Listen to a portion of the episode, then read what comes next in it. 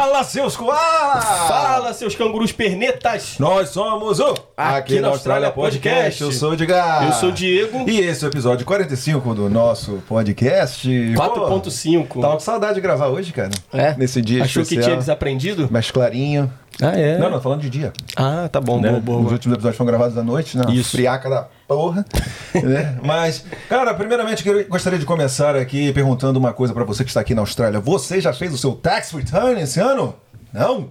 Tem que fazer, cara, tem que fazer. Vai que você recebe um dinheirinho extra aí na tua conta, não, Diegão? O meu já tá pra cair, hein? Eu também dá pra cair o dinheiro. Ah, Essa graninha é, vai aí- dar pra tomar um Danone. É, assar uma carne, tomar um Exatamente. Danone. Se você ainda não fez seu tax return, vai lá. E eu recomendo você fazer com um profissional. E a gente tem o nosso profissional aqui, ó, BM Accounting and Tax Solutions. É aqui o parceiro do canal. E o cara sabe tudo, vai fazer de tudo para maximizar o seu retorno. pra Você ter o máximo do seu tax return de volta. A, a habilidade deles, principal, aquela qualidade no serviço de contabilidade, você já sabe então, né, Ed? Eu É, vou lá, exatamente. eu vou lá todo ano. E esse ano meu dinheirinho já tá pra cair lá. De repente dá até pra comprar um, um carrinho, né? Juntar e comprar um carrinho, quem Pois sabe, é, né? Não? exatamente. Você Porra. tá aí com, porra, na pindaíba aí, de repente, né? É bom, né? De repente vai te ajudar aí, pô, sair da, da lama, né? É isso. Então, Tax Return com a BM. E antes de começar esse episódio 45, que é muito especial, falando de dinheiro, né? Muitos conselhos, muitos, né? Muito planejamento financeiro aqui na Austrália que a gente vai falar hoje com essa convidada super especial. Mas antes, o que a gente vai fazer? O que, que a gente vai fazer? Chamar os nossos patrocinadores. Venha, patrocinadores. Começando pela West One, a minha, a sua, a nossa agência de intercâmbio. A West One tem um até no nome, né? Só pra lembrar pra vocês aí, né? Inclusive, galera, pessoal que estiver aí no Brasil, quiser vir pra Austrália, quiser vir pra Perth, conhecer a gente aqui e tudo mais, né? Entre em contato com a West One, o contato dele já tá aqui na tela. Então, pessoal que também estiver aqui em Perth e de repente tá insatisfeito com a sua agência, né? Dá uma chance lá pra West One que as coisas vão se resolver rapidinho. E agora vamos pro ataque! Seven Migration, você que está no Brasil e tem o sonho de vir para a Austrália, migrar permanentemente, contacte a Seven Brasil, agende a sua consulta para você começar o seu planejamento de vir para cá nos trinques. E se você está aqui na Austrália, veio como estudante, é um turista, se apaixonou por a cidade, apaixonou por esse país e agora quer ficar permanentemente, contacte a Seven, me ajudou tá ajudando o Diegão, tá ajudando o Gabrielino. Tem muita gente aqui que foi ajudado pela Seven Migration e você será o próximo. Vai lá e contacte a Seven, né não, gente? Quem também tá com a gente é a BM Accounting and Tax Solutions. Vocês que não sabem, aqui também tem imposto de renda, todo mundo tem que pagar imposto. E aqui o final do ano é em junho. E aí você, porra, calcula quanto de taxa você tem que pagar. Então a BM Accounting Tax Solutions vai te ajudar a maximizar o seu retorno. Entendeu? Você não vai ficar pagando a mais, imposto a mais para o governo. Ninguém gosta disso. Então a BM Accounting and Tax Solutions está aí para te maximizar os seus retornos. Você vai ter de volta aquele, aquelas taxas que você pagou a mais durante o ano. E não só isso. Durante o ano inteiro você pode ter ajuda deles se você quiser abrir a sua empresa, quiser fechar a sua empresa, se você quiser auxílio para pagar os seus funcionários, etc, etc, etc. Então, quer saber mais? Vai aqui, ó. Fala lá com a galera que eles vão te ajudar e muito obrigado pelo apoio. Valeu? Vamos para mais um episódio. Valeu! De volta com o episódio 45 do nosso podcast. Galera, muito obrigado a vocês aí que estão acompanhando a gente sempre nas redes sociais, no YouTube, no Instagram. Obrigado por curtir. Estamos chegando já quase 9 mil, hein? É isso aí. Até o final do ano vamos chegar a 10 mil ou não? Vamos. Se Pô, inscreve- até o final vamos passar. Vamos passar então, Deus quiser. exatamente. Ajuda aí, gente. Pô, manda pra uma pessoa, inscreve no canal, pô, aqui a gente tem que chegar a 3 mil inscritos. É isso. Mas enfim, tô falando muito. Quero Tá- apresentar. Tá empolgado, tá empolgado. Tô empolgado, tô empolgado. Hoje, porra. hoje nós vamos, ó, hoje vai ter consultoria, Sim. um pouquinho de marketing, pufunfa, Sim. faz-me rir. Faz-me que rir. mais? Que mais? É, mula, aprendi, aprendi essa, Mula? esse mês, é. É, Na África se fala mula. Que isso? Mas enfim, é, essa convidada está aqui há pouco tempo em Perth. Mas está há muito tempo na Austrália. E ela tem um papel muito bom, muito excelente na vida financeira, principalmente das mulheres dessa minha Austrália. Ela ajuda muita gente. E, porra, tem uma carreira, um currículo pica! Pica! E ela vai falar um pouquinho sobre isso. História maravilhosa. Com vocês! Chama, chama, chama. Você, você tem a pronúncia melhor que eu. Tá bom, você começa e eu, eu falo o sobrenome. Mari! Esquiavão! Mari Descomplica!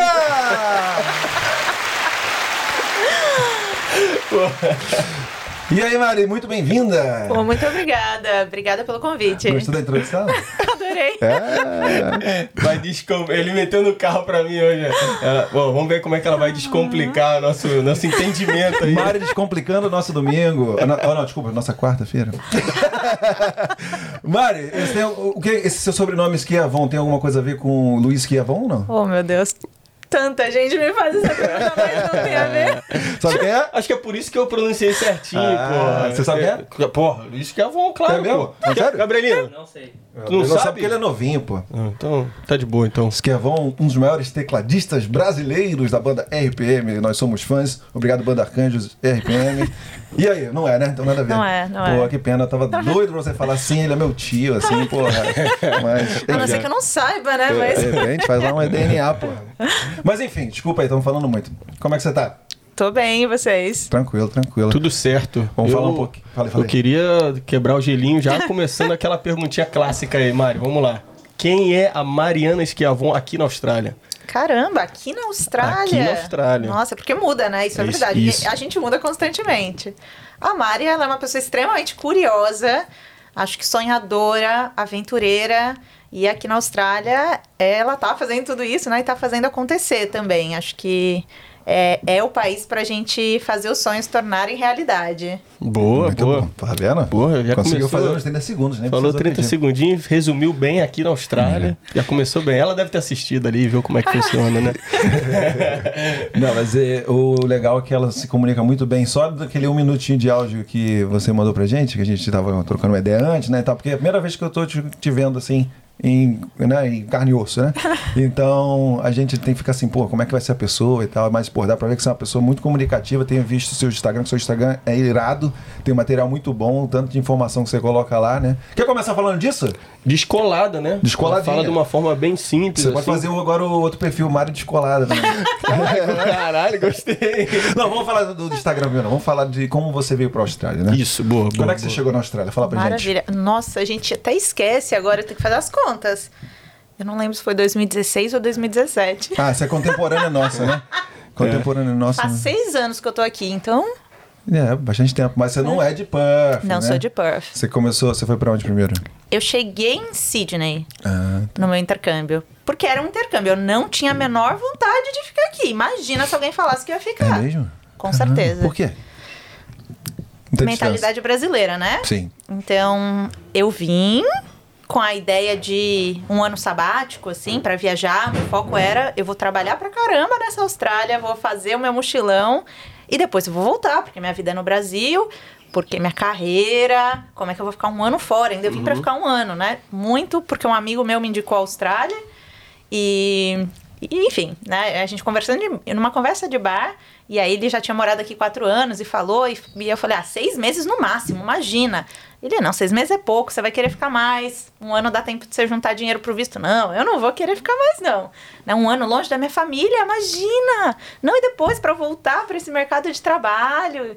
Enfim, várias preocupações que lá no Brasil a gente tem, né? É, ou ao menos a minha mentalidade lá era bem diferente da que eu tenho hoje. E, e aí eu vim, falei, ok, um ano é verdade, eu vou viajar. E fui para Sydney com esse foco, né? De estudar o inglês, melhorar, para voltar para o Brasil. Boa. O que, que- o que que te fez mudar nesse, nesse, durante esse um ano aí? O que, que foi, foi aos poucos foi mudando ou já de cara você já teve uma outra impressão? Não, é, é que quando a gente chega, né, muita gente falou, nossa, no começo vai ser difícil.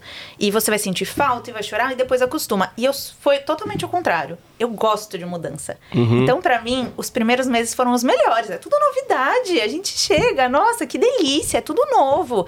Ah, vou trabalhar no bar. Porque eu vim com essa ideia também, que eu ia ser bartender. Uhum. E eu consegui um trabalho no bar. E é tipo, meu Deus, que legal. Tô aqui trabalhando com vinho, com bebida. Que mundo mágico, né? Depois, depois que vai cansando, que a gente fala, meu Deus, minhas pernas, meu Deus, duas horas da manhã, três horas da manhã, eu não quero mais essa vida. Mas foi tudo muito bom. E aí, o dinheiro aqui é muito bom. Você vê que você consegue, né? É muito novo, passa muito rápido. A verdade é um ano, passa muito rápido. Parece que passou em três meses, porque é muita novidade, muita coisa que a gente vive em pouco tempo. Então passou, tava passando, né, ali, eu falei, cara, não tem mais pra viver. Eu quero, vi- eu fiz esse mochilão de dois meses. E eu falei, não, mas é pouco, eu quero viajar mais, eu quero fazer mais coisa, eu preciso de um pouco mais de tempo. Um pouco mais de tempo. Aham. Já né? foi a primeira desculpa, já. É, é. Aí fui lá na agência e falaram, Mari, é, fecha dois anos que financeiramente compensa mais, né? Vai ser menos custo pra você. Se você quiser ir embora, tá tudo certo, cancela a escola e tudo mais. E, claro, a Mari não vai ficar dois anos. Mas a Mari fez as contas e valia a pena, é verdade, né? Tá bom, família, olha, eu vou aqui fechar um visto de dois anos porque é mais fácil, né? Mas assim, vou ficar mais um ano e eu volto. Né? Então foi tudo, toda essa. é, é, é, era isso. Na minha cabeça era isso. E eu fechei um curso na época de business, né? Fechei porque o meu motivo real era mesmo, queria ficar mais um tempo para viajar, curtir, ter experiência de vida, que eu entendi que era muito mais importante que experiência de vida, assim, cara, o que a gente vive é, em um, dois anos aqui fazendo intercâmbio é muito valioso, né? É, trabalhar em hospitality, as soft skills que a gente aprende. Cara, por que, que eu não comecei a trabalhar com 16, 18 anos? Nossa, eu comecei a trabalhar com 20 anos. Eu era uma estagiária que tinha vergonha de atender o telefone, de ligar para as pessoas para pedir um orçamento. Demorou, então. Cara, as meninas aqui, 16 anos, resolvendo pepino, assim. Maravilhoso. Eu comecei a valorizar muito tudo isso. E queria mais, queria mais. Uhum. né? Então, beleza, fechei os dois anos. E aí eu tinha ido visitar uma amiga minha, amigona, assim, que morava em Brisbane, né, nesse um ano. Né? E quando eu fui pra Brisbane, aquela cidade é mágica. Eu não sei explicar. Porque eu senti, eu senti algo muito bom lá. Né? Não foi.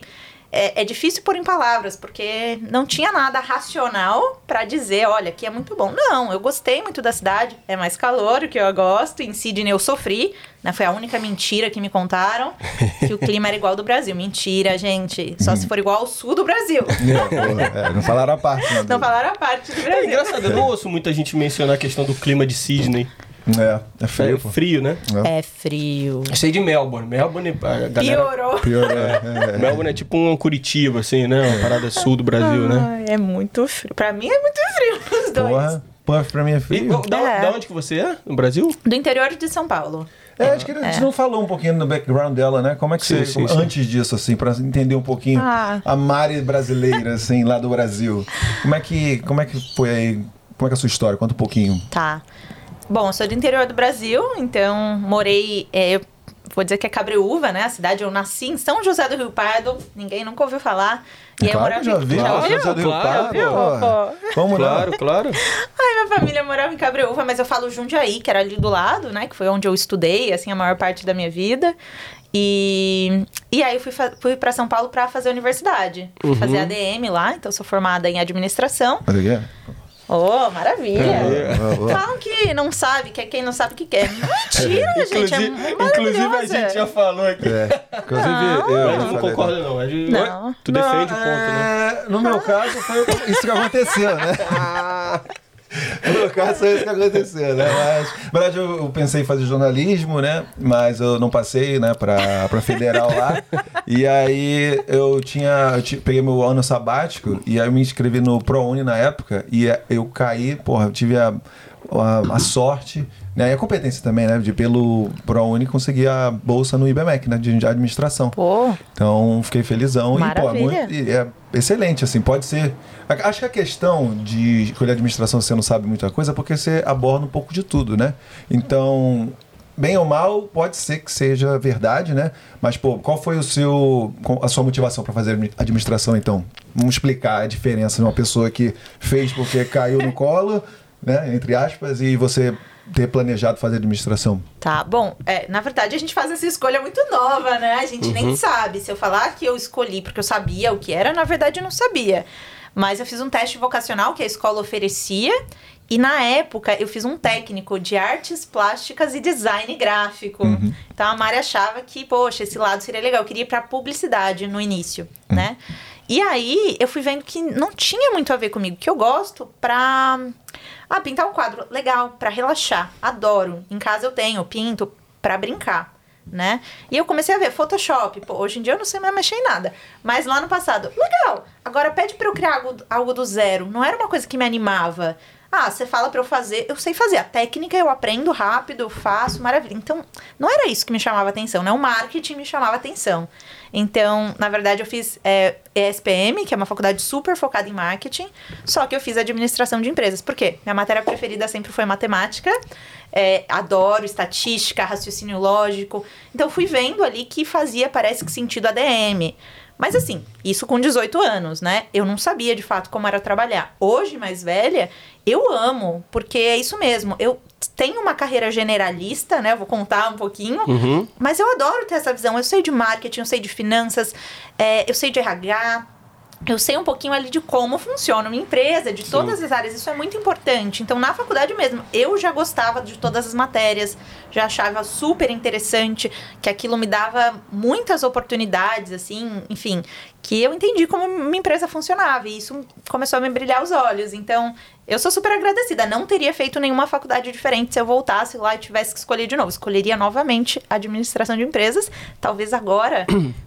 Muito melhor, na verdade, porque naquela época tinha matéria que não tinha nada a ver. Por que, que eu tô estudando isso? Hoje eu queria voltar a estudar, porque hoje eu entendo, com a experiência do mercado. Cara, eu queria ter, estudar de novo, porque agora seria muito melhor aproveitado, eu diria. É, o Ed uma vez até comentou sobre isso, né? Que tem essa visão do pessoal falar, ah, vai pra DM porque não sabe muito bem o que que é, mas ele falou, pô, graças à faculdade lá eu, eu pude, tipo, aprender um pouquinho de cada área ali, de cada setor e tal.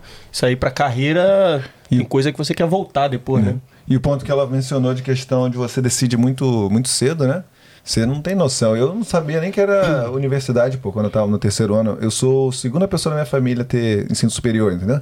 Então eu cheguei lá e falei, pô, depois daqui do, do high school, né, do ensino médio, o que, que eu vou fazer? Não sei nem o que, que é. Ah, você tem que estudar, fazer um vestibular pra começar o teu curso. Eu ficava assim, "Ué, mas e aí? Não sei, mano. O que, que, que, que, eu- que, que eu vou fazer, entendeu? Eu comecei a trabalhar e tal, também fiquei muito indeciso. E eu entrei na faculdade, porra, como se com a venda assim, cego, assim, conhecendo gente nova e tal, uma realidade totalmente diferente.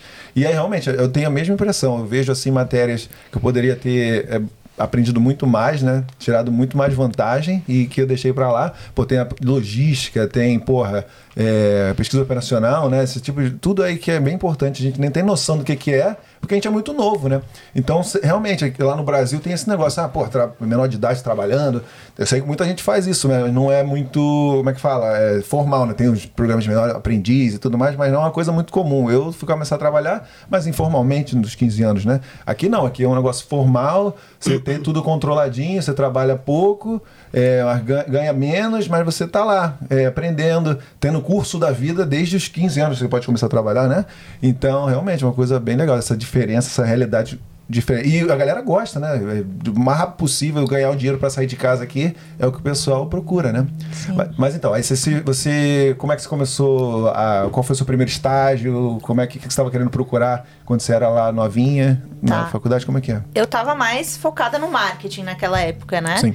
E, e aí eu fiz o processo seletivo para entrar numa startup chamada iFood, que hoje é super famosa, mas na época não era, porque eles nem tinham lançado ainda, né, o aplicativo. E aí eu gostei porque os, os quatro, né, eu vou dizer que são quatro, que eram as pessoas que eu trabalhei, que fundaram ali o, o iFood, os quatro eram ex-consultores de negócio, saíram dos trabalhos dele, foram montar né, essa empresa, e aí o processo que eles aplicaram pra mim era de lógica. E eu adoro coisa de lógica. Eu sou a pessoa, eu tenho um livrinho de lógica que eu levo pra viagem, assim, eu gosto bastante. Então foi, foi nossa, exciting, assim, meu Deus, que processo seletivo legal. E aí tem um estudo de caso. E aí eu super adorei ali. E me, me convidaram pra trabalhar, trabalhar com eles, então eu adorei, né? Meu pai não ficou muito feliz. O meu pai. É, minha família é muito humilde, né? Meu pai é mais velho de sete irmãos. Ele estudou só até a quarta série, teve que trabalhar, trabalhou na feira, trabalhou como caminhoneiro, mas ele tem skills muito boas de números, também faz conta de cabeça, assim, muito bom vendedor.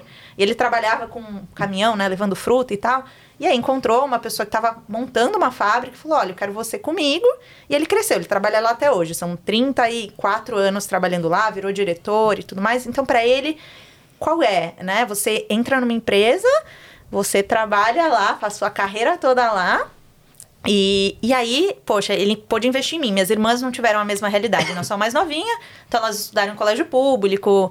E eu não. Eu estudei em colégio particular, ele pôde me pagar a universidade, ele queria que fosse para uma grande empresa e nunca mais saísse de lá. Uhum. E eu vou trabalhar numa coisa que ninguém nunca ouviu falar. Eu sei que hoje parece estranho, mas eu juro, eu tinha que explicar para as pessoas assim: olha, gente, é uma.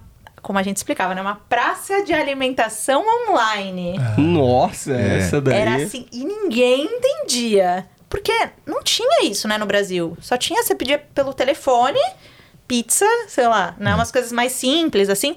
E era o telefone, era muito diferente, né? Os caras, hoje eu vejo, né, eles já eram viajados, viam que isso tinha fora do país, sabiam que uma hora ia chegar lá. Embora eles construíram para ser um site, né? Hoje em dia é aplicativo. Enfim, mas pessoas, assim, excepcionais que me ensinaram muita coisa. Então, eu aprendi muito. Foi uma experiência, foi a primeira, mas é a mais marcante na minha vida, assim. Isso aí é que ano, mais ou menos, isso aí? I- início do, do projeto ali? 2010, 2000, Caramba. Ah, já faz, faz um tempo Faz já. tempo, é. é. Mas Não, eu tava antes do lançamento, né? Eu tava lá quando eles comemoraram Aham. um ano que lançaram, porque antes eles tinham, é, não sei se vocês são de São Paulo, né? Tinha uma coisa que chamava Disque Cook. Que já era esse delivery, assim, começaram com isso. Aí eu tomava conta da Pizza Hut, que era um cliente na época, e eles iam captando clientes e montando esse aplicativo. Não tinha nem lançado. Aí lançaram. Eu peguei tanta fase, assim, porque eles aprenderam também. Eles, eles pegavam cardápio de restaurante e colocavam no sistema para tentar vender pro restaurante, porque o restaurante não queria. Hoje em dia a gente sabe que a realida- realidade é outra, né? É. Todo mundo quer. Mas ninguém entendia. Então, foi uma experiência maravilhosa, assim. Eu fico pensando assim, imaginando como é que foi a, a- é, escolher esse Pô, ela, não, ela não pegou nosso chiado aqui, pô. É. Ah, não, acho que ela, você falou que a gente é de São Paulo? Não, não sei de onde vocês são. ela não pegou o Não. chiado. É, são- Os dois Ah, a cariocas. gente não tem sotaque, né? Não, tem? carioca. É, pô. Somos tá bem cariocas. tranquilo o sotaque, hein? É, tá bem Ah, tranquilo. mas tu é um Três. Você é quase um purfiano. Você veio aqui com 18 anos. Caraca, É, mas quantos anos você tem? Acabei de fazer 2.5 aí. Não, sacanagem, sacanagem. 28, 28, é 28. Ah, se eu falasse 25, eu acreditaria, Dá na pra verdade. acreditar. É, dá, Pô, dá. aí, ó, que isso, hein? É, eu ser- jeito moleque de Essa, ser. essa barba aqui não é porque é, é novinho, né? É porque não tem mesmo. Não cresceu, né? Mas eu fico imaginando assim a cena, você olhando assim, ah, deixa eu ver as oportunidades aqui. Ah, não vou pegar essa startup aqui. Como é que foi pra você escolher o iFood? Alguém chegou pra você é, oferecendo um emprego ou você tava lá no. E por que tava- desse teu excitement aí do, do início? Por que tá. de, tipo, é uma parada que muita gente não ia ficar olhando, pô, por quê? Sim. Na verdade, é, a faculdade que eu fiz, né, eram dois anos de manhã pra você fazer mesmo full time ali, porque tinha atividade extra, aula. Então, os dois primeiros anos são sempre de manhã e os dois últimos são à noite, que é pra você ir trabalhar. Né? Então, tem a fase ali, a gente tá de manhã, tá só estudando, tá na vida boa. E aí, quando a gente muda pro período da noite, é, pô, agora você tem que procurar um estágio. Então, na verdade, foi a Mari aplicando pra todo e qualquer lugar. Na verdade, acho que a primeira empresa que era dos sonhos que eu queria trabalhar era a Nestlé. E eu cheguei até o final, só que a última entrevista foi em inglês. E aí, a aí, ó. Mari se embolou toda, não deu não, não deu não. É, e aí eu, eu acho que foi porque a entrevista mesmo já foi coisas que são meu ponto forte. Eu gosto dessa coisa de lógica. Então, ver, assim, eles falando coisas que eu gostava, que eu sabia fazer bem, me deixou animada. Pô, meu, sabe, eu vou aprender aqui. O jeito, acho que deles, é, não sei, me deixou animada. Hoje eu vejo que é porque eu admiro, acho que empreendedores, admiro bastante. Na época, acho que eu nem entendia isso. Mas me deixou. Eu não achava chato. Eu trabalhava numa mesa desse tamanho, assim, ó. Um pouquinho maior. Todo mundo sentava na mesma mesa. Era. Só que eu não. Pra mim não era um negócio pequeno. Eu via que, tipo, meu Deus, eles têm uma ideia genial e estão trabalhando ali. Os caras eram muito inteligentes, assim, mas muito inteligentes. Me ensinavam tudo. E eu vi, a, vi amiga em empresa grande falando, pô, não tô aprendendo nada, tô aqui levando cafezinho, tô Uhum. aqui. E, pô, startup é sempre assim, eu acho, né? Falta gente. Eles estão começando o negócio. Então também a Mari não tinha uma coisa específica. Quanto mais coisa eles davam, se eu ia bem, mais eu podia pegar. Entende? Então, é Dependia muito de você, a iniciativa. Exato. Ah, precisa contratar alguém. Pô, quer que eu olhe o currículo? Eu não sou da RH, mas não tem RH na empresa. Entende? Então Sim. você pode ajudar com isso? Opa, tô aqui. Então, também foi isso. Eu fui fazendo um pouquinho de tudo. Ah, eu fui contratada pro marketing, é verdade. Era a minha maior responsabilidade. Mas o que precisasse, eu tava ali. Né? Pô, agora a gente precisa de um novo cliente, precisa fazer essas análises. É, e, e eles sentavam comigo, assim, deixavam eu fazer. E é claro, né? A gente não tem experiência, então a gente vai até um certo ponto. ele sentava do meu lado e fazia para eu ver com ele, olha, né, eu vou pegar esse dado, vou por aqui, e a gente ficava junto ali, super me ensinando também, então eu valorizava muito, eu sou muito grata a esse trabalho, amava, quando eu pedi para sair ninguém entendia o porquê, né, porque eu realmente, assim, amava ah, e sou muito grata, muito, muito grata. Nem você entendeu direito o que, é que você... Nem eu entendi. Na verdade, porque a gente é nova, né? Uhum. E aí a gente nem entende. É, a gente tem ambições e tal, e chegou um ponto que eu falei, pô, eu quero numa empresa, trabalhar numa empresa grande. Uhum. Sim. Né? E quero ser igual a esses caras aí. Eles trabalham em consultoria de negócio. Deixa eu trabalhar em. Trabalhavam, né? Deixa eu trabalhar em consultoria de negócio também. Uhum. Essa, essa fala que você teve aí me lembrou um caso que eu, até hoje, confessar para vocês que eu fico assim. O que seria da minha vida se eu tivesse feito isso? Eu, porra, quando era menor, é, na faculdade, eu queria mais um estágio que pagasse mais, não uma coisa que me deixasse feliz, né? Então eu lembro até hoje que eu fiz o, a entrevista pro esporte interativo. Quando eu entrei no esporte interativo, mano, eu me sentia tipo assim, cara, e eu quero ficar aqui para sempre. Que lugar, velho. Nossa senhora, que Aí eu fiz a entrevista, fiz o teste. Os caras, pô, cara, você tá contratado. Você, porra, é, a gente quer você. Começa quando você começa. Eu gostamos muito de você. Dá pra ver que você tem paixão no que você tá querendo fazer e tal. Só que os mano pagava tipo uma coxinha e, entendeu? Um Guaraná, um tá ligado? Aí eu falei, aí eu tinha me inscrito numa outra empresa, que era uma editora, e acabei indo pra, pra, pra essa empresa, entendeu? E pagava um pouco mais, eu fui pelo dinheiro. Aí hoje em dia eu fico, porra, que, que seria de mim se eu tivesse entrado, continuado, me desenvolvido, de repente podia estar trabalhando com esporte, uma coisa que eu, mas talvez eu não estaria, estivesse aqui na Austrália. É, então, talvez não estaria aqui, aqui na Austrália. Então, aqui na Austrália, aqui, entendeu? Então a vida não era levando, né? Então você tem que sempre analisar e tal. Então, você falou tão bem disso, por que, que você saiu? E quando é que você decidiu? Eu sei que você queria é, entrar numa empresa maior, mas qual foi o clique aí? Pô, agora já deu, eu quero ir para a empresa maior. Tá, na verdade é porque uma startup tem ups and downs, né? Uhum. Então eles passaram por fases muito boas e fases não tão boas. E teve uma fase que eles chegaram e tiveram que demitir muita gente, né? Então eu que já estava liderando pessoas, de repente voltei a fazer coisas de quando eu era estagiária, né? Fui efetivada, então e, e aí me desmotivou um pouco. Pô, eu tava ali crescendo, né? Achei que a vida era assim, uma linha reta. Oh, pô, é. tô lá em cima, de repente tô lá embaixo. Não tinha a visão que eu tenho hoje, né? Uhum. Mas também é isso, é, a vida é, é assim, né? A gente vai construindo. Que bom que eu saí, na verdade, naquele momento. Mas foi um pouco isso. Eu fui ficando um pouco frustrada. Em, poxa, queria aprender mais, queria, voltei a fazer coisas que eu não fazia mais. E não, eu quero continuar crescendo, né? uhum. né? Pra onde eu vou. E, e aí eu, eu decidi procurar outro trabalho, né? Falei com eles, eles conversaram comigo, fizeram né, propostas e tudo mais.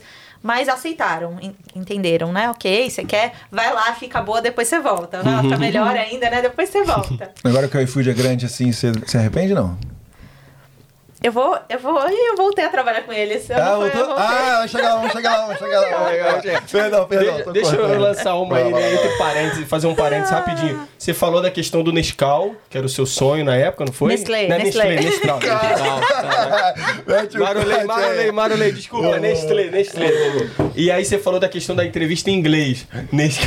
Caralho, essa foi boa. Ela falou Nestlé, já pensei. Boa, boa. Já pensei no Nescau. Mas aí, o Gabrielino deve estar com a, uma vontadezinha agora, né? É. E aí você falou da questão da entrevista em inglês. Você fez a entrevista em inglês, mesmo assim, tentou levar os trancos e barrancos. E se isso aí foi meio que um estalo, assim, na, na, um clique que você começou a pensar na possibilidade de tentar a vida fora, assim, um intercâmbio e tal? Não, não, não foi porque eu me mudei para São Paulo, eu sou do interior. Foi difícil essa mudança para mim. Então, é, minhas amigas foram fazer intercâmbio na época de faculdade e para mim já era uma mudança muito grande ter mudado do interior para São Paulo. Então, eu nem conseguia imaginar. É, primeiro, eu não tinha dinheiro para pagar, né? Uhum. Tinha, tinha esse ponto, não tinha. Como que eu ia? Não tinha muito. E, e aí era, poxa, eu não consigo, já tô me transformando, tô morando sozinho, dividindo apartamento, né? Mas assim, poxa, saí da casa dos meus pais, tô aprendendo a dirigir. É, muita coisa aconteceu na minha vida nessa época, assim, então não conseguia nem pensar na possibilidade de um intercâmbio. Né? Não, não passava na minha cabeça, não. Ah, tá. Passava, eu preciso melhorar o inglês, é, porque é valorizado aqui, mas era isso né? Ah, não era nenhum sonho distante, assim, né? Não, não. Isso nunca tive, nunca pensei em morar fora. Não? Não mesmo, assim. Vida, vida trouxe ela pra cá. Trouxe, Tipo isso. exatamente. Né? Aí, aí vamos seguindo a linha do tempo. vamos seguindo a linha É. do tempo. Depois dessa do Nescau. Aí, cara, Se desconcentrou. É. Não, aí beleza. Aí você tava, arrumou o trabalho lá, você saiu da, do iFood. Aí Saí. o que, que você via como o próximo passo, assim? Aí eu comecei a aplicar, né, para algumas vagas e entre elas consultoria, que era o que os meus quatro praticamente Ah, chefes tinham trabalhado. Uhum. E, e aí, só que todos, né, processos de consultoria, eles são bem longos. Eles exigem ali várias etapas, mas fui fazendo, era recém-formada, então era como se fosse um trainee, não era esse o nome, né? Mas era como se fosse, era uma época em que eles contratavam pessoas recém-formadas para começar, porque consultorias também é uma carreira muito certinha, né? É, tem vários degrauzinhos, assim, meio que cada ano você vai subindo um degrauzinho. É um pouco diferente do mercado. E, e aí achei legal, por quê também, né? Porque a consultoria, pô, eu tava ali na startup. Acho que eu já comecei a minha carreira com essa visão ampla, assim, tipo, eu não trabalhava fazendo uma coisa. Não.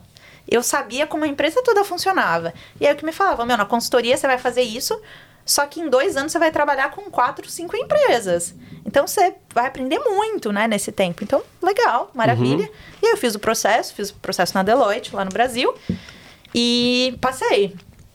Então foi tipo, aí meu pai ficou feliz. Aê, parabéns. Aí é tipo, filha, não sai dessa empresa agora. É, sim. É, e aí eu comecei a trabalhar, que era outra realidade, uma empresa grande, né? Nossa, é muito diferente. Tem uma pessoa pra cada coisa, né? Na startup é tudo você que faz, não tem? Cara, Sim. se vira, procura, faz acontecer. Na startup é telefone, não. Telefone, pra você pedir o telefone é com a fulaninha de tal, ela que tem os telefones. Aham. Ah, eu fiz Uma aqui um reembolso. né? Não, reembolsos tem que passar por 10 steps aqui. Aham. ah, entendi. Tá certo, tá certo. Muito mais lento, né? Tipo, Muito mais lento, muito mais lento.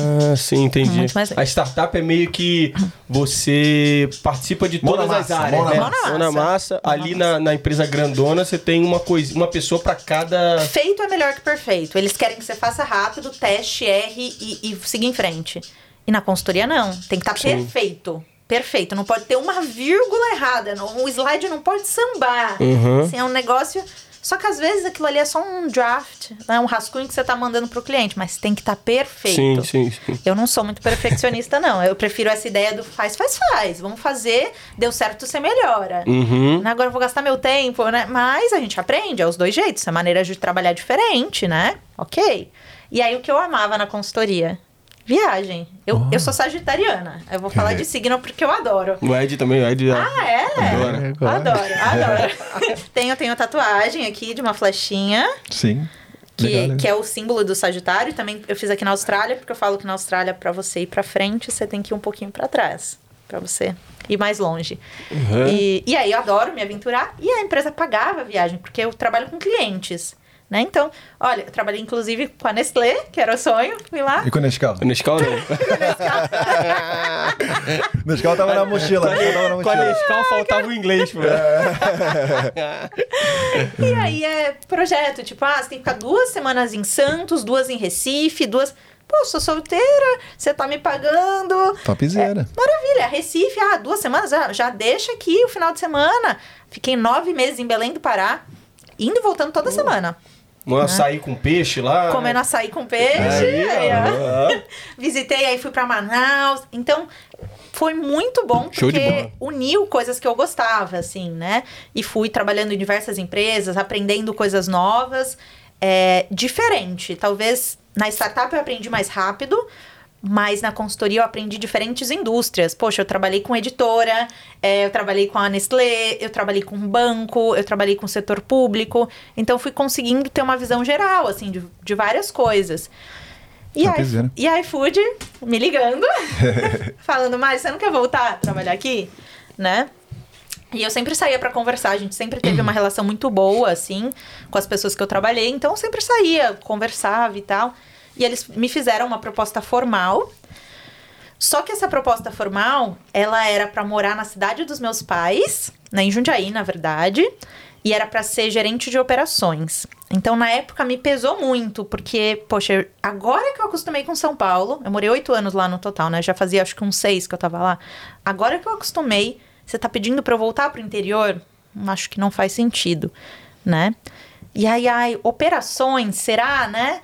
É, na época eu ainda tava muito, poxa, se eu sair daqui é para ir pro marketing, para voltar mais focada no marketing, né? Porque eu trabalhava com estratégia de operações.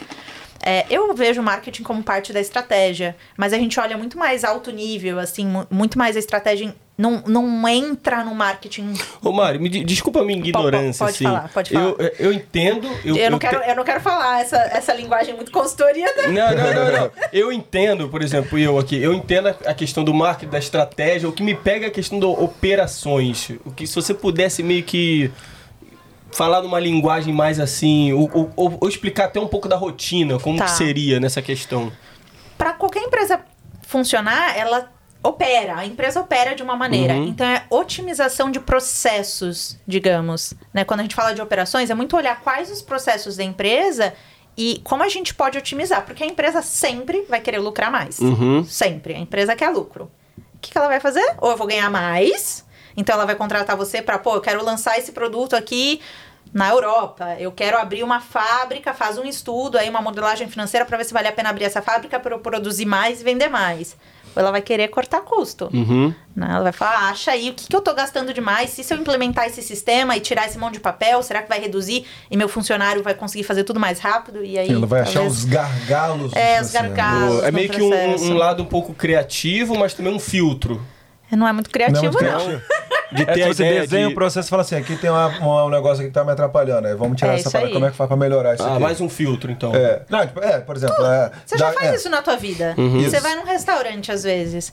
E aí, você, sei lá, você fala, cara, por que que. Agora não. não Tem um na- muro, tem um muro na meio da, na, na frente da mesa É. aqui. pra- aí o cara pra te entregar tem que dar a volta no muro. Aí fala assim, vamos tirar esse muro aqui, agora o cara tá mais fácil pra entregar a comida, entendeu? É tipo isso. É, por que que não põe o QR Code? Agora já faz, né? Um iPad que a pessoa pode pedir do que eu ter que ficar esperando 20 minutos o garçom vir na minha mesa.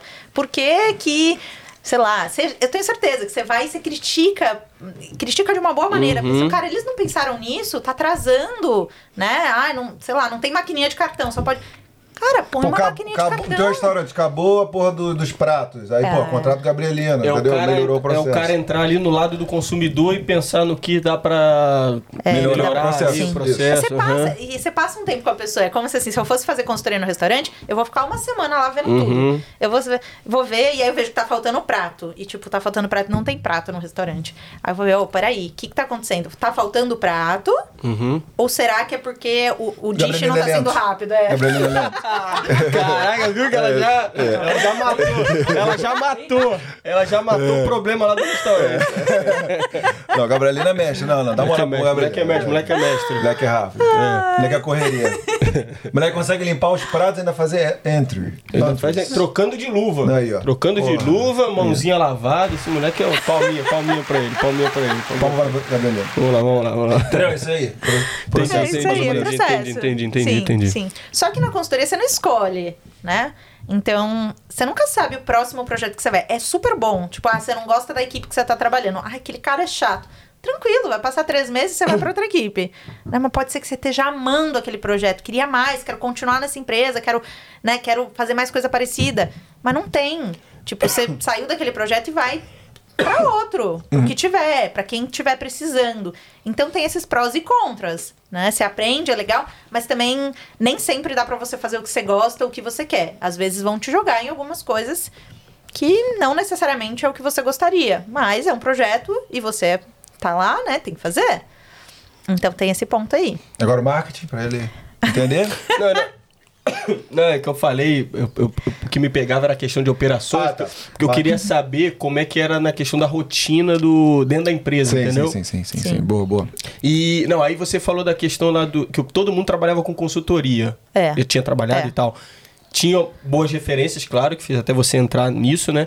Mas o que, que eram os pontos altos assim que eles falavam que você falava assim, pô, acho que de repente trabalhando nessa área aí é legal.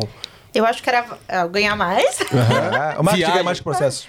Não, consultoria, Consultoria, na verdade. beleza. Porque você aprende muito em pouco tempo. Você trabalha. Quando que você consegue trabalhar com cinco, seis empresas diferentes em dois anos Uhum. e consegue ter essa visão muito boa, total, né? Você não tá ali fazendo um processo. Não, eu só. Em consultoria, eu só lido com diretor, CEO. São com essas pessoas.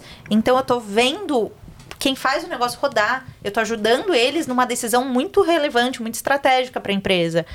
Então, nesse sentido, é muito bom mesmo. Né? Um profissional de consultoria, ele vai para qualquer lugar. Ele vai para qualquer vaga. Se ele passou uns dois, três anos na consultoria, ele tá muito bem valorizado no mercado. Então, isso me atraía. A Mari ambiciosa Uhum. me atraía. e aí me chamaram, então, é, operações. Era isso. Nossa, Mari, você é muito boa, você vai ver, você já conhece muito a empresa. E, e na época era call center, nem era aplicativo. Então tinha um call center e tudo mais. e aí, pra, pra ver KPIs, eu sempre fui muito boa com números, então, pra fazer esse, né, esses painel de resultados e identificando, melhorando. Mas naquele momento não fez sentido pra mim. Então eu falei, não, não é isso. O que, que é KPIs? Fala aí O que, pra que é gente. KPI? Não, fala pra mim aí, vocês que são os mestres aí, pô. Aí, eu não... a, gente acaba falando, né? Peço até desculpas. É. Key Performance Eu tô Indicators. trazendo, eu tô trazendo o lado aqui, você que tá se sentindo aí representado aí, ó.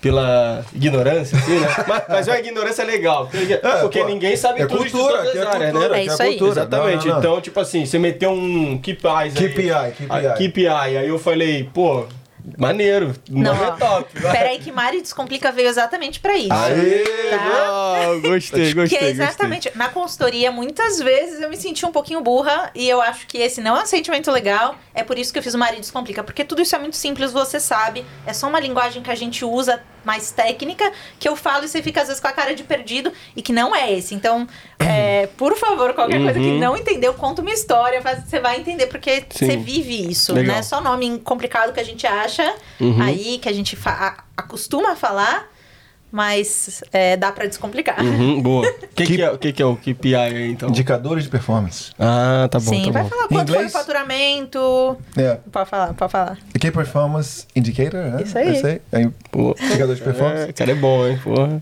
Não, É isso legal, aí. legal. Mara que tá aí pra te complicar, gente, porra. É, bo- é, é Mas é bem- bem melhor falar KPI, né? Muito mais chique Mais do que chique, falar né? indicadores de performance. Claro, claro, claro. certo, tá certo, A minha certo. vida era pesquisando no Google o que que era essa sigla. Você, não, você não tentou, assim, não chegou a passar pela tua cabeça tentar um lado de economia, de repente, de estudar algo relacionado a isso? Nada? Não. De repente até dar aula mesmo, né? Tá, mas tá chegando aí, porra. É, não, Não, na, na eu época já lá, queria, na época. Eu cheguei na faculdade e eu falava que eu queria ser professora. Olha só, né? Que coisa. E aí a gente vai para o mercado de trabalho e o mercado de trabalho eu gosto, então eu fui ali, caraca, agora que eu tô conseguindo integrar, que a gente Uhum. fala, né? Hoje, lá no meu Instagram, eu uso esse lado professora. Uhum. Como mentoria, eu consigo é, ser uma professora. Não é, né? É a mesma coisa. Claro. Mas lá eu ainda não via, porque é isso, eu tô na empresa, eu gosto de estar aqui. Como é que eu vou. Professor é outra coisa. Como é que eu faço. Como é que eu trabalho numa empresa e também eu não consegui enxergar, mas eu sempre gostei desse lado. Então sempre, sempre foi algo na minha cabeça, assim, que era interessante. Mas afinal de contas, você aceitou a proposta da, da iFood? Não aceitei. Ah. Essa não aceitei. Aí falaram, eu dobro. Cheque em branco na mesa. Toma um cheque em branco. E aí, é, eu tava nesse projeto em Belém do Pará, então fiquei nove meses lá. E era um processo já. Não vou falar. Ai, não vou. Como que eu falo esse termo sem ser. É burocrático, PMO, era... PMO. PMO. PMO? Esse aí eu não sei. É, Project. gerenciamento de projeto. Você estava gerenciando um projeto, tá? Então é. A gente foi lá, viu os processos que precisavam ser melhorados, eles falaram, é isso mesmo, ok, então essa área vai fazer isso, essa área vai fazer aquilo. O que, que um gerente de projetos faz, tá? Basi- não, não- gente, você já é gerente de projeto, me desculpa.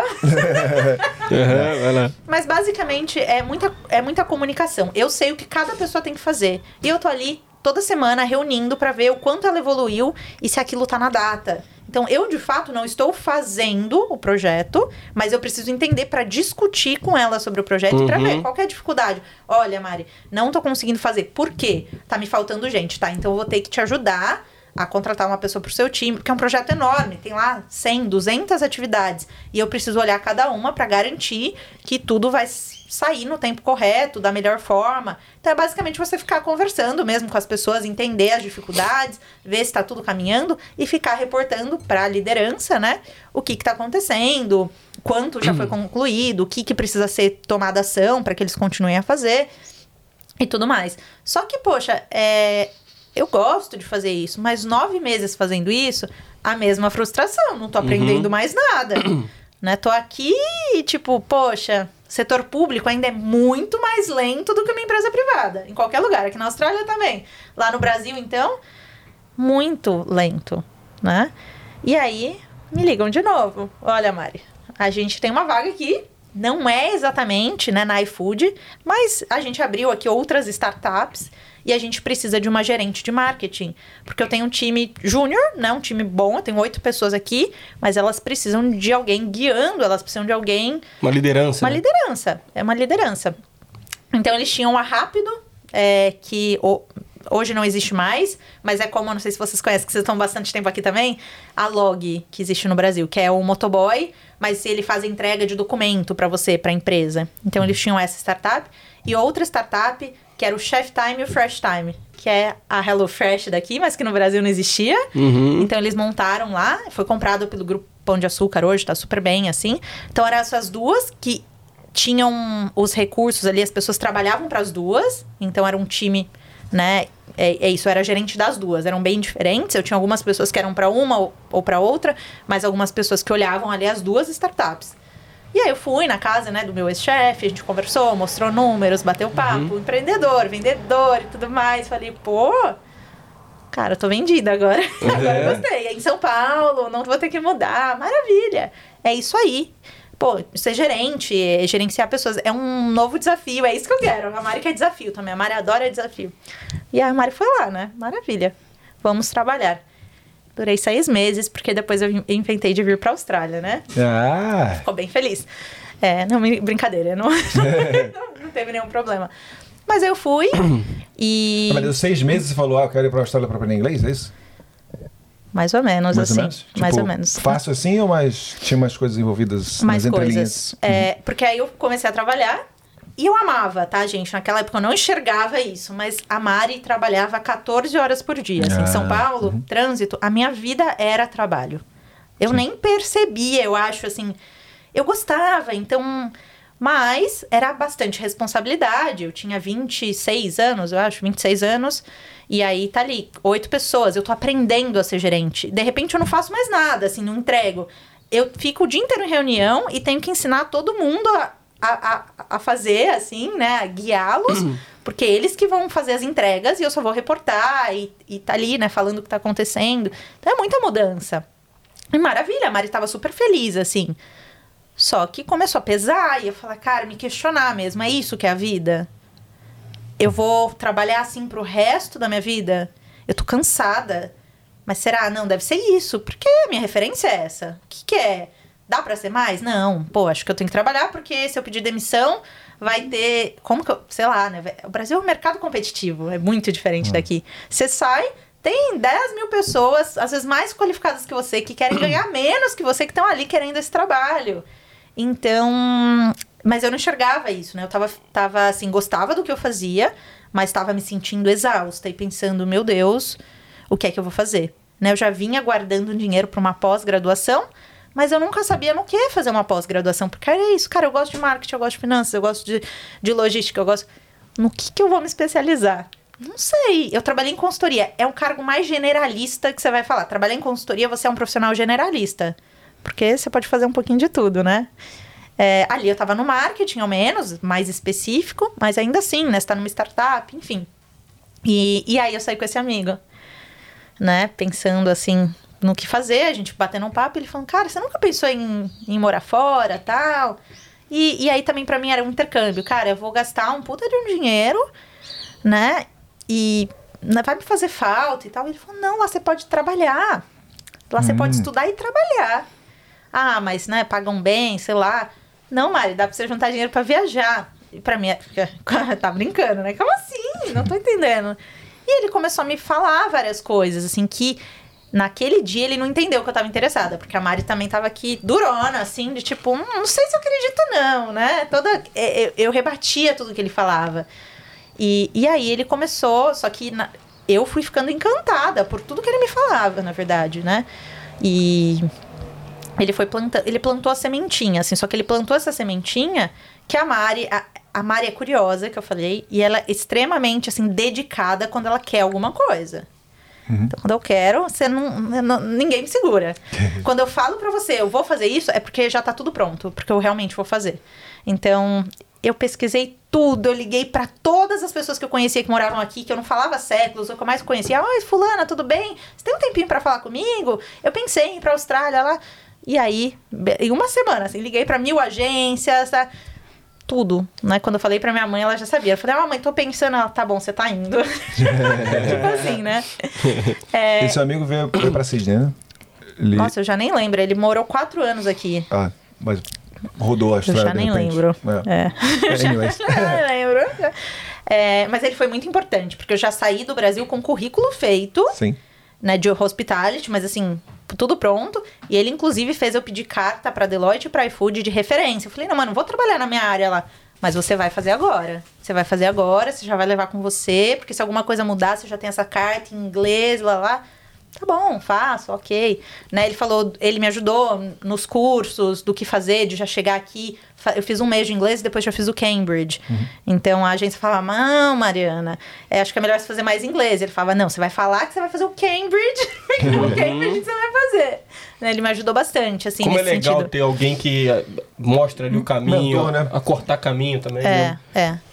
É isso do trabalho, assim. Eu já cheguei, cheguei na, na agência, a moça falou, calma, você nem sabe ainda. Eu já tava RSA, primeiro dia, assim, RSA. Mas tem tanta carreira. tipo, Nossa, eu vou te falar, eu acho tão legal quando as pessoas mandam mensagem pra gente, que a gente tem aquela visão que a pessoa tá lá imaginando o intercâmbio, então vim pra Austrália, a pessoa não sabe muita coisa, né? Eu acho legal quando alguém manda mensagem, tipo assim, pô, é, eu, eu preciso fazer o RSA aqui, ou eu posso fazer quando eu chegar aí, é, white card, tipo assim, eu não tenho, eu nunca tirei o white card, eu tô aqui há nove anos, eu nunca tirei. Aí tem um cara que tá pra vir, ele já quer tirar o white card pra trabalhar com obra, de repente surgiu a oportunidade, isso é legal pra caramba, né? Mostra que a pessoa tá realmente buscando se preparar, né? Sim, sim. Mas aí foi intensidade, né? Foi tudo muito rápido entre é, eu ouvir a ideia, pesquisar e falar, não é isso, eu vou fazer. Né? De- tomou um pouco de coragem, eu acho, pra. Fazia muito pouco tempo que eu tava na empresa. E pra falar, olha, eu vou, vou sair e é tipo, não é que eu tinha um plano claro, né? Tá, e depois você vai. Eu não sei. Né? Então foi a primeira vez acho que eu deixei a vida, ok, eu vou confiar na vida. E eu tô sentindo que eu preciso disso. E é uma experiência de vida. Eu quero ir, né? Então, eu queria seis meses, aí meu amigo também falou, fica um ano. E aí, ok, né? Eu, eu acabei aceitando e comprando mesmo essa ideia e vi- vim, vim aberta. Eu acho que eu sempre falo para as pessoas, para qualquer coisa que você faz, trabalho, vá aberta, porque você vai já pensando, ah, vai ser ruim. Você vai fazer com que seja ruim. A nossa cabeça, ela é muito poderosa. Sim. Então eu vim muito aberta, falei pra empresa, olha, né, infeliz... Ah, também teve um ponto, teve um ponto importante. teve uns alunos de Harvard, olha só, bem importante, que de, de mestrado que vão fazer projeto em várias empresas e eles foram fazer esse projeto na Fresh Time, Chef Time na época, e aí eu fiquei com eles como gerente de marketing e eu senti muita dificuldade no inglês, né? Falava, já me comunicava, mas assim, faltava, Sim. né? Então eu falei, poxa, é, acho que vai ser legal ter uma experiência em outro país, poder, a ideia era viajar mesmo, trabalhar em outra língua e tudo mais, achei que ia ser válido e vim. Então foi muito rápido, mas muito rápido. O que, que seus chefes falaram? Tá de boa? Porque você tava trabalhando 15 horas por dia. Você deveria. Você tava, porra, muito importante lá, né? Você devia ter um, um Ai. monte de responsabilidade, né? Eles falaram, ah, beleza? Eu acho que eles sempre foram muito tranquilos. assim- não tranquilos, eu acho que quando a pessoa é mais sábia, cara, ela não vai ficar brava por causa disso, ela vai entender o teu motivo. assim. Sim. Ela vai querer que você cresça. Se você acha, então pra eles é, se você acha que esse é o melhor pra você, tá ok. Né? Eu acho que uma é, é que aí eles o- os donos, né, já estavam uma em cada em cada startup. Então esse ex-chefe que me contratou para essa startup era diferente do que estava à frente do iFood. E eu lembro do chefe da iFood, a gente tava numa convenção de vendas. Eu tava nessa convenção de vendas que era só gerente, diretor e né, da- da- das startups assinando papelada para vir pro intercâmbio sem ninguém saber nada. Mas uma fala que ele falou também foi muito importante, porque eu era muito, às vezes, ah, eu quero marketing. É marketing, é marketing. Ele falou, Mari, é, cara, a gente quer pessoas boas. Não fica focando em uma área específica, né? Eu quero uma pessoa que vem comigo e que se ela precisar ir pro RH, ela vai pro RH. Eu quero uma pessoa que saiba aprender. Isso é o que eu valorizo num profissional. E aí aquilo naquela época eu não entendi, não, porque a Mari é teimosa também. então, naquela época eu falei, aham, tá bom, ok. Hoje em dia eu vejo e falo, cara, é isso, a vida toda a gente continua aprendendo. Quem tá com essa disposição para aprender coisas novas, para fazer acontecer, se dá muito bem. Independe, né? Na época eu queria uma coisa, queria uma coisa. Nem tô mais lá, nem, sabe? Então, é, é, né, eu acho que a gente não precisa ser tão. é, querer uma coisa né? específica. É, como que é? Cabeça dura, né? Cabeça dura, é cabeça Yep. dura. é. Sim. Deixar a- as coisas acontecerem. O que ele falou hoje, até hoje ressoa em mim. Uhum. Eu lembro, falo, cara, é isso. Né? As coisas vão acontecendo. Hoje, até no meu trabalho do Instagram tem marketing. Eu não falo de marketing, mas por trás do Instagram tem toda uma, uma coisa de marketing. Então tá envolvido ali no processo. Né? Então, ele me acendeu essa chama até pra eu chegar aqui na Austrália. Cara, eu cheguei aberta a vamos fazer acontecer. Não importa o que é. Cara, eu tô trabalhando no bar, eu tô aprendendo, eu tô me comunicando, eu tô aprendendo a fazer coquetel. Tudo pra mim era brilho nos olhos. Tô muito feliz de Ah, estar você aqui. tava aprendendo, então. Porque você falou, ah, eu queria, quero trabalhar, num- trabalhar num bar. Aí você já chegou, tinha arrumou. trabalhado. Nunca tinha trabalhado. Imagina! boa, boa. Ai, vá, passei umas vergonhas aí, mas enfim. Você sabe fazer um bom Negroni? Hoje em dia já não sei, não lembro mais de nada. Mas enfim, aí foi isso, decidi, né? Falei pra minha família, ajustei tudo. É, acho que a minha ideia era também não parecer irresponsável, né? Então, também vi tudo que eu poderia fazer ali. Pô, tô morando em São Paulo, o que vai acontecer? O que que eu faço com o meu carro? O que que eu faço? Enfim, dei um jeito ali em tudo pra falar, ó, tô indo pra esse ano. E aí vim para, fui lá pra Sydney, parei lá em Sydney. Boa, agora chegamos na Austrália. Chega lá. Tava aqui na Austrália. A gente começou pela Austrália, olha como é que é esse podcast, né? A gente começou pela Austrália, aí daqui a pouco a gente falou, não, não, Brasil. calma aí, calma calma Pô, mas vamos deu lá. tanto de coisa E boa, tanta informação legal. Exatamente, exatamente. Aí beleza, aí você chegou aqui. Você Cheguei quer, aqui. quer falar alguma coisa? Eu posso, posso lá, lá, lá, lá. Aí você chegou aqui, você tá no momento aí que a gente voltou, fez a... É. Aí tá. Aí vamos lá, Volta trabalhando que de não. De volta para o futuro. De volta- aí você começou a trabalhar no bar lá e tal. Você, você mencionou aí que rolou umas paradas lá. Você acha que ela não quer falar algumas histórias, né? Alguma- tudo. algumas gafes? Tem alguma Ah, é gafe que da pra, época? de- pra ser contratada, gente, eu fiz o que me ensinaram na época. Se eu sou orgulhosa disso, talvez não, mas eu menti no meu currículo. Ah, sim, sim. A Mari trabalhou lá no O'Malley's Pub de São Paulo, entendeu? Bem famoso. A Mari trabalhou lá. E aí eu ia na entrevista assim. Gente, qualquer pessoa sabia. A Mari nunca trabalhou no restaurante. A Mari comia e esperava o garçom servir ela, Sim. né? A Mari não sabia como funcionava. Então, assim, eu fiz, sei lá, uns três, quatro trials. Que obviamente eu não fui contratada, mas pra mim tava tudo bem. Era tipo, eu não sei nada, eu tô aprendendo e no próximo eu vou ser melhor. E aí eu fui pra um bar e aí o cara me perguntou assim, tipo, ah, você pode me falar três marcas de vodka, três marcas de rum, três marcas de gin? Smirnoff? Ah, eu nem lembro, hoje em dia eu já nem sei mais nenhuma, né? Balalaica, balalaica, balalaica. Me enrolei toda e ainda quis corrigir. Falei, não, é porque eu trabalhava num bar de cerveja, então eu entendo muito de cerveja.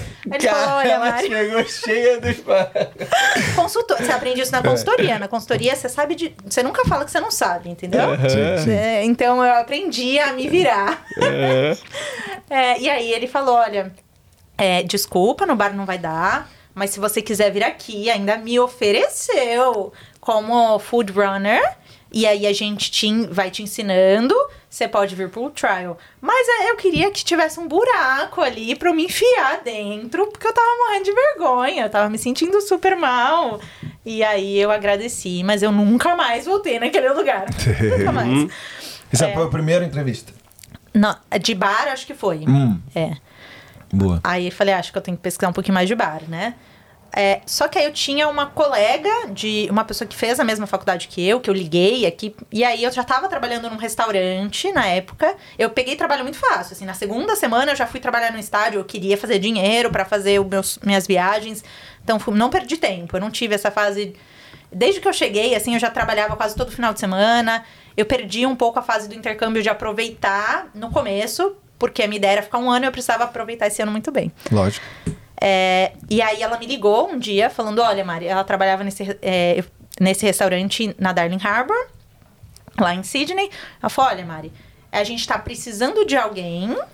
E ela falou bem assim: é, Tipo, ah, eu preciso de alguém que precisa o inglês seja bom, acho que seu inglês é bom. Não pode ser muito lerda. Eu acho que dá pra você. Eu tô cansada de ensinar a gente lerda. É, eu acho que você parece rápida, que você vai pegar rápido. Então, se você quiser, vem amanhã. Você vem um pouco mais cedo, fala comigo, vem pra um trial. Aí eu falei, tá, mas amanhã é sábado, eu trabalho no restaurante. Ela falou, você se vira? Ela falou, ai meu Deus, e agora? Quer ou não quer? Quer ou não eu quer? faço? Eu falei, tá bom, né? Eu dei desculpa pro restaurante, obviamente. Fui lá nesse bar e falei com ela, ela me explicou, assim, falou, ó, você vai ficar duas horinhas ali comigo, porque é um bar e restaurante. Então ela ficava atendendo as comandas ali pra fazer a bebida pro restaurante e tinha o outro lado que era atendendo a galera, né? Que vem pedir. Ok. Nunca tinha, né? Não sabia nem. Enfim, não sabia nada, gente. Não sabia nada. Queria trabalhar no Isso bar é quê? No primeiro legal. mês? Primeira primeiro- semana, segunda. Não, não, já foi. Acho que fazia cinco semanas que eu tava. Beleza, beleza. Ah, tá bom. É. O negócio dela era bar. Era tava bar, era bar, restaurante. bar. Focada, porra. Bar, era bar. Achava legal, gente, achava incrível. Enfim. Aí, ok, comecei lá a ajudar ela, né? Tentando, a menina falou que não gosta de gente lerda. Ela é, ela é brava, ela tem uma personalidade Brasileira, forte. brasileira. Brasileira, Boa, brasileira. boa. Isso aí. Beijo, Lívia. Aí, mas ela me ensinou muita coisa. Enfim. Aí, beleza, tava lá fazendo as coisas, só que aquele dia bombou. Ninguém esperava que aquele lugar ia bombar. E aí, a Mari, que ia ficar duas horas de trial, de repente fala, Mari, pula aqui desse lado. E aí, eu tinha que ir lá falar, o que, que você quer? Uma cerveja. Pegar a cerveja, abrir, pôr no sistema, cobrar. Eu, assim, No trial. o anjinho tava do lado. Aquele Sim. dia o anjinho tava do lado, tá? Porque eu nem sei como eu fiz o que eu fiz. Mas eu Depo- sei que Depois eu vou te contar um insightzinho do mundo dos restaurantes. Tem uma Tá. coisinha aí. Vai lá, vai lá, vai lá. Vamos ver. eu fiquei lá até as duas da manhã, entendeu? Aí vai ficar duas horinhas. É. Aí ele Pô. falou: olha, se você conseguiu fazer hoje, você consegue, então você tá contratada, né? Aí. Eu falei, maravilha. Só que aí ah, a Mari aprendeu muita coisa. É. Aí a Mari levou o cardápio. É, eu não sabia fazer nenhum coquetel. Eu ficava fazendo para as minhas flatmates para elas fazerem prova. Tipo, eu queria ser boa Ah, naquilo, legal, eu queria pô. aprender. Então, tipo, falo que, que é, né? tinha, eu te deixava minha colinha, mas eu fui aprendendo. Os né? flatmates agradeciam. É, pô, queria ter sido a flatmate dela. Aí fui aprendendo também, porque às vezes eu ficava desesperada, poxa, eu não sei fazer. Aí a minha amiga lá, que né, me ajudou, falava, ah, Mari, ninguém sabe o que você tá fazendo, você tem que ser confiante, você tem que aparentar confiança. Se você pôr uma coisinha errada, ele não tem problema, não. É isso aí. É, Porque tem gente que vai lá, filma, né? Asiático vem, quer te filmar, você lá, é, faz... enfim. E foi muito. Eu, fiquei um ano lá, o ano todo que eu trabalhei, né? Foi muito bom. É, aprendi um monte de coisa, correria doida. Nossa, eu nunca tinha trabalhado tanto fisicamente como eu trabalhei nesse restaurante. Só que eu também tava lá e eu fiquei um ano, mas assim, a minha mãe veio me visitar, depois eu fui pra Brisbane. Eu não tava, eu não me importava muito, é casual. Eu vim aqui pra viajar um ano. Então assim, eu tô aqui, tô te ajudando, adoro. Mas assim, se eu precisar viajar, eles já são tranquilos aqui. Mas eu era bem. Não, não quero um sponsor teu, não quero nada. Então, assim, ó, tô, vou fazer dois meses de mochilão. Aí eu pedi demissão, né? Falei, ó, tô indo fazer dois meses de mochilão tudo mais. Mas eu voltei e eles chamaram, porque o hospitality, cara, a pessoa sabe, eles gostam do teu trabalho. Pode contar com né? você, Não é- informal. Não, não é full time, né? É, só que Casual. eles me chamaram, só que eu tava cansada. Eu falei que gostava de bar. Essa vida de começar às 5 da tarde, dormir 3, 4 da manhã. Não tava legal, não, né? Aí a Mari, pô, não era bem isso. A Mari começou a aprender café. A minha, a, a Lívia, a Lívia me ensinava. Ela pegava na minha mão, eu juro. Ela foi muito boa nesse sentido. É, ela, eu não conseguia, eu falava muito difícil e tal. Não, Mari, vem aqui. E ela fazia eu fazer café. Não, eu vou tomar um café agora, você vai fazer. Ai, caramba, tipo, que aflição, sabe? Mas eu aprendi a fazer café com ela. Às Virou vezes ela barista. jogava, virei barista. Aí eles me mudaram pra manhã. Então trabalhava só no turno da manhã, maravilha, fazendo prep pra noite, né? Cortando as frutinhas pros coquetéis, essas coisas. Mas só fazia. E, e virei uma boa barista, porque ela pegava meu café e tinha dia que assim, ela virava meu café na pia. Falava, isso aqui tá uma bosta. Sério, ela era Queimou assim o leite, pô. tá horrível, faz de novo, o que que é? Tá mal?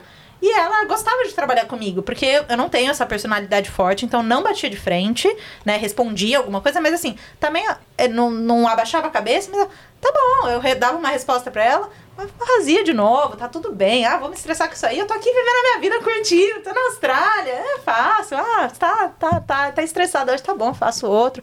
Então a gente trabalhava bem juntas. E fiquei aí até eu sair de Sydney mesmo. Fiquei nesse local. Só porque destacando que Darling Harbour é um dos lugares mais busy de Sydney, né? É busy. Conhece Oh. Darling Harbour? Não, esse, já nome, ouvi é- esse falar. nome é estranho, Darling Harbour, né? Já ouvi falar, mas nunca Pô, foi. é bonito, é bonito. As pessoas têm uma imagem que eu sou uma pessoa muito calma, né? Muito tranquila. É, eu passo isso pra elas, mas dentro da minha cabeça é tudo muito acelerado. E aí, quando elas me viam no bar, a Mari tinha que fazer dois negócios ao mesmo tempo. e corre pra lá e pega lá e fala: Mari, eu não tô te reconhecendo. Legal, legal. pô? Então você trabalhou de, ba- de, de barista, bartender, né? Teve alguma É. outra profissãozinha? Teve. Teve. Quando eu voltei de, de- dessa, desse mochilão, na verdade, antes Onde de você eu foi? voltar. Desculpa, perdão. Ah, eu fui pra Ásia. Eu fiz Ah, aquele. irado. Tailândia, Camboja, Mianmar, Singapura, Vietnã. Top. Foi- Isso que eu queria fazer. Dois meses. Isso que eu queria ter feito agora quando o Covid. Ah, poxa pô, vida. Não Ia fazer a atrapalhou. mesma coisa, atrapalhou. é. Mas enfim, eu- vou fazer. Mas dá vou pra fazer, dá Eu, pra eu fazer. quero, eu quero. Começar pra Bali daqui a um mês. Vamos lá. Oh, Ah, é, tu tá pra ir, né? Vamos lá, vamos lá. topzera, hein? Boa. Fui com a minha malinha também desafio. A Mari é muito planejada. E ela se desafiou, né? A malinha de, sei lá, 7 quilos, acho que era. Quando ela fala em terceira Essa- pessoa, É, né? é, vamos lá, vamos lá, né? A Mari é planejadinha, já tô imaginando a Mari. A Mari é metódica, a Mari é metódica, cara. Só que a Mari se, se desafiou, ela gosta de desafios, né? Sim. Aí eu falei, cara, eu não vou planejar nada. Normalmente eu vou pra uma viagem já tudo certinho. Eu falei, eu vou deixar a vida me levar. Né? Eu não vou buscar o hostel, qualquer coisa. O que for acontecer, se eu quiser ficar mais nessa cidade, eu fico. Se eu quiser né, mudar de cidade, eu mudo. Então foi ótima essa viagem, foi maravilhosa. É, eu me deixei mesmo. Eu fazia parte do Couchsurfing, que eu adorava viajar. Ah, então eu sim. recebia gente na minha casa em São Paulo, ficava na casa dos outros. Na Ásia também, fiquei. Então era bem inteirada. Eu Tá ligado nesse couchsurfing? Kitesurf. Couchsurfing. Couchsurfing. É. É, sofá, surfando no sofá dos outros. É. Que isso aí, é, cara? É uma comunidade, comunidade. é muito legal, é muito É. legal. Ainda existe? Não, agora parece Dá que tá diferente, que estão cobrando. Ah, é? Couchsurfing. É, mano. Que Bizarro, isso, cara? Como é que é isso tá. aí? Ah, mas... Ai, tinha, eu tinha, tinha esquecido Tá vendo que a gente vai um em cima, das, um, em cima da, um assunto em cima do outro? Tá, então Couchsurfing, na época em que eu participava ao menos, né? Era uma comunidade de pessoas que gostavam de viajar. E aí elas abriam a casa delas, né, Pra receber alguém. Você não precisava ter um quarto, pode ser no seu sofá, inclusive você deixa lá tudo escrito, como é a tua casa, né? Você pode receber. E você, quando vai viajar pra não pagar acomodação, você fica na casa de outra pessoa. Mas além dessa, desse fator do dinheiro, é na verdade pra você ter a experiência local. Então você fica na casa de uma pessoa, muitas vezes ela vai te falar, olha, em vez né, de você fazer só o roteiro turístico, Uhum. olha, vem aqui com os meus amigos nessa saída. Ou olha, né, é, faz isso. Ela te ajuda, é uma experiência com um local. Então aquilo, a Mari que gosta de viajar, falou, meu Deus, Isso é aí, isso aí. Facebook, Facebook. Não, Não. pô, Couchsurfing é um Ele aplicativo. era uma site, Ah, é um é um site. um site, Agora tem site, aplicativo, mas era Ah, é um um site? É um aplicativo. É, É. o site Aí eu me cadastrei, tanto que a primeira vez eu nem sabia onde era a Malásia. Depois eu fui e É. encontrei até o, o menino lá. Aí o menino da Malásia aplicou pra ficar na minha casa. Eu falei, claro, ótimo, ah, né, que legal. E a minha família, tipo, você vai receber um homem, você mora sozinha, da Malásia, sabe Deus, né? Onde é a Malásia? Não sabia nem onde era a Malásia. Aí começaram a me botar medo. E pra mim, muito genuína. Tipo, gente, sabe? E você tá morando aonde? Isso aí? São Paulo. São Paulo ainda. São Isso Paulo. é, tá falando de antes. É, desde quando eu comecei a participar. Tipo, cara, e aí, só que aí ele veio, cara, um amor. Imagina, a pessoa da Malásia, os asiáticos são todos, né? É que você vê o rating também, né? Vê lá a histórico Só do que cara, o nenhum review. nós duas. Era a primeira pessoa que tava recebendo, então eu não tinha review nem ele. Ah, e porra, foi corajosa, Então- foi corajosa.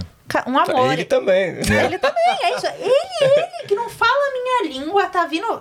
E pra ele, É. né? Então, pra mim, é, eu sou um pouco. Eu, eu vejo o bom nas pessoas, assim, até que você Sim. me prove o contrário. Então, talvez eu seja muito genuína nesse lado, mas pra mim nunca. Nenhum problema. As pessoas Sim. começaram a falar, cara, é um homem, você vai trancar sua porta. E se ele levar alguma coisa? Sei lá. O cara tinha uma câmera profissional, deixava lá na minha casa. Então, a primeira vez, ele veio, fez um mochilão no Brasil dois meses e voltou e ficou na minha casa. A primeira vez é, olha, você não vai ter a chave, você vai ficar só quando eu estiver aqui. Segunda vez eu já dei a chave pra ele, um menino bonzinho, imagina, gente, sabe? Perdido, um imagina um asiático ali, não fala uma palavra de português. É um amor, eu adorei. E aí, isso me, isso me instigava. Eu nunca quis morar fora, mas eu adorava quem era de fora. Eu tinha muita curiosidade em saber, tipo, ah, o que, que você faz? Mas como é lá? Mas no que, que você trabalha? Eu enchia essas pessoas de pergunta. Não que eu queria, né?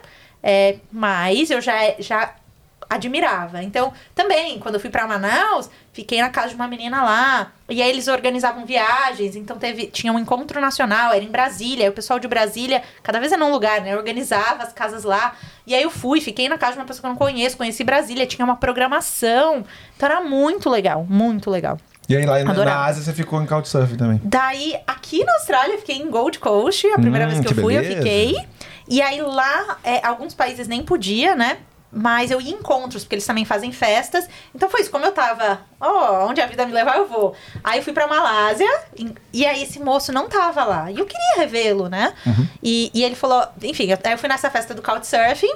E, e aí eu conheci algumas pessoas, um brasileiro que morava lá, ele falou, olha, Mari, eu tô recebendo um casal aqui de portugueses e tudo mais. Eu geralmente não chamo mulher é, pra ficar na minha casa, só pra não dar nenhum problema, mas a gente já se conheceu, se você quiser Sim. ficar mais uns dias.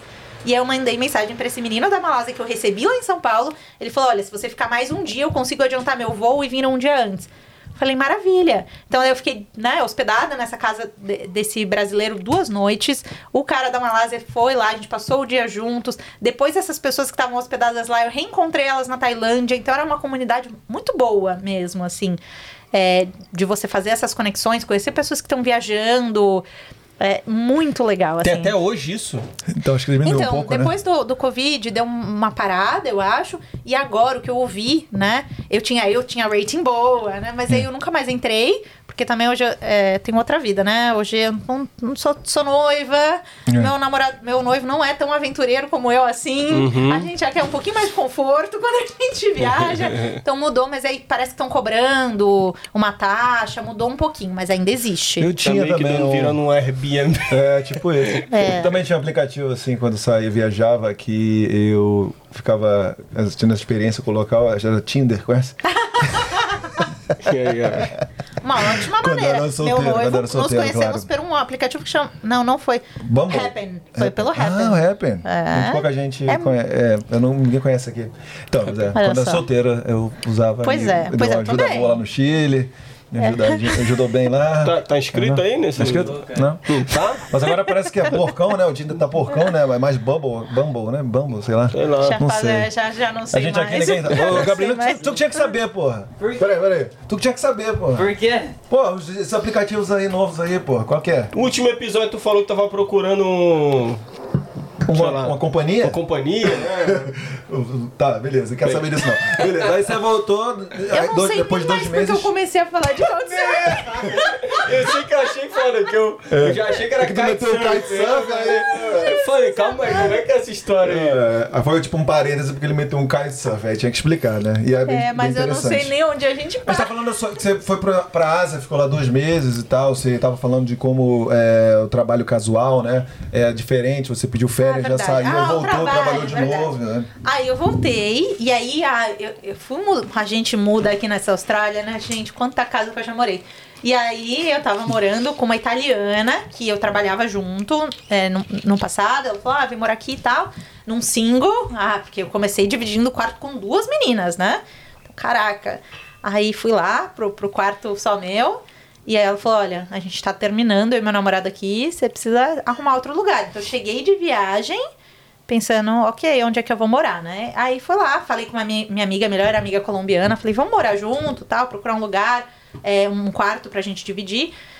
E, e aí a gente fez essa busca. E eu já não sei mais porque eu Seu trabalho, pô! lembrei. Não, não, não, não, não. Eu gostei. Vamos- gostei. Vamos até dar um brinde aí. Eu gostei dessa, eu gostei. gostei dessa. Originalidade, originalidade. Ela podia ter ficado assim, ó. É, então. Não sei. Eu nem sei. Eu, eu mas- imaginava você num labirinto, tá, entrou, num caminho, entrou num caminho que não tinha porta e teve que voltar. perdi. É, entendeu? Aí fui morar com um casal que trabalhava de tráfego controller. ah, tá. E aí, caraca, não, o dinheiro é mó bom e tudo mais. Opa, dinheiro é mó bom, vamos lá fazer isso. Não faz muita coisa, tá? Aquela galera que pegou um coletinho amarelo e falando, vem aqui. a plaquinha, stop, slow, Ah, é? lá. É, Paga bem aquilo? paga bem, Aí, paga ó, bem. Novidade, Paga não bem. saber não. É. É, vamos contar as coisas não tão boas, né? Aí É. beleza, a Mari foi lá, tem que tirar o white card, outra certificação lá, fiz tudo. Vamos explicar pra galera, de repente? Não, não, que coisa não tão boa. Ela vai falar, mas quer explicar, contar. quer explicar, quer explicar o que, eles o que que as pessoas fazem pra tá, galera é do um- Brasil? é- sim. Ele é um agente de trânsito, talvez. Ele vai Isso. ajudar ali. Então tem uma construção, tem muito. Ca- É um semáforo. É um semáforo humano. É um semáforo Semáforo humano. humano. Tem, não, é que tem várias situações. Tem, tipo, construções. E aí tem o caminhão de cimento, que entra. Então, essa pessoa, quando o caminhão vem, ela vai lá, tá com a plaquinha na mão, vai parar o trânsito, vai chamar o caminhão, vem caminhão, né? Vai guiar pro caminhão entrar e depois vai voltar o trânsito normal. Às vezes estão consertando o pavimento ali. Aí tem duas pessoas, que é quando. Te- Tem do- uma mão indo, outra mão voltando. E aí cada vai parar, porque agora, como estão consertando a estrada, sei lá, só vai passar uma mão. Então você vai parar, e vai abrir pro seu lado. O carro vem, você chama o carro, até que você vai falar, para, vai falar, ó, o último carro que passou foi o carro tal, pode abrir aí. Então você ajuda nesse sentido, né? Pode ser para estacionar. Tem trabalho que é movimentado, como esse da rodovia. Agora tem trabalho que é tipo, ah, uma construção perto de uma casa, nem passa carro lá. Entendeu? Então você passa o dia todo ali. Mas tem que ter. Mas tem que ter. É É, eu acho que é meio que isso. por lei, então É tem que ter. isso. Tem que ter. Tipo, É. aí envolvido umas cinco pessoas numa obrinha de. É. Tá pra ligado? fazer calçada, Fazer pra calçada. passar cimento na calçada, você tem que ficar ali. É, é, essa é uma das é. coisas engraçadas da Austrália pra mim. Você não tá ligado, não? Não, viu claro. isso? É sim, não. Inclusive tem. É melhor nem É falar uma sobre isso, placa não. mesmo, cara. O cara bota uma placa e Sim. tá stop. Aí parou, aí a gente ficou esperando a pessoa, aí a pessoa vira assim, agora é slow, vem. Aí tá ligado? É muito, muito engraçado isso. Mas é bom, né? Tipo assim, pelo menos a segurança tá garantida. Tá né? garantido, a gente Isso. espera. é. Mas é a parte ruim. Tá chuva, tá sol, tá vento, não importa. Você tá lá. Muitas vezes, na maioria das vezes, num lugar descoberto. Né? Então, mesmo sem, sem ser. Você sem ser australiano, você pode trabalhar nesse. Pode, ah, pode. legal. Pode ir lá em Sydney, é bem comum. É bem comum. Hum, legal. E você pode falar um pouquinho de quanto a pessoa ganha, assim? Na época você ganhava quanto? Deve ser um pouco mais agora, eu não sei. No ABN, agora deve ser um pouco mais. Mas era 28, 30, 35. Olha. Independente Bacana. do dia. Mas tinha uns pênaltis. De semana, porque obra na semana, né? Então Ah. era difícil ter trabalho de final de semana. Às vezes bem cedo, né? O pessoal acorda muito cedo. Porque Então, às vezes tem uma galera que fica, tipo, overnight, tá ligado? Ah, Tipo, é. tá aí é mais, com certeza. Pô, Inclusive, nossos amigos do Austrália Diário também tem um. um né, o- Léo e a Carol, eles têm um emprego também bem interessante. Eles. É, tem um caminhão. Não tem o carro do Google que passa pra ver as, as ruas, né, pra registrar as ruas? Tem um carro também da prefeitura que faz a mesma coisa pra procurar buraco Olha. na estrada. Então, eles ficam o dia inteiro fazendo, tipo, olhando a estrada pra ver se tem um buraco, aí eles detectam o buraco na estrada, aí eles reportam pros chefes deles, aí alguém vai lá e faz a manutenção. Não Entendeu? sabia, que legal. pô, legal. Entendeu? É legal. outro, é um emprego interessante, assim. Sim. Quando eles falaram, eu falei, pô, como é que eu não sabia que existia E isso, como não? tem obra ultimamente aqui, cara? Ah, sempre. Ah, não, perfect. sempre, meu amigo. Sempre. Quando eu saí daqui, quando eu me mudei, era aquele ali na, na City. Aquela. Como é que é o nome daquela lane nova ali? Que tem aquele pirocão lá com. Com, com a. Ah, Como é que é o nome? Bel, Beltal? Não, não é Beltal, não. Sei lá, Square, Agan Square, né? Ah. Yagan. Yagan Square, Yagan Square. Essa é nova, essa é nova. Aí tava pô, bastante Ah, coisa. entendi, entendi. Eu, aí continua sempre obra, obra, obra, obra, obra. Mas é que bom, né? Porque aí coisa Sim. cresce. Mas Sim. vocês também tirem suas conclusões, né? É. Porque muita obra também. É. Vamos lá. Não, é isso. E aí parecia legal porque é shift longo. Então, às vezes era 10, 12 horas. É difícil ir ao banheiro quando você tá trabalhando, né? Ali em pé. é, era um pouquinho complicado. Mas. Não, não pode ir no banheiro? Não pode, mas é, às vezes você tá ali. Deixa eu ir aqui, ó. Deixa eu ir aqui no banheiro. Onde tem banheiro, às vezes tá no meio da estrada, é- era um pouquinho complicado, mas acho que o mais é o, o que as pessoas vendiam, né? Era tipo, ah, você vai ganhar sem fazer nada, vai, sem fazer muita Hum. coisa. Só que você se imagina em pé 12 horas, com uma plaquinha na mão. o E é seu- isso. Uma mão na plaquinha, outra no carinho. E às vezes, se não é um lugar movimentado, Cara, na moral, velho. Entendi. se não é um lugar movimentado, não tem o que você Nossa, fazer. ainda mais você que pensou muito, trabalhou com muita gente, com, entendeu? E chegar e ficar parado do- 12 horas sem ter que pensar, não, é horrível. Não, a gente, o que a gente fazia, é, não pode, tá? Mas era ligar. Então, colocava o fone de manhã, ligava pra galera do Brasil, amiga, passava. Hum. O pessoal ia dormir uma hora, né? É bom pra Sim. manter o círculo de É, amizade. bom pra manter, eu tinha tempo pra manter Ouvir, esse ouvir um Isso aí, podcastzinho. isso Tá? Hoje em dia É. dava pra ouvir um Só que podcastzinho. cansa, gente. É. Não tinha o que fazer, e aí você tem que ficar. É você, a sua cabeça tem que estar muito boa. Porque chega uma hora que, que eu tô. Não tô aprendendo nada, tô acho que até desaprendendo. Porque É. assim. Aham. Cabeça. Eu admiro quem faz e tem. Cara, que legal. Tem que ter gente pra fazer tudo, né? Sim, Sim. Mas aquele trabalho, pra mim, especialmente, foi tipo, não foi legal. Eu passei acho que só dois meses fazendo isso. E é, eu preferia estar no agito, na correria do hospitality do que tá ali. Foi por isso que daí eu voltei, né? Só pro, pro mesmo lugar que eu trabalhava pra fazer café, porque eu prefiro estar me movimentando, me fazia melhor. Meu dia passava mais rápido, era melhor. Mas foi isso, trabalhei de, de traffic controller por dois meses. E naquela época, como eu decidi ficar um pouco mais, eu decidi buscar um trabalho na minha área aqui. Então foi a hora que eu falei, cara, se eu vou, tenho visto, né, é, que eu posso ficar mais, deixa eu procurar alguma coisa na minha área. Fiz Sim. lá meu currículo em inglês e tudo mais. E foi bem difícil. Eu acho que hoje quem chega tá em uma outra fase. Gente, quem tá chegando agora aproveita, que tá muito bom. Tá muito bom. É, foi difícil. Eu ia pras entrevistas, eu pass- assim, passava nas fases, mas uma era o meu cargo de gerência. Então eu aplicava pra cargos menores, porque eu tenho total consciência que aqui eu não sou ninguém, ninguém me conhece, e eu tô disposta, eu tô trabalhando no bar, no- eu faço o que você quiser. E eu chegava até o final e eu sempre recebia um e-mail que ou você é muito qualificada pra isso, acho que você vai cansar rápido, não vai ser desafiador e tudo mais, ou ah, alguém tinha uma experiência mais similar né, da indústria e a gente contratou essa pessoa. E, e aí eu aplicava, então comecei a aplicar para vagas acima. E eu fiz um processo, uma vaga de gerente de marketing. E no final, cheguei até o final do processo, precisava falar espanhol. Eu falei, ah, legal, também falo e tudo mais, beleza. E aí eu recebi um feedback que me doeu muito, porque falaram: olha, é, a gente precisa de uma pessoa mais confiante. Assim, eu tava total. Eu não tava mais acreditando em mim, né? A gente chega e começa, pô, não sei se eu sou tão boa fazer isso no Brasil, mas é aqui e tal. E eu fiz o processo todo. E eu achei que eu tinha ido bem. Mas, de fato, a minha autoconfiança é, não tava legal. Já entrou Então, derrotada, mais já. ou menos. Me deu uma caída aquilo. É, cara, falando, ó, pra mim, sou comum, você não é boa o suficiente. É, então, cargo baixo eu não consigo. Não, mas quando você recebeu esse feedback aí, você tava com uma impressão boa, pô, falei, fui bem e tal. Quando você recebeu, meio que caiu a ficha, você falou realmente ou não? Você ficou só Me decepcionada? derrubou. Me derrubou. Eu entendi, mas era tipo, putz, é, meu Deus, o que, que eu vou fazer? Assim, me deu uma derrubada, sabe? Demorou, acho que o processo demora, né? Aqui na Austrália, tanta coisa que acontece, demorou. Eu construí muito. Hoje a Mari, a Mari tá muito mais autoconfiante. Uhum. Mas naquela época acho que demorou pra eu entender que era isso mesmo. Que a Mari tinha competência técnica, mas a Mari não tinha é, essa parte comportamental. A Mari. Eu, por isso que eu. Hoje as pessoas falam, você me inspira. Porque eu falo, gente, vocês podem. A gente acha tanto que o inglês não tá bom. que a gente tem tudo, só que a gente precisa acreditar que a gente tem. Se a gente não acredita que a gente tem, a gente não tem tudo. Se acreditar que você pode alguma coisa, você vai atrás, você vai fazer acontecer. Agora, se você não acredita, então eu comecei, acho que eu já não. Eu fui pra entrevista, apesar de estar falando, ah, achei que eu fui bem, eu já não tava acreditando. Pra mim é tipo, ah, eu não consigo ser gerente aqui na Austrália. Eu vou lá pra ver o que dá, mas, pô, esse cargo é demais pra mim.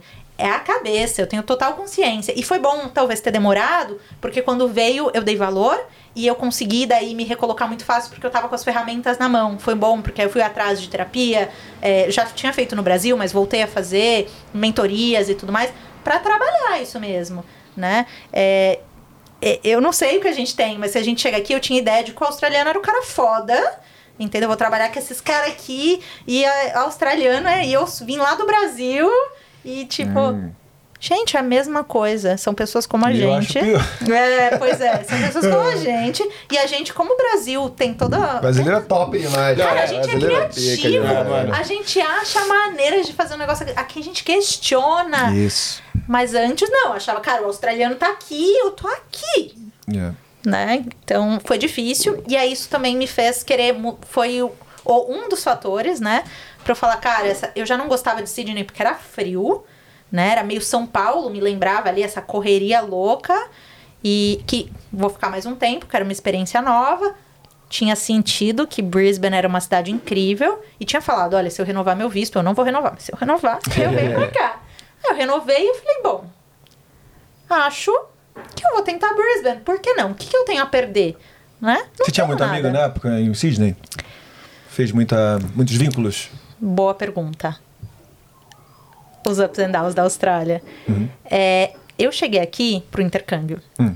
Então eu queria amizade com gringo. Eu queria praticar meu inglês.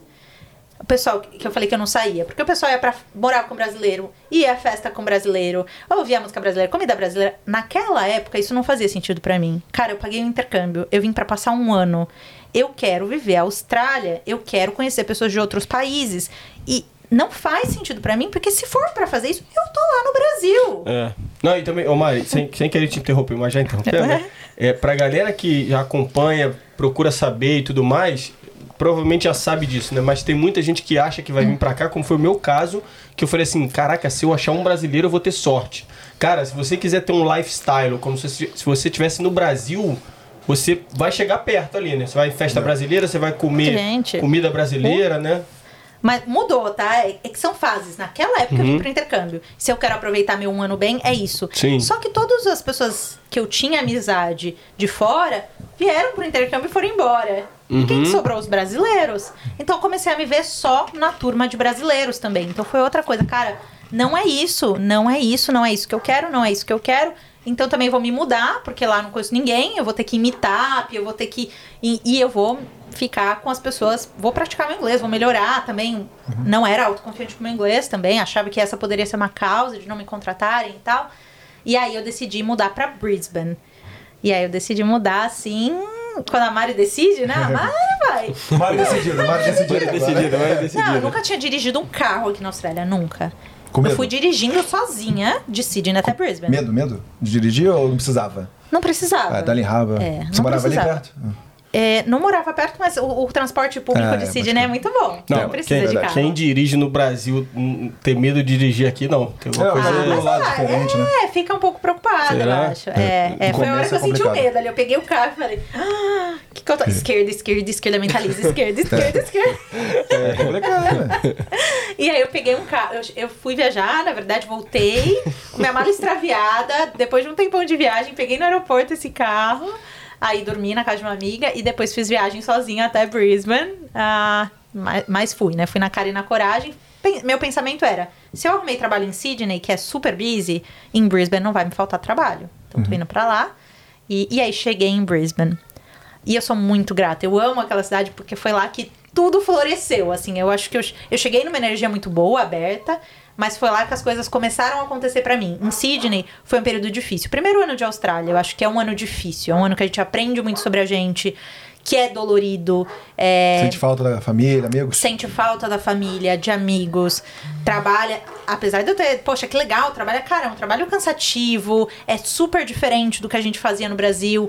Então é um ano de muito aprendizado, assim, muita gente, a dor da partida também, de muita gente que você conhece, vira super especial, só que a pessoa veio pra ficar seis meses. E aí você tem que se despedir toda hora de alguém. Quando você se aproxima de alguém, gosta muito daquela pessoa, aquela pessoa vai embora. Tem, tem horas que você até começa a, meio que selecionar quem você quer mais perto, porque você pensa assim, essa Tô pessoa. com medo. Essa, pe- essa pessoa não, ela quer ficar. Então a gente se Ah. identifica e aí você começa, vale a pena eu investir numa amizade. É uma parada, Sim. uma vibe meio, meio louca assim. Você falou da questão, lá, lembra lá no início você falou que você chegou no início, você não pensava muito, como as coisas vão muito rápido, você não pensa em família, não tem tempo de meio que sentir saudade, né?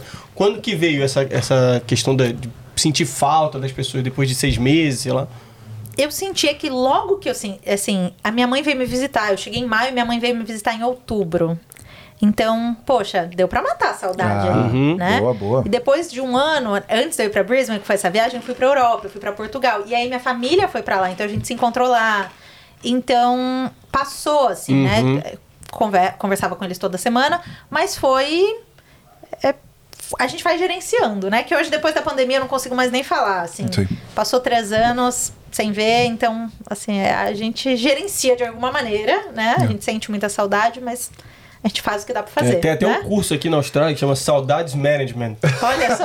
Que aí você, sabendo você tá fazendo para os brasileiros. É, boa ideia. O Diegão vai lançar, o Diegão vai lançar. Saudades Management. Mas quando a coisa tá boa, eu acho que também cê- cê- é, a minha família vê que eu tô bem, então eles são felizes. E aí, agora em Sydney, quando eu decidi mudar, eu tava meio mal. Era isso, pô, não passei em entrevista de emprego e tal. Eu tava meio mal. Então minha mãe falava, filha, volta. Só que daí eu pensava, cara, não, voltar não vai resolver. Eu preciso figure out o que tá acontecendo comigo. Eu preciso, né, enfim, me ajustar aqui. Aí fui pra Brisbane. E aí, por que, que eu falo que essa da- cidade foi mágica, né? No começo, então, eu fiz amizades gringas, né? Tem até uma... A menina vai casar, é dos Estados Unidos, me convidou agora, queridíssima. É, só que também, depois de um tempo lá, eu entendi que eu queria me sentir em casa. Né? Depois que você decide, na verdade, caiu a fichinha que eu queria tentar ficar aqui mesmo. Cara, eu quero ficar perto de brasileiro, eu quero comida, comida brasileira, eu quero ouvir música brasileira. Hoje eu praticamente vivo só com brasileiro, porque é muito fácil fazer amizade com brasileiro, né? E eu adoro, adoro, não troco por nada, gente, a gente é maravilhoso. Só que é espaçado, meu inglês já tá bom, é outra fase, né? No começo, você vem pra ficar pouco tempo, eu diria, foca no teu inglês, né? Não, não se perde, que você pode te, te atrasar. Aí eu fui pra lá, aí logo eu conheci meu noivo. Então também, Ah, me entendi apaixonei. Aí foi, assim, cinco meses a gente começou a morar junto. É, e ele veio querendo ficar. Ele já veio com a ideia de ficar. Então, a- era, putz, eu falava, eu ligava pra minha mãe falando, como é que eu vou fazer esse cara voltar comigo pro Brasil? Só que na verdade eu não sabia que ele ia me fazer ver que a Austrália era um bom lugar pra gente ficar, né?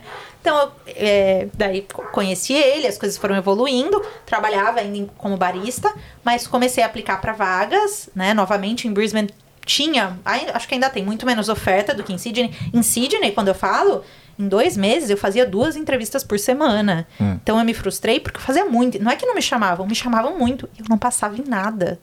Então foi muito, assim, difícil, tá? E, e aí, em, em Brisbane, eu consegui um trabalho part-time, né? Porque eu tava estudando. E, e aí a chavinha deu uma viradinha. Foi tipo, opa, trabalhando de volta com uma coisa que eu gosto mais. Desculpa, qual era, qual era o cargo? Desculpa. Era, era marketing specialist. Ah, legal. Deixa eu te fazer uma pergunta aqui antes de você continuar. É, você estava fazendo esses processos seletivos e, para mim, as empresas, tipo, só contratariam residente, não? Não, era, eu só aplicava pra part-time, que era o meu visto, E tá né? de boa? De boa. Era de aberto. boa. Sim. Legal. É difícil, é isso. Muita vaga, assim, eu já cheguei a ouvir, eu fui numa entrevista e precisava trabalhar 24 horas. E eu só posso 20, né? Só podia 20. Uhum. E eu falei, olha, pra mim não tem problema, essas quatro horas eu trabalho. Não lembro como eu falei, mas talvez falando de graça, eu tô- vou estar tão grata, eu quero isso, tá? E o Não cara pode. falou, é, é, eu não sei como funciona no seu país, mas aqui na Austrália. Não posso fazer jeitinho nenhum. Na, né? aqui na Austrália, eu preciso de alguém pra trabalhar 24 horas. E você só pode 20. É aquele dia que você sai. Filha da. essa bosta desse país que eu não posso. Isso Não é tem jeitinho, não tem jeitinho. jeitinho. Não tem jeitinho. Mas aí eu achei. é, e aí é, achei essa vaga part-time. E o meu, é, na época, namorado, né? Adorava aqui e já veio. Ele não veio, veio com zero de inglês, mas com a certeza de que ele ia ficar. De que ele ia estudar, ele é da área de TI, na área de TI e suporte de infraestrutu- infraestrutura, né? É, mas ainda assim, ele falou: vou estudar aqui, eu já tô vendo o curso, depois que eu fizer inglês, que é um curso que dá direito ao graduate, todo, assim, vou ficar, né? E eu tava acabando os meus dois anos. Falei que não ia ficar e tava acabando. E aí? O que, que eu vou fazer? Né? E, poxa, minha cabeça tava, vou fazer um master agora. Pô, não sei, sabe? E aí também, meu namorado falava, pensa na sua decisão, né? Não vai ficar aqui só por causa de mim. Aí queria matar uma pessoa que fala isso pra gente, né? É. Ele não queria se sentir culpado, mas ele falou, falou, ah, então você não quer. Não é o que você tá falando. Como assim? Como assim, né? E eu fui visitar um advogado. Por quê? Na verdade, lá em Sydney eu fui visitar um advogado, só pra ver. E se eu quisesse ficar? E o cara falou: olha, ah, você fez ADM e, tipo, tá fazendo um VET. Olha, te indico fazer childcare ou chefe. E aí, assim, eu sempre gostei da minha profissão, nunca foi uma opção. E aí era uma coisa que eu nem tinha certeza se eu queria pra mudar de profissão. Não. Então eu vou voltar pro Brasil. Não dá na minha área, ok. Eu prefiro trabalhar com o que eu gosto, então não dá, não dá. E aí, essa minha amiga, que morava já em Brisbane, ela é de marketing, ela fez a faculdade comigo, mas fez publicidade. E ela fez um master, aplicou o visto lá em Queensland. E ela falou: Mari, meu advogado, é, é, passa com ele que ele vai te dar uma, uma luz. Que mal tem, né? Fui lá, passei no advogado e ele olhou meu currículo, olhou minha. Falou: Olha, Mari, você pode aplicar por um visto de graduada, que você tem direito de trabalhar full time. Eu falei, "Pá, mas eu fiz um curso de business, todo mundo faz, né? Não leva a lugar nenhum. Falou, não. né? Não só pode, como porque você realmente já tem experiência, você já pode fazer o seu full skill assessment. Já pode validar, porque já vai te adiantar lá quando você quiser aplicar para residência. Eu fiquei, sério? Tá bom, você tá falando, né? Aí minha vida mudou. Tipo, sério, eu vou poder ter um visto para trabalhar full time aqui? Isso é diferente. Opa, peraí, né? Aí eu apliquei, a empresa que eu tava me ofereceu, né, pra, pra ficar lá full time. Fiquei. E a vida muda. Foi aí que caiu a chave e eu falei, não. Cara, porque aí a gente vê né, na vida de trabalhando casual, nessa correria louca, né, até a corrida dos vistos. É, pagar visto, pagar curso. é, é, é Correndo difícil. atrás do rabo, né? Parece que Correndo cachorro atrás do rabo, né? é difícil. Agora, quando você tá trabalhando full time, que você vê que a galera aqui realmente trabalha das 9 às 5 e que eles não fazem piadinha se você sai às 5, porque todo mundo valoriza e todo mundo quer estar com a família depois desse horário. E às vezes, é claro, vai precisar, mas é exceção, não é regra. Né? Quando você vê que é- que você é super bem remunerada po- pelo tra- mesmo trabalho, cara, eu falei, cara, é- tô É gostando, é isso. Dá pra ter uma vida muito melhor do que a que eu tinha no Brasil, fazendo o que eu gosto, ganhando mais. Sem ter né? que trabalhar sem, 14 sem ter horas. que trabalhar 14 horas. Eu quero ficar aqui. eu quero, eu não me imagino. E vai passando tempo, cara, três anos fora. Eu já não me imaginava mais no Brasil. Se eu for pro Brasil, eu vou fazer o quê? Voltar pra aquela vida? Morar em... Eu já não quero nem morar em São Paulo mais. Imagina a loucura. Não Você quero. chegou a visitar lá, não? Cheguei, fui duas vezes. O que, que você sentiu quando voltou lá? Ah, é muito bom, né? Tá com a família, tá com os amigos. Uhum. É muito bom. Mas a vida, o dia a dia é muito melhor aqui. Você né? se coçava assim, ó, tô, quero voltar, já tá de, tá de boa, já quero voltar pra Austrália ou não, not really? Não, mas é, é que é tão curto. A gente vai ficar quatro semanas da Quatro primeira semanas. vez, três. E é. no- tá todo mundo querendo te ver. cê- não é, a vida é, normal, sim, né? sim, tu sim, não faz sim. esforço extra. total, né? Então é tipo uma férias que você é rainha. Né? Ah, O que, que você quer comer? Aonde você É. quer comer? O que, que você quer fazer? Não, não, se cerveja eu pago, você visita, pô. Exatamente. É. É outra vida, né? Acho que às vezes se ilude o, o intercambista ou a pessoa que quer, o imigrante, entendeu? Vai lá pro Brasil e fala, porra, quero, eu quero isso. Minha depende do vida. tempo, A Austrália do é muito complicado. Não, porque você conversa com as não, voltar pro pessoas Brasil. e elas estão naquele mundo que eu gostava, mas que eu já sei que não é mais pra mim. Estão falando, nossa, fiquei trabalhando até 10 e meia, não, vou ter que desmarcar com você porque eu vou ter que fazer isso aqui. Trabalho, trabalho, trabalho, trabalho, estresse, trânsito, na, na, na. Não, eu digo o sentimento da pessoa que vem aqui, tá ligado? E aí quer voltar pro Brasil, aí ele tem esse pensamento de férias, entendeu? Ah, Porque é tudo tá. mil maravilhas, entendeu? Então, às vezes fica assim, pô, eu quero ir pro Brasil porque lá tem minha família, meus amigos, só que às vezes esquece dos problemas do Claro. que É porque, fez a pessoa vir Porque pra se cá, você né? vai pra lá du- duas semanas, por exemplo, você vai é um bate e volta, você vai ficar duas semanas lá, É, você não vai conseguir, É tipo, exatamente, cair na real. Tipo, a ficha cair que você, putz, na, na melhor voltar pra mim. Então você vai voltar pra cá com aquele sentimento ainda de tipo, pô, dá pra ter ficado um pouco mais. É. O Brasil não é tão ruim e É. tal. Aí depois, quando você fica um tempo a mais lá, você começa É. a ter uma noção da realidade. Você começa a ver as coisas ao redor, né? É. Realmente acontecendo, né? Sim. E as, ami as amigas, você vê, você fala, caraca, nossa, elas devem estar se encontrando sempre. Não, elas se encontraram uma vez no ano, duas. É. Então, Pode crer. você lembra, né? Como é o dia a dia aqui?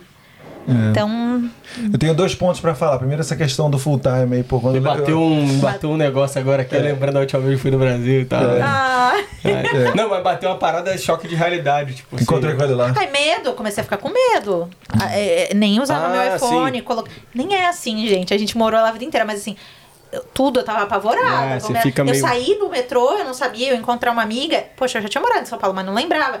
Aí o medo de pegar meu celular ali no meio, e aí. Gente, é bizarro, eu morava lá, não é assim. Mas também fica com a imagem como aqui é tudo tão seguro. Eu confesso que eu fiquei com medo. É. Então. A gente eu conheci um casal, a gente conheceu um casal de recém-chegados aqui, né? E eles é, é uma situação assim bizarra de tipo, estarem no trem aqui e aí tipo assim, ué, um mexendo no celular, o outro não, tipo, cadê o celular? Não, não, eu tenho aqui. Não, cara, calma, calma. Você Sério? não tá mais, é. Caraca. Tá ligado? Isso é... É, é, Isso aqui me foi- pega mais. Eu já falei várias vezes aqui, Usa- é o que me é, pega mais. exatamente. Aí. Usar doleira pra ir na- em um evento, assim. No Carna, fui no carnaval, eu levava doleira, assim, pra esconder. Mas são duas coisas que. Dólar é, na que cueca. fa- É, dólar. dólar na doleira. É, primeiro a questão de quando eu imaginava ter um salário full time, tá ligado? Eu, quando eu era estudante. O, o pensamento assim, caraca, velho, quando eu trabalhar 40 horas vai ser demais, velho. Assim, hoje em dia nem é tão fácil assim. Os 40 horas é, também não é suficiente, de vez em quando não. Mas enfim. Ah, mas, é- muda, mas- né? mas assim, como era, como era, como estudante é guerreiro, né? Tipo assim, poder, agora tá podendo 40, né? É, mas com- como o estudante que vinha aqui trabalhar 20 horas e que respeitava essa Não, regra, E você falou, agora tá podendo 40 e a galera tá conseguindo trampo pra 40 horas. É, então, pois é. Mas imagina na época, como que podia, né? 20 horas e dava pra pagar curso, dava pra viver normal, pagar aluguel. É, o galera era Não, guerreiro, e a né? galera Bizarro, vinha né? pra Austrália porque falava, lá posso trabalhar 20 horas. É, Tá bizarro. ligado? Como é que são as coisas, Pois né? é. E o segundo ponto é uma pergunta com relação a- a- ao processo seletivo, né? É, eu lembro lá quando eu fazia faculdade, só de olhar o processo seletivo eu falava, mano. Dá não, velho. No Processo quê? O que que seletivo. era? não, por exemplo, que que na, chamava? na empresa Nescau lá, que você falou. Mano, cara, é bizarro, velho. Você faz lá, né? Manda o currículo, ele te chama. Aí vai pra primeira dinâmica de grupo. Aí segunda dinâmica de grupo. Aí, não, no primeiro teste online. Aí tem os- as provas bizarras, tipo assim. Caraca, lógica, uma pergunta doida, tá ligado? Aí vai para Ela primeira gostava, entrevista, lógica. segunda entrevista, 50 entrevistas, tá ligado? Aí depois, no final, pro cara falar, pô, então dá não. Eu ficava assim, mano, que louco, os caras, porra, mandavam fazer malabarismo, era uma dinâmica de grupo assim, pô, fazer é, a filhinha de elefante, sei lá, tá ligado? Um bagulho louco. E eu já ficava doido. Tipo uma gincana. Tipo, a gincana essa porra, mano. Caraca. Ah, tem essa maquete aqui, tem esse plano aqui. É, é, né, a gente dava um estudo de casa e fala, como é que você se resolvia? É um bagulho louco. Eu- Com certeza eu- deve estar ainda mais. Que é Brasil, tá Eu, ligado? eu muita adoro gente. quando vocês falam disso, porque, Você mano, viveu, eu, eu né? não, Não vivi essa parada. né? Então, Mas tinha muita gente boa no Brasil, entendeu? Então os caras, né, a dinâmica de grupo, na, o processo seletivo é cada vez mais rebuscado, mais difícil, assim, né? Porque, como ela falou, né, tem uma pessoa boa, mas se a pessoa tá cansada, não quer mais, não render tanto, tem 10 mil outras boas pra, pra pegar o teu lugar, né? Né? Então essa é a minha, minha curiosidade. Como é que é o processo seletivo é, do Brasil com relação ao processo seletivo aqui da Austrália? Como é Tá. que foi? Boa pergunta. Vou falar, mas ó. Daí também me lembrei de algumas coisas que eu vou deixar aqui como dicas, talvez. Boa, boa, claro. boa. Né? É, tudo é aprendizado na Descomplica vida, aí, né? descomplica aí. Tudo Descomplica é pra gente, aprendizado, gente. gente. Tudo. Eu sei que a gente não vê na hora quando o momento está difícil, mas tudo é aprendizado. É, de tanta entrevista que eu fiz, eu acho que eu fiquei muito boa em entrevista. De tantos nãos que eu recebi, Já sabia a pergunta eu e a já sei a minha história de cor e salteado pra contar em um, dois, três minutos. Antes, eu acho que eu achava também que eu era menos do que o entrevistador. Hoje eu já entendo que ele precisa de mim, eu preciso dele. Eu tô pra ver se eu gosto da empresa dele, ele tá pra ver se ele gosta de mim. Então é um bate-papo. É um bate-papo pra gente ver se a gente se dá bem. Um né? podcastzinho assim, seletivo.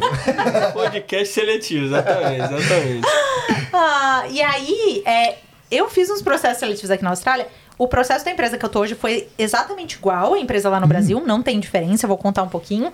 Mas os processos que eu fiz, assim, até essa minha amiga lá de Brisbane falava, Mariana, eu não vi processo assim, porque era sempre três coisas, eu tinha que fazer uma apresentação, apresentar. Ela falava, eu nunca tive que fazer isso, mas foi bom.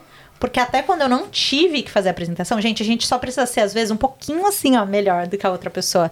E se você se mostra interessado, você faz algo a mais, então a empresa, eu vou contar depois melhor, mas a empresa que eu passei em Sydney para um cargo de gerência, o meu chefe, a gente fez três entrevistas, eram para ser quatro, mas ele falou: olha, é, eu quero ver isso, isso, isso na próxima entrevista, não precisa fazer apresentação nenhuma, mas eu quero conversar sobre isso. Tá bom, eu fiz essa apresentação. Ele falou que não precisava. Mas eu falei, por que não? Eu já vou ter que pesquisar sobre a empresa. Por que, que eu não monto três, quatro slides aqui? O cara ficou impressionado. O cara ficou, cara, eu te quero aqui agora. É você, precisa ser você. Se muda pra Sydney porque eu quero você. É, então a gente tem que. Tá, pra entrevista, primeiro currículo, gente. Arruma o currículo, não é só traduzir. Tem um padrão australiano. Então, né, contratem alguém, façam. Contrata alguém a dica pra você, o que você acha? Ou, não, acho que nem tudo precisa contratar. Mas achem, é, achem as informações. Assiste YouTube, vai lá, põe, vê, achem pessoas que falam sobre isso. Tem tanta gente que dá. né, no meu Instagram tem tanta informação gratuita. Se você pegar pra estudar, não necessariamente, né? Eu acho que você pagar alguém, você encurta o caminho. A pessoa já faz isso, pode ser o seu primeiro caminho. Você precisa pra amanhã. Se você tem mais tempo, talvez faz, né? Veja como faça, estude, leia e faça você mesma. É, mas busque essa informação, não só traduza. E não só é, não, não sai aplicando com o currículo meia boca, né? É, É, é. Você falou bem aí, não é. uma tradução, tem um Não, padrão. Tem um padrão. Carta Uhum. de referência que eu trouxe do Brasil, graças ao meu amigo também, porque às vezes eles pedem. O mais difícil é conseguir o primeiro trabalho aqui, depois as coisas ficam mais fáceis quando você tem uma empresa australiana no teu currículo. Mas até você ter, talvez é bom ali pegar essa carta de referência. E entrega um pouquinho a mais, né? Se a pessoa já deu essa dica, né? Que queria. o- Cara, se ela te pede uma apresentação, faz o melhor que você pode fazer, não faz meia boca. Né? Se ela falou que não precisa, mas o que custa talvez uma página, né? O que, que você puder de agregar valor para mostrar como que você pode ajudar a empresa, eu acho que faz diferença. É, e aí, processo de consultoria especia- especificamente, é isso mesmo. É uma entrevista por telefone aqui que eles fazem, né? O RH, e aí, beleza, passou? Aí você faz a entrevista, e, e eu passei nesse processo duas vezes também, eu vou contar, né? Mas é, é, você faz uma entrevista com um gerente, assim, geralmente tem um estudo de caso. Se você passar, você vai para outra entrevista, que é outro estudo de caso. E aí, geralmente, já é, é um, um diretor que te faz essa entrevista. E depois você ainda faz a entrevista com o sócio da empresa, ou geralmente com o CEO ou o presidente, dependendo da empresa. Que quando eu falo que você chegou nessa fase, você já tá contratado. Só se você der, você der um fora muito grande, assim, ele só vai ver se tá ticando ali as boxes, mas se você chegou nessa fase, geralmente você já tá ali com passinho, você já tá com o pé, metade do pé dentro da empresa. Mas é, depende da empresa. Mas também, para entrar, eu, pe- eu peguei processos que foram isso, três entrevistas, pelo menos. Bacana, bacana. Será que eu tô, tô queimando a etapa se eu perguntar da diferença? Ela falou que trabalhou na Deloitte lá no Brasil, da Deloitte aqui, tipo assim, muita diferença no dia a dia, na rotina. Vou, vou, vou voltar lá pra Brisbane, depois a gente volta aí, pode Ah, ser? boa, boa. Pode ser, pode ser. Boa, boa, Boa boa, boa. Linha do tempo, linha do tempo. Não, porque daí é, eu saí dessa empresa que eu tava, porque a minha estratégia pro visto era então consultoria de negócios, né? Exi- existe uma profissão que chama Management Consultant, consultor de negócios, que está na lista de médio e longo prazo aqui. Então, sim, a DM tem, né? é, tem essa. te- Tem várias outras, mas assim, existe esse caminho para essa profissão que está em demanda, que é o que eu fazia, né?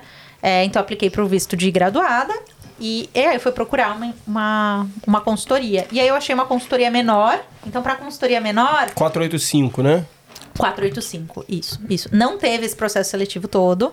Na época, a Deloitte me ligou, mas eu ainda não achava que eu tava ok para um processo seletivo na Deloitte. E aí eu fui para essa, é, pra essa consultoria menor, que foi um café. Eu tomei, foi uma entrevista por telefone, a outra um café, e beleza, fizeram uma proposta. Maravilha, era um contrato de seis meses.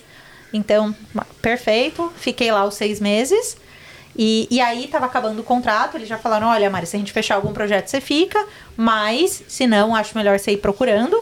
E aí eu comecei a aplicar, né? Comecei a aplicar para várias consultorias, eles tinham alguns contatos, então eles é, me colocaram em contato com essas pessoas, só que aqui na Austrália não tem muito esse do que indica, assim. Você tem um contato pra pessoa, fala que legal, parece bacana, você vai entrar no processo seletivo. Entendeu? Sim, entendi. Uhum. É, você não passa, não corta a fila nenhuma. É só legal, é isso mesmo.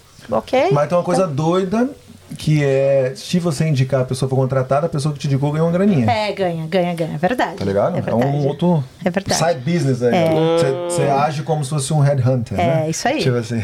É isso aí. Aí eu fiz todo o processo seletivo na Deloitte em Brisbane, quando eu morava lá ainda. Fiz tudo, toda essa etapa. Cada etapa era uma preparação, porque eu fiz entrevista com cinco pessoas diferentes. Tive 13 estudos de caso. Uhum. E aí fiz a entrevista, dois sócios na última entrevista. Jesus amado. E aí, o dia que eu fiz a última entrevista foi o dia que foi declarada a pandemia globalmente. Então saí de lá, é, sabendo. Eles falaram: olha, a gente vai tentar acelerar aqui o contrato, porque hoje tudo que a gente ouve falar é Covid, Covid, Covid, Covid, Covid. Tá bom. Qual é a data mesmo? Aí? Foi, você lembra? Deixa eu ver se. Março Deixa eu calma, calma, deixa eu ver. Eu não lembro, não, Não mas lembro. foi 16 de março, alguma 16. coisa assim. É? Ah, tá. Não, porque 16 o- de março é meu aniversário. É o teu, né? Porque semana passada o Ed falou 22 de março, que é o meu aniversário. Ah. Agora você tá falando 16 de março, aniversário do cara. Nossa, esse aqui é, é um Mas enigma. esse é correta agora? Não sei, aí. Eu, eu queria que você 16 confirmasse. de- né? Ah, eu já não me, não me recordo exatamente. E aí veio a pandemia e claro que aí o sócio mesmo me ligou. Ele falou, olha, Mari, tô te ligando porque seu caso diferente dos outros, né? A gente, o RH ainda é maior que a gente e na fase que a gente tá. Infelizmente não tem o que a gente fazer. Você ficou ali, era pra você ser contratado e tal. E pela primeira vez eu não fiquei triste. Porque eu tava tão feliz que eu me senti capaz, eu entendi, cara, eu consigo, eu já passei. Passar de novo, eu, eu consigo. Eu, eu, eu peguei isso pra mim, sabe? E, ok, época de pandemia, não sou eu, também é o mundo, né? Que, que, não, não, não é nenhum problema comigo, né? E aí, eu abri o Mari Descomplica, que já era uma ideia que eu tinha no passado, só que eu nunca tinha tempo, né? Porque, ah, tô trabalhando, ah, aquela história. Né? A gente, é difícil a gente achar tempo para coisas que não que são importantes, mas não são urgentes. Né? A gente vai vivendo ali no que é urgente. Agora, o que é importante não é urgente, a gente geralmente deixa, né? Ah, não precisa ser essa semana, pode ser semana que vem. Ou na outra, ou na outra. Aí eu falei, cara, agora eu vou mergulhar nesse mundo, porque eu tenho tempo. Tempo eu tô em casa, ninguém pode sair, né? E aí eu comprei um milhão de cursos, que vocês podem imaginar. Eu mergulhei no mundo, assim, de, de do digital, né? Dos coaches. É. Tem dos coaches, na verdade, de curso online e mesmo. Udemy, essas coisas? Não, não, Udemy não. Ha- Harvard. Não, os, é o Hotmart, né? Hotmart. Mas é Érico Rocha, Sim. Hum. é os caras do digital, né? Fiz a- pessoas daqui, Fernanda Gasal, Super Selfie, vários cursos. É, eu acho que é muito melhor quando você- é- é essas pessoas que já são renomadas no mercado e abrem um curso Sim. e que se aprende muito com elas, né? Hoje em dia tem muitas opções aí. É, e é dinâmico, porque tem aula ao vivo, tem aula gravada, mas tem aula ao vivo com a pessoa. Então fui me adentrando e fui lá, comecei meu Instagram, é, porque eu também tinha vergonha, né? eu não queria aparecer. Eu queria ajudar as pessoas, mas que ninguém soubesse que era eu, porque eu sou uma pessoa introvertida. Então, poxa, não quero minha cara ali, nananá. E aí eu fui vendo nesses cursos que eram crenças que eu tinha. De tipo, poxa, você quer ajudar sem aparecer? É. sabe? E qual a sua vergonha? Qual a sua real, qual o seu real medo? Qual a sua real vergonha? Né? Será que se você ajudar uma pessoa, você já não vai estar feliz? E a verdade é que sim. Cara, então tá, ah, tipo, tô, tô aqui, não tô com o melhor cabelo, com a melhor cara, ai, sei lá. Eu ficava, acho que preocupada, sei lá, o que e se eu errar? E se eu falar alguma coisa errada? Ai, tô lá numa live, putz. Cara, você corrige. Ninguém é perfeito, a gente é humano. E se a gente. Não, não dá pra esperar estar pronto, porque a gente nunca tá. A gente tá sempre olhando o próximo nível. Então a gente tem que começar. Porque se a gente começa. E eu peguei essa força, mas fazendo aí também várias mentorias, cursos, de tipo, eu vou aparecer. E aí, quando eu faço alguma coisa, eu faço certo. Consistência. A Mari postava todo dia, às vezes duas vezes no dia, e ela aparecia naqueles stories todo dia. O assunto que fosse. É, e eu via que fazia diferença. Que as pessoas falavam, cara, Mari, isso me ajudou. E, e, meu Deus, tipo, é isso. Então não é sobre mim, é sobre os outros. É sobre a diferença que eu tô fazendo na vida das pessoas. Começou a fazer muito sentido pra mim. Né? Hoje é muito diferente do que era. Quando eu tô falando, eu não, não monetizava nada. Né? Eu ainda nem tinha. Aí eu comecei a oferecer algumas mentorias, mas assim, desafio, coisa simbólica. Acho que eu cobrei na primeira vez. É, que aí nasceu a Mari Empreendedora, né? Eu cobrei, acho que, sei lá, 15 reais, 20 reais, acho que um desafio. Aí entraram lá 20 pessoas e eu fiz 400 reais. Eu fiquei muito feliz. Porque a Mari precisava estar numa empresa para receber algum dinheiro. E aí a Mari faz 400 reais em 5 dias. Ah, Um mundo na minha cabeça, pum, abriu. Cara, é tipo, ah, eu posso muita coisa. Eu fiquei, eu fico animada, né? Meu Deus, eu fiz 400 reais. Era 400 reais em dólar, não dá nada. Mas a possibilidade de eu ver que eu conseguia, com o meu conhecimento, com a minha. conseguir ajudar genuinamente, né? Já ajudar a- as pessoas. E que ainda conseguia ser remunerada e conseguia fazer isso sem depender de nenhuma empresa. Então eu falei, caraca, tipo, que legal isso. Fui quebrando algumas crenças, né? Como eu falei, poxa, meu pai trabalha há 34 anos na mesma empresa. Tenho zero referências de empreendedores, tirando os iFood, que, que foram pessoas que eu admirei. Mas não tinha coragem pra fazer isso, nem achava que eu era capacitada, eu acho. A, a verdade é essa. É uma limitação nossa, a gente que impõe. Eu que achei que pra traba- ganhar dinheiro você tem que trabalhar pra alguém. E aí você se vê ganhando, que seja na época 400 reais, que hoje já não são, já são em dólares e já é muito mais do que isso. Na época, era os 400. Isso me deixou feliz. É tipo, caraca, e eu não parei. E foi isso. E aí eu voltei a trabalhar, né? Que aí eu continuei procurando, não dá, né? É assim também, eu tinha o meu visto, primeira coisa é a residência. Preciso dessa residência, porque só a residência para eu ficar livre é, e poder fazer as escolhas. Primeiro que tem que ser feito, mas não é porque eu tô atrás de uma coisa que eu preciso parar de fazer coisas que eu gosto, né? Então comecei a aplicar. E aí, é, Brisbane já tem menos opções, né? E acho que ficou mais fechado nas fronteiras, igual aqui também. Aqui foi bem mais. Mas em Bris- Brisbane também ficou fechada por um tempo. Então eu aplicava pra muita vaga em Sydney, que tinha muito mais vaga. E, e aí tinha uma vaga numa startup. E o meu ex-chefe, ele é o quê? Ex-consultor de negócios, que abriu a startup dele. E aí ele, ele só tava procurando pessoas com background em consultoria. Aí ele vê uma pessoa que tem background, que tem consultoria e startup.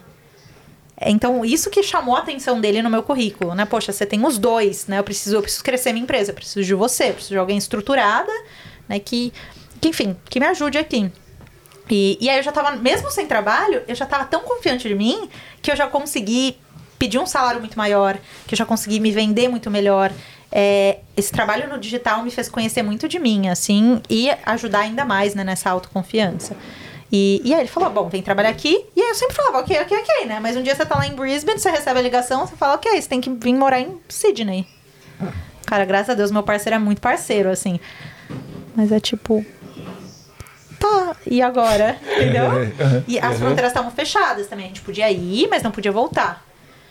E eu não entendi, acho que eu tava indo embora, né? Acho que eu gostava tanto, eu não queria ir embora de Brisbane. E, e lá em New South Wales também tinha essa profissão na lista, então poderia me ajudar. E, e aí o que eu fiz? Eu fiz minha malinha, né? Falei, olha, tô indo, mas a gente vai achar um jeito, né? Eu vou e volto e tudo mais. E, e depois a gente se muda com calma. Só que eu me mudei e as fronteiras não abriram. A gente ficou dois meses sem se ver Caraca. né? E eu falei, não, eu tenho que alugar um lugar aqui.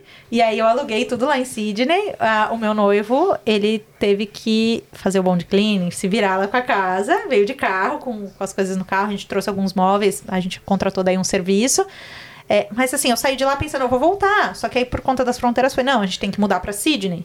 E aí, época de pandemia, ele tava estudando online, porque ele ainda tava estudando o curso dele em, em Gold, mas é, é, online, né? Aí ele pegou e mudou pra Sydney. Assim, também não acho que era o que ele queria. Ele amava Brisbane. Mas ok, né? Nessa época também da pandemia foi que eu me dediquei pra estudar o PTI. Eu não esperei chegar. Eu falei, cara, eu vou fazer tudo que eu puder agora pra quando chegar a hora eu estar boa. preparada. Então eu fiz PTI, eu precisava da nota máxima, eu estudei, passei na prova, fiz NAT, né? Coisa de certificado. eu nem posso traduzir nada, mas é uma prova que você faz pra ganhar cinco pontos. Era isso, porque a minha ideia também sempre foi aplicar sozinha, né? Foi aplicar pelo, pe- pela, pela profissão mesmo. Aí maravilha, cheguei lá.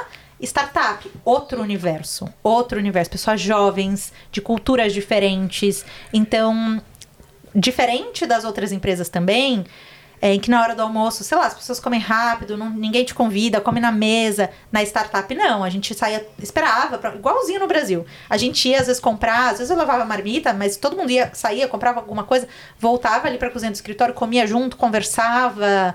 Um ambiente muito jovem, que é muito gostoso. Então, assim, foi muito maravilhoso trabalhar lá. Eu voltei a ter esse.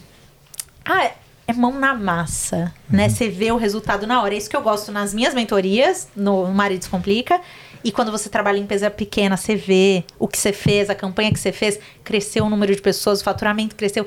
Você- é mais palpável. Uma empresa grande, você perde essa visibilidade, né? Tem tanta gente envolvida no processo é, que não é tão direta essa relação.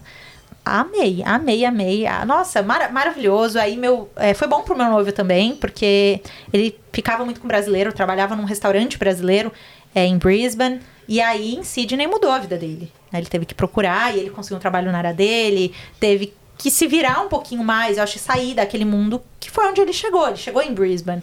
Então saiu da zona de conforto. Foi ótimo, né? Hoje ele vê com super bons olhos e também preparou ele pra mudar pra cá, né? Porque quase não dá não, não pararam. E aí eu fiquei lá. E aí saiu essa lista, né? Tava fechada a lista e tal. Eles divulgaram um novo ano fiscal, sei lá, agosto, mais ou menos. divulgaram a lista de profissões e a minha, li- e a minha profissão não tava mais lá. Então, Sidney não poderia ser. Aí eu fui falar com meu chefe. Falou, olha, seguinte, não vai rolar pra mim. Eu vou precisar mudar de cidade, né? E aí ele tentou me sponsorar. Ele falou, não, eu quero você aqui e tal. Não era a ideia de sponsor que eu queria, mas eu vi que tinha um sponsor lá que era direto, né? Era um caminho direto. Você já tem três anos de experiência, consegue aplicar. Só que tem vários requerimentos. E por a empresa dele ser pequena, ele não conseguia. é, ele não tinha o faturamento necessário. Ele sponsorou, não é que ele não podia sponsorar, ele sponsorou acho que umas três pessoas lá. Só que depende da profissão. E para minha profissão, uma consultora de negócios trabalha com empresas grandes. E aí não dava pro negócio dele. Tentou de todas as maneiras, mas parecia inviável, assim. E aí eu falei, bom, deixa eu falar lá pra empresa, pra consultoria, que eu tô disponível. Então mandei mensagem pro sócio, que eu já tinha contato lá de Brisbane, falando, olha, é seguinte, é, posso trabalhar full time e tal, tô pronta se tiver alguma vaga. E tem muita vaga, gente. A verdade é que eles sempre estão contratando. O turnover também é alto, né? Muita gente chega e vai embora, passa esses dois anos, pega e quer voltar a trabalhar no- na indústria, né? Não quer ficar nesse correria de, de projeto atrás de projeto, mudar de empresa a cada três meses. É, e aí eu mandei mensagem pra ele e falou, ok, eu vou falar pro, pro RH e alguém vai te ligar. E aí o RH me ligou e perguntou, né, onde você tá interessada. E naquela época eu até falei, tinha três lugares que eu poderia ir, Cam Canberra, Adelaide ou aqui. E aí eu falei os três, ele falou, olha, eu acho que tá precisando de gente em Perth. Eu nunca tinha pensado em mudar pra cá, gente. Não sabia nem o que tinha aqui. É, nada, nada. Era, era praticamente o único lugar que eu não conhecia. Agora eu conheço todos os estados da Austrália. E aí, beleza. E eu passei uma consulta com o advogado. O advogado falou, Mari, Perth é o melhor lugar, porque você não tem requerimento de estar morando lá, né? Adelaide, você precisa estar estudando e trabalhando por X tempo para aplicar o visto. É, cada, cada estado tem uma coisa e, gente, isso muda toda hora. É, você tem que ficar de olho, consulte o advogado, mas você tem que fazer a sua pesquisa. Eu sempre fui a pessoa responsável. É, autorresponsabilidade, né? Quem que quer imigrar? É você. Então é você que tem que ficar de olho nas novidades. Tudo muda toda hora, não é que você consultou alguém há seis meses atrás que é a mesma coisa. Então fiquem de olho. Eu entrar, eu ainda ainda entro. Toda semana lá, ficava olhando. Isso é legal de falar, né? Porque tem uma galera que, tipo assim, vai uma Ah, que vez. advogado ruim, é, não me o avisou. pau. É, tipo. Ah, É, e também não, não cair naquela conversinha de, pô, eu fui também, meu caso é parecido com o seu. Tipo assim, não. É, cada, cada- caso É é, o um caso. o clássico. tempo é o seu, né? As, as regras mudam. É. Depende só de você, meu amigo. Você, Só depende você, de você. depende de E você. o que é bom, né? Quando você depende de você, você não depende de mais ninguém. Cara, eu vou te falar um negócio aqui. É, eu tive que. Eu tô tendo. Teve uma mudança de lei agora, recentemente, né? E eu posso aplicar residência direto, né? Não preciso nem do skill Sim. fazer o, o skill e tal. E aí foi uma surpresa pra mim. E aí um colega que trabalha comigo é ligeiramente parecida a situação. Quando eu falei pra ele, ele falou assim: "Caraca, vou marcar uma reunião com a minha gente, não sei o quê. Caraca, cara, que alegria, não sei o quê". Aí, infelizmente, né, porque até por causa de coisa de meses de diferença de tempo na Legal. empresa, ele não consegue aplicar a mesma coisa que eu. Caraca, Poxa. Tá ligado? E aí tu vê que, tipo É. assim, a princípio a gente falou assim, caraca, cara, a gente conseguiu, não sei o quê. O maluco não, tá ligado? Vê Mas como é que são. eu Mas- acho que a Austrália tá abrindo a perna neste momento. Neste Tá, tá, momento. tá. De é. repente, eu acho que ele vai. Aproveita Não aí, sabemos dar por quanto tempo. Aproveita, É, é. aproveitem. Aproveitem. aproveitem. É, É. Tá, tá bem, tá É. bem. Mas vamos lá. É. É. E tomara que eles continuem com esse pensamento, porque a Austrália precisa de. Precisa, de, gente, tá de faltando né? em todas Tem, as áreas, assim. Todas as áreas. Pelo que o primeiro-ministro fala, É. eles vão. Vai ter uma- um caminho pra facilitar aí, mas a gente nunca sabe, né? É. Falar uma coisa, né? Vamos ver. Fazer a outra, né? É. É. Assim esperamos. Aí foi mais difícil, assim, eu- depois que a gente trabalha full time, eu acho que a vida muda, não só nesse sentido, como de amizades. Você consegue criar relações mais duradouras. Por quê? Porque antes é, tem um shift, ligaram, agora tem shift, você vai, e você cancela o que você tiver. E, poxa, trabalhar de segunda a sexta, ter os finais de semana livres, você consegue planejar uma viagem, um jantar. É, então, as nossas amizades de Sydney, mesmo com pouco tempo, a gente ficou lá um ano e pouquinho, já foram assim muito mais fortes, mais intensas. Teve o lockdown lá, vocês não passaram por isso, mas foi bem difícil assim. Foi, acho que é, de junho até quase dezembro a gente ficou de lockdown, foi bem intenso. Foi nessa época que eu decidi lançar a mentoria do Mulheres Investidoras, né? Falei também, novamente, pô, agora eu tô em casa, tal, já tinha esse projeto, bora fazer acontecer. Meu chefe sabia, e pra ele tudo bem, não era no horário de trabalho. Inclusive, o que eu estudava pra mentoria, eu aplicava na empresa, não tinha, eu era gerente de estratégia de operações, mas ele não tinha um marketing, então eu comecei a criar essa área dentro da empresa. Inclusive, fiz um curso online, que era de property, que ele fala, né, de investment property. A gente criou lá um curso online, fez estratégia de lançamento, eu fiz seis lançamentos com ele, foi bem legal, assim, bem diferente pra ele, né, mas foi muito bom. Então, era legal essa troca. Eu tava muito feliz lá, eu não queria ter saído por isso, né? Sydney eu nunca gostei, eu voltei Foi bom pra ressignificar algumas coisas, né? Ver a cidade com outros olhos em outra fase, com meu noivo. É, mas não é o lugar que a gente queria ficar a longo prazo. Então a gente sempre falava, ah, bom, depois que a gente pegar esse PR, a gente vai decidir, né? Vamos passear, conhecer cidades e tudo mais. Mas na hora, assim, que que, que eu tive que pedir demissão e eu chorava, eu chorava, porque eu amava trabalhar lá também. Me lembrava o iFood, né? Era muito gostoso. Então, mas ah, voltando, né? Eu falei lá com o pessoal da, da consultoria, tive que fazer o processo seletivo todo de novo. Não é porque eu passei uma vez que eu tô na frente da fila. Eu tive que fazer tudo de novo. Nossa, é chato, bem Chato, chato, é. bem chato. É, mas fiz o processo todo de novo, fiz um processo em Adelaide também em outra consultoria. Aí eu passei nos dois e era tipo, e agora, pra onde a gente vai? Né? Olhando a lei, cara, se eu for. E eu acompanhava todos os meses. Então eu comecei a ver que aqui, eles em, em WA, eles liberavam a lista de quem foi chamado e quantos pontos a pessoa foi chamada. E aí, em outubro, chamaram Management Consultant com uma pontuação menor do que a que eu tenho, que eu tinha, tenho, tinha, enfim. Falei, cara, dá pra eu aplicar. Né? Eu coloquei a minha expressão de interesse lá no sistema do governo, mas eles só estavam chamando quem morava aqui, com o endereço daqui, né? Então tá, vamos planejar essa mudança. Aí a empresa me contratou, em outubro eu recebi a, a carta de, de. Eu assinei, só que eu falei: olha, eu não vou mudar agora. Porque eu já mudei de Brisbane pra Sydney na loucura. Eu tenho uma pessoa comigo que tá trabalhando também. A gente não vai mudar agora, a gente vai mudar em ano que vem. E aí eles aceitaram, ainda bem, né? Até tinha esse negócio das fronteiras, já tava difícil desde aquela época. Então, ok, ano que vem você muda, ano que vem você muda. Então a gente começou a se planejar, falar que ia sair, que ia mudar e tudo mais. Vendeu tudo que a gente tinha, porque a gente veio de carro. Então a gente só podia vir com o que coubesse no carro, né? Foi bem triste, assim, poxa, a gente morava dividindo casa. Depois a gente mudou pra um lugar, aí você começa a pegar coisa da rua. Aí depois você começa a comprar as suas coisinhas. Aí quando você tá com uma casa que você tá, cara, agora eu tô. Peraí, minha filha, você não é residente, não. Você não pode se fincar em nenhum lugar, não. Né? Então a gente teve que vender tudo. Vai fazer inspection online aqui.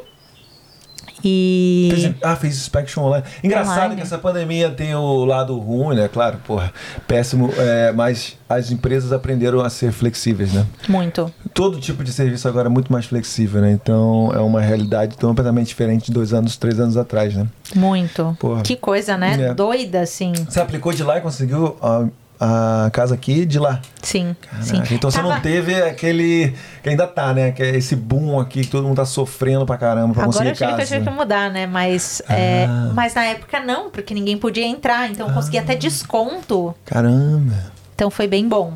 Foi muito bom. Onde é Só que você mudou primeiro? pra, pra onde? Pra onde você se mudou primeiro? Ah, pra East Perth. Ah, bom, bom. Era um Caramba. apartamento mobiliado também. Porque a Topzera. gente veio sem nada. É, e a gente pegou só seis meses, porque, poxa, eu nem conheço o apartamento, não Sim. sei a área, não conheço a cidade e tudo mais. E no final eu deveria ter pego mais, porque aí pediram É. um apartamento de volta e tá uma loucura. Foi assim, tá. É, mas você tá. loucura. Glenda que você falou, né? Pô, bom, bom pra caramba também. Tá, Glenda tá legal.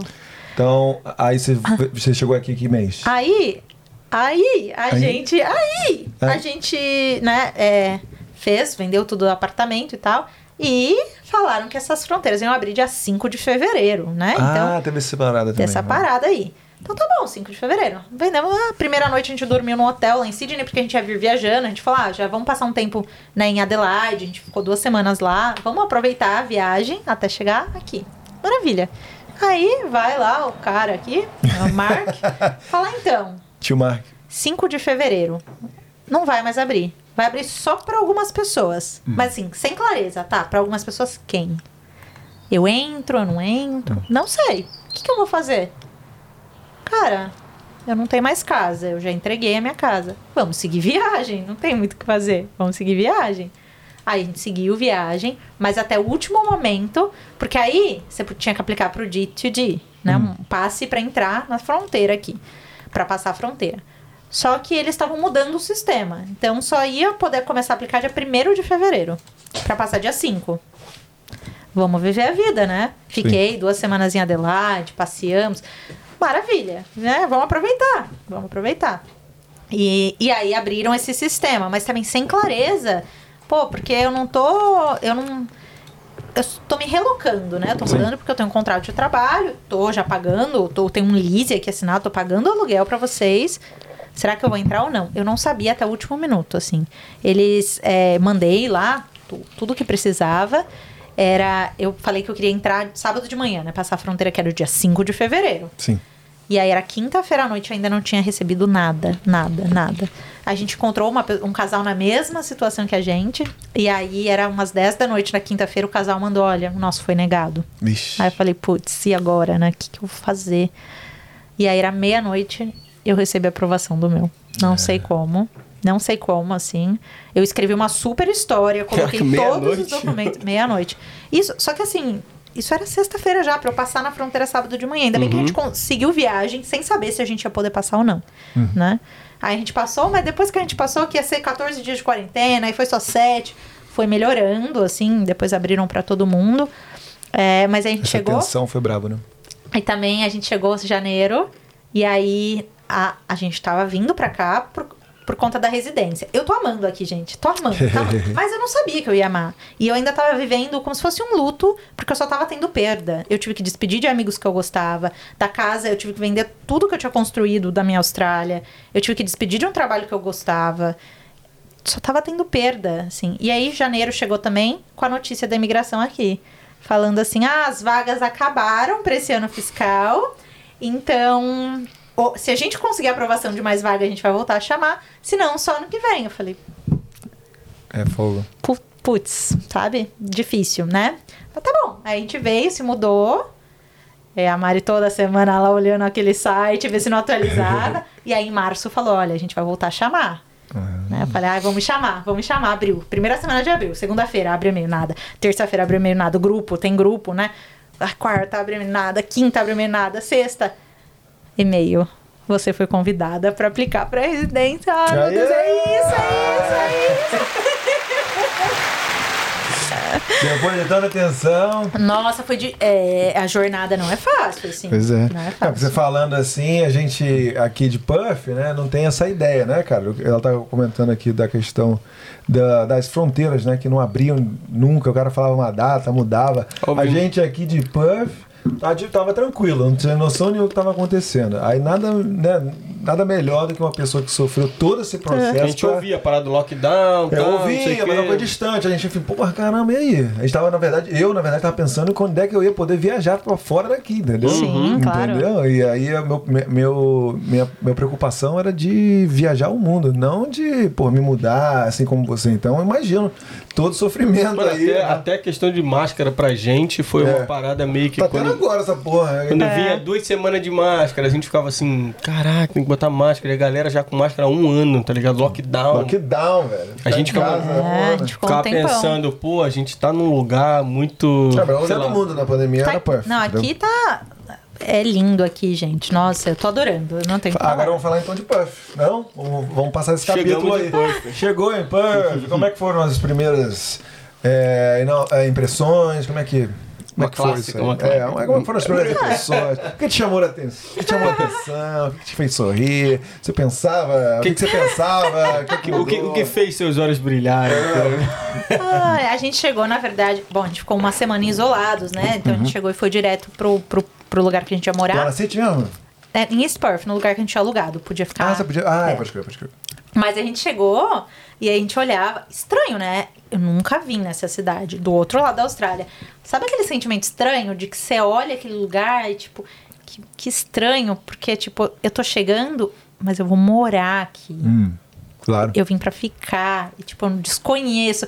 Então foi um mix, assim, que a gente ficou meio que estranho. Que estranho. Quanto tempo até vir pra cá e, assim, é, vou pra Perth e chegar aqui?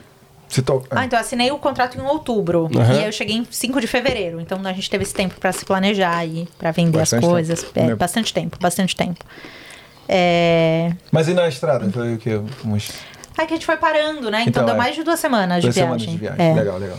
E agora, o que você pensava estando lá? O que você ouvia É, falar? O que, qual era a tua A gente de não ouve, ouvia. esse que é o negócio. Esse Cara, que não é, é fogo. A gente Bizarro, não ouve. Nós estamos botando Puff no É, mapa, a gente tá É botando aí, no mar. Que é aqui. Puff, Exatamente, porra. exatamente. Exata. Duas horas. Ninguém sabe que aqui é duas horas a menos. Quando é horário de verão, é três a menos. Eu acordava, pô, acordo seis da manhã. A galera já tá nas nove da manhã lá em Sydney, entende? É difícil? Que papo, assim. Aqui é um pouco atrasado, e algumas coisas eu confesso, né? Do que eu vivi em Sydney ou em Brisbane. Pra coisas simples, processos. Pra trocar a placa de um carro. O cartãozinho feio do ônibus, que lá em Sydney você passa o seu cartão de crédito, o cartão normal. Ah, Sabe? agora tá assim? Tá, não mais o opal? tempão. Você pode usar o opal, mas você pode usar o seu cartão mesmo, do celular, você passa no ônibus. É, coisas assim, sabe? A, a placa do carro foi bem difícil, assim. um- é, isso é mais meu noivo que Você, sabe. você usa o wallet do, do iPhone, por exemplo, pra pagar o, Isso, o ônibus? ônibus. É, metrô. Isso. Porra, qual é, Marquinhos? É. É? Realmente, É. hein? Porra. Então são os processos, assim, Legal, mas é. tá atrasado. Tem que aprender, tem que aprender lá com East. Fala Mas com o aí, Marcos, fala com o Marcos, né? pô? Dá pra dar uma... Porra, Marcão, Marcão, dá uma porra, ideia lá pros caras. Agora, deve- agora que ele tá no customer service aí, né? Mas a galera que mora aqui, todo mundo que eu conheci ama. Isso que é fácil também de gostar. Todo mundo que tá aqui, cara, adora tá aqui. Né? Quando eu falava lá pro meu chefe, que meu chefe é de Bondi, né? Ele, ele nasceu, morou a vida inteira e não sai de lá, mora com a família lá. Então pra ele era um outro universo. Tipo, mano, você vai pra Perth. Tipo, Mariana, você tá louca? Pra mim, minha filha sai do Brasil, você não tá entendendo. A viagem longa já foi feita, né? É, então, é isso, a gente não ouve. Eu confesso que, assim, eu fui saber mais de Perth estando aqui. E, gente, é lindo, porque tem o rio, então me lembra muito Brisbane. Eu, eu- eu- o apartamento que a gente tinha dava vista ali pro rio. Cara, que coisa mais linda esse rio.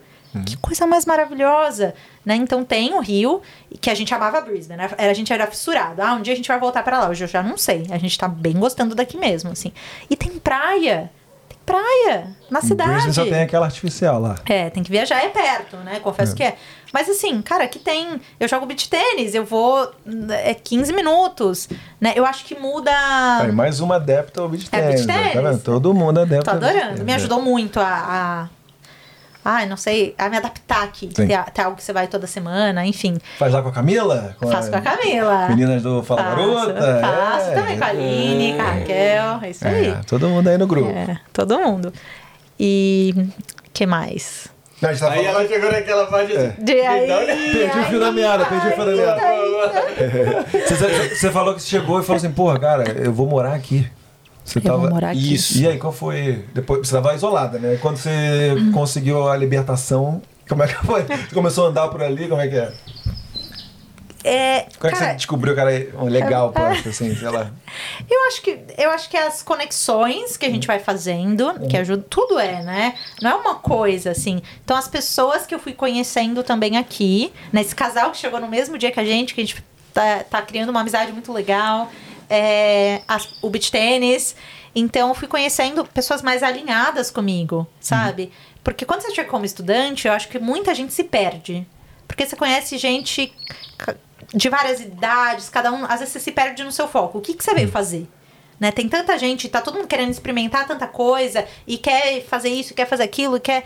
é, e agora não, eu tô numa fase em que eu já sei mais o que eu quero, o que eu vim fazer, e eu encontrei pessoas mais alinhadas, né, com, com os valores, talvez com a fase de vida. Então fica mais fácil. Eu acho que me fez me sentir. Eu achei o pessoal daqui. Não sei se é as pessoas que eu conheci, mas um pessoal muito Ai, que se ajuda, assim. Né? Receptivo, né? Receptivo, receptivo. Em Sydney, é, encontrei pessoas maravilhosas, mas é tudo muito mais na correria, né? Uma Hum. cidade grande. Então, tipo, sei lá, você chegou... Cara, as pessoas aqui é tipo, ah, você é nova, se você precisar de alguma coisa, eu tô aqui. Né? Aluna minha, é me levar coisa em casa porque eu tava isolado. É, o beach tênis, quantas vezes a Aline do Fala Garota, é, poxa, eu não queria, não, sabe, não sei jogar, né? De falar, não, vem aí, não vem, vai ser bom. De continuar te convidando até você ir, de ter esse tempo pra te ajudar, sabe? Né, eu conheci a Georgia, da. Ei, Georgia. Cara, querida, é tanta gente, só que assim, todo mundo te recebe tão bem que eu me senti muito acolhida. E isso faz total diferença. Total diferença. Né? Em Sydney é mais, eu sinto, como tá todo mundo mais nessa correria, fica mais cada um por si. Todo mundo mora mais longe, é mais difícil de se encontrar. É, embora tenha feito amizades incríveis e eu sinto muita falta, porque lá eram as meninas do meu bairro, então a gente se ligava. E vamos descer pra praia? Vamos. Aqui eu não tenho ninguém que mora perto. Se alguém morar perto de mim, me avisa. Quero uma- pra, mas é só pra eu tomar um café. Aqui eu sinto falta disso, mas em contrapartida eu sinto a comunidade mais, mais unida mesmo, assim. E aí dá aquele aconchego pro, pro dar o quentinho no coração, né? E tem muita coisa boa pra ver. A gente recebeu uns amigos de Sydney na Páscoa. E a gente foi pra Lancelin. Foi, Pin- Pinnacles, Pinnacles. Uhum, né? Pinnacles, É, é. Pinnacles. Foi pra lá. A gente foi pra Margaret River no último feriado. Mas tem muita coisa linda pra conhecer. Quero que chegue o verão logo, né? Que acho que é, que é melhor. Você já pegou algum verão, né? Ou não? Cheguei- é, eu cheguei no verão, no final do verão, né? Finalzinho, né? Mas É, não foi bem uns bom. 45 Ai, graus, adorei, mas assim. adorei. Seco ainda? Não, adorei. quando você pegar o verão Vou full, reclamar? assim, não, né? não, você vai gostar muito. Vou gostar, Você né? vai, Perfeito, não, né? você Não, vai pra, perfeito. pra você que quer conhecer lugar, nossa, vai Então, ser. Não, puff no verão é top Eu não sei demais. se essa animação é do começo, né? Como eu falei, acabei de chegar. Mas eu tô adorando, assim. Aqui a gente mudou agora pra uma casa. Poxa, eu nunca tinha morado em casa. E em Sydney, difícil, né? Difícil. Difícil.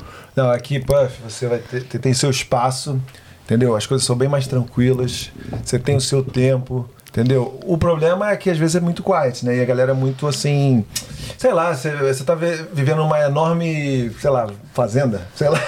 É mais Um- interiorano, é Interiorano, interiorano. exatamente, entendeu? Porque a galera é um pouco afastada, assim, não tem o negócio de, porra, vários restaurantes abertos até tarde. Mas nenhum Austrália tem. É mesmo? É Ah, isso aí é mesmo. verdade. mas, mas- mas não tem mais opção, não? Eu tô até gaguejando. Não tem mais, assim, opção, mas, porra. Seria isso um mito, então? É um Aliás, mito, é um peraí, mito, peraí. é um mito. Falando sobre restaurante, eu acho os restaurantes daqui, a pessoal de Sydney fala vai me matar. Bem melhores do que. Eu acho que tem mais. Gente! Tem muita opção. Eu fui num restaurante peruano. Peruano, delicioso. E, a- e além desse restaurante, acho que tem mais uns dois, três peruanos.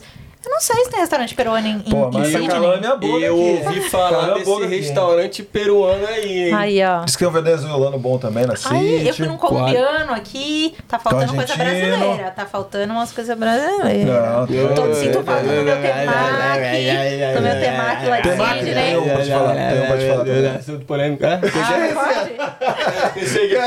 O que que foi? Não sei, não entendi. Não entendi, não é que entendi. tá louco? Não entendi, não entendi. O que que aconteceu? Então, mas aí... é, Eu tenho um lugar pra te, eu tenho um lugar pra te falar Agora você pegou agora, né? Caralho. Então, mas aí... é, Aí beleza, aí... Não tô entendendo mais nada. Qual é, Gabriel? Esse moleque é doido. Tem, tem, um, tem, um- tem um lugar maneiro pra te, te indicar de japonês, mas não vou fazer propaganda, que ninguém paga aqui, então não vou ficar falando. Mas De- tem um lugar bom, um Lugar restaurante. brasileiro aí, pá, também. Pizza de Brasileiro. frango com. com não é catupiry, né? Mas. Tem mas- pizzaria boa de brasileiro. Ah, é eu bom fui, é longe. É É, muito boa, mas é muito Como aí? longe. Como assim é longe? Eu falei, cara, eu- eu dei um migué aqui pra gente encontrar. É onde eu morava, pô. É longe, é É longe. longe, é longe. Pera, mas é longe? Como assim? Ah, 30 aqui, minutos? Tudo precisa de carro. É um É. ponto negativo. É que tudo precisa de carro. Eu falo, ah, Beach Tennis é mó perto. É 10 minutos, 12 minutos. Eu olho lá, sei lá, dirigir 15 quilômetros. Perto É. não tem nada. Mas assim, em Sydney, 12 minutos você dirige dentro do seu bairro, né? Não- É, né? Então, mas assim, 30 minutos é relativo. 30 minutos andando direto, assim, parece que é muita coisa, mas você fica 30 minutos dirigindo em Sydney e no de A pra B 10 km, ou não? Sim, sim, sim. Então a gente fica mal acostumado, cara. Não é longe, cara.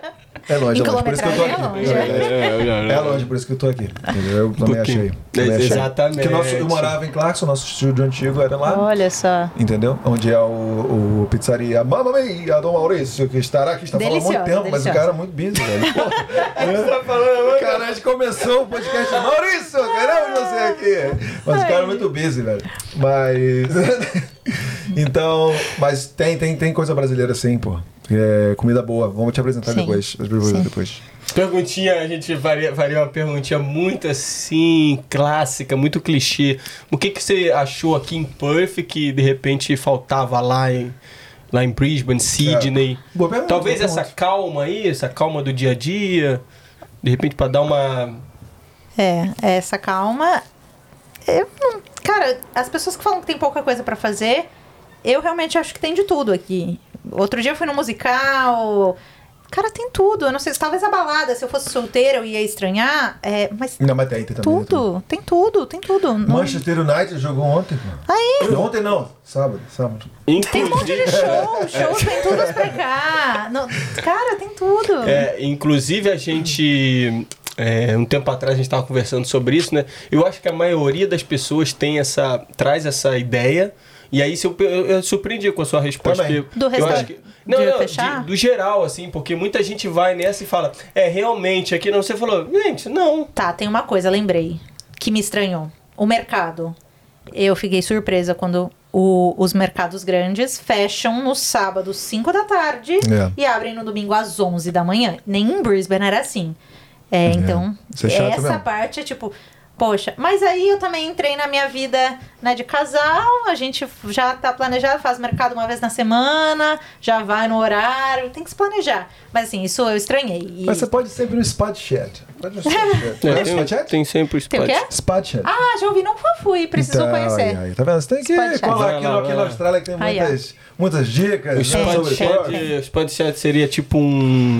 Mercadão de Madureira. Não, é um, é um feirão, feirão 24 horas. é 24, Seria um- 24/7. Maravilha. É. É, Não, mercado, é só um pouquinho mais, assim... Um atacadão. Mas eu ouvi muito bem, pra né? frutas, é, é bom, é verduras, barato legumes. E tal, é.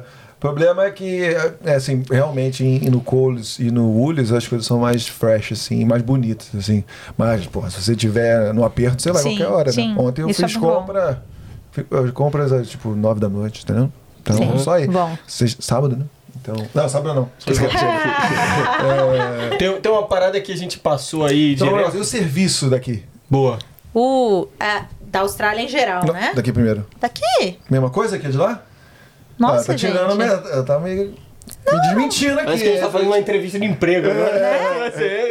Eu não- eu tô pensando, será que eu não presto tanta atenção nessas coisas, né? Eu acho que a grande diferença de Sydney aqui, isso é mais acelerado. Aqui as pessoas estão numa tranquilidade maior. Mas não senti diferença, Não. assim. que- Tranquilidade maior, tipo assim, vou na tua mesa. Eu tô tranquilo, não vou agora não, vou só daqui a 10 Não. Porque é que minutos. aqui já não tem muito, em geral na Austrália, né? Você que tem que ir lá pedir. É, você que ir lá na- É muito mais. na caixa registradora, né? Até quando eu vou no restaurante, a mulher que vai tirar o pedido, eu já tô indo lá, que eu. Ah, é, aqui não precisa, tá bom. A É. gente até acostuma. Entendi, entendi. Legal, muito bom. Muito bom. Primeira vez E- que eu tô ouvindo uma pessoa Não, que teve tá. essas duas experiências, morou muito mais tempo lá, veio pra cá e tá achando que é a mesma coisa. Então, ó, mais um ponto pra Puff. Venha para Puff. Já esteve em todos os estados da Austrália? Já Top zero, já foi pra Ásia, Europa. Muito bom. Muito Mochilão. Mochilão do aqui na Austrália, na Ásia, será? É Bom. Vamos, vamos, vamos. boa, hein? Não, não, não. Então querem. E você que quer que, a gente- que eu faça um podcast em Bali, bota aqui nos Uh. comentários. Lancei? Lancei? Tá bom, beleza. Você, ele, vai, você? ele vai gravar lá. O quê? Tu vai gravar. Eu, eu vou estar junto ou não?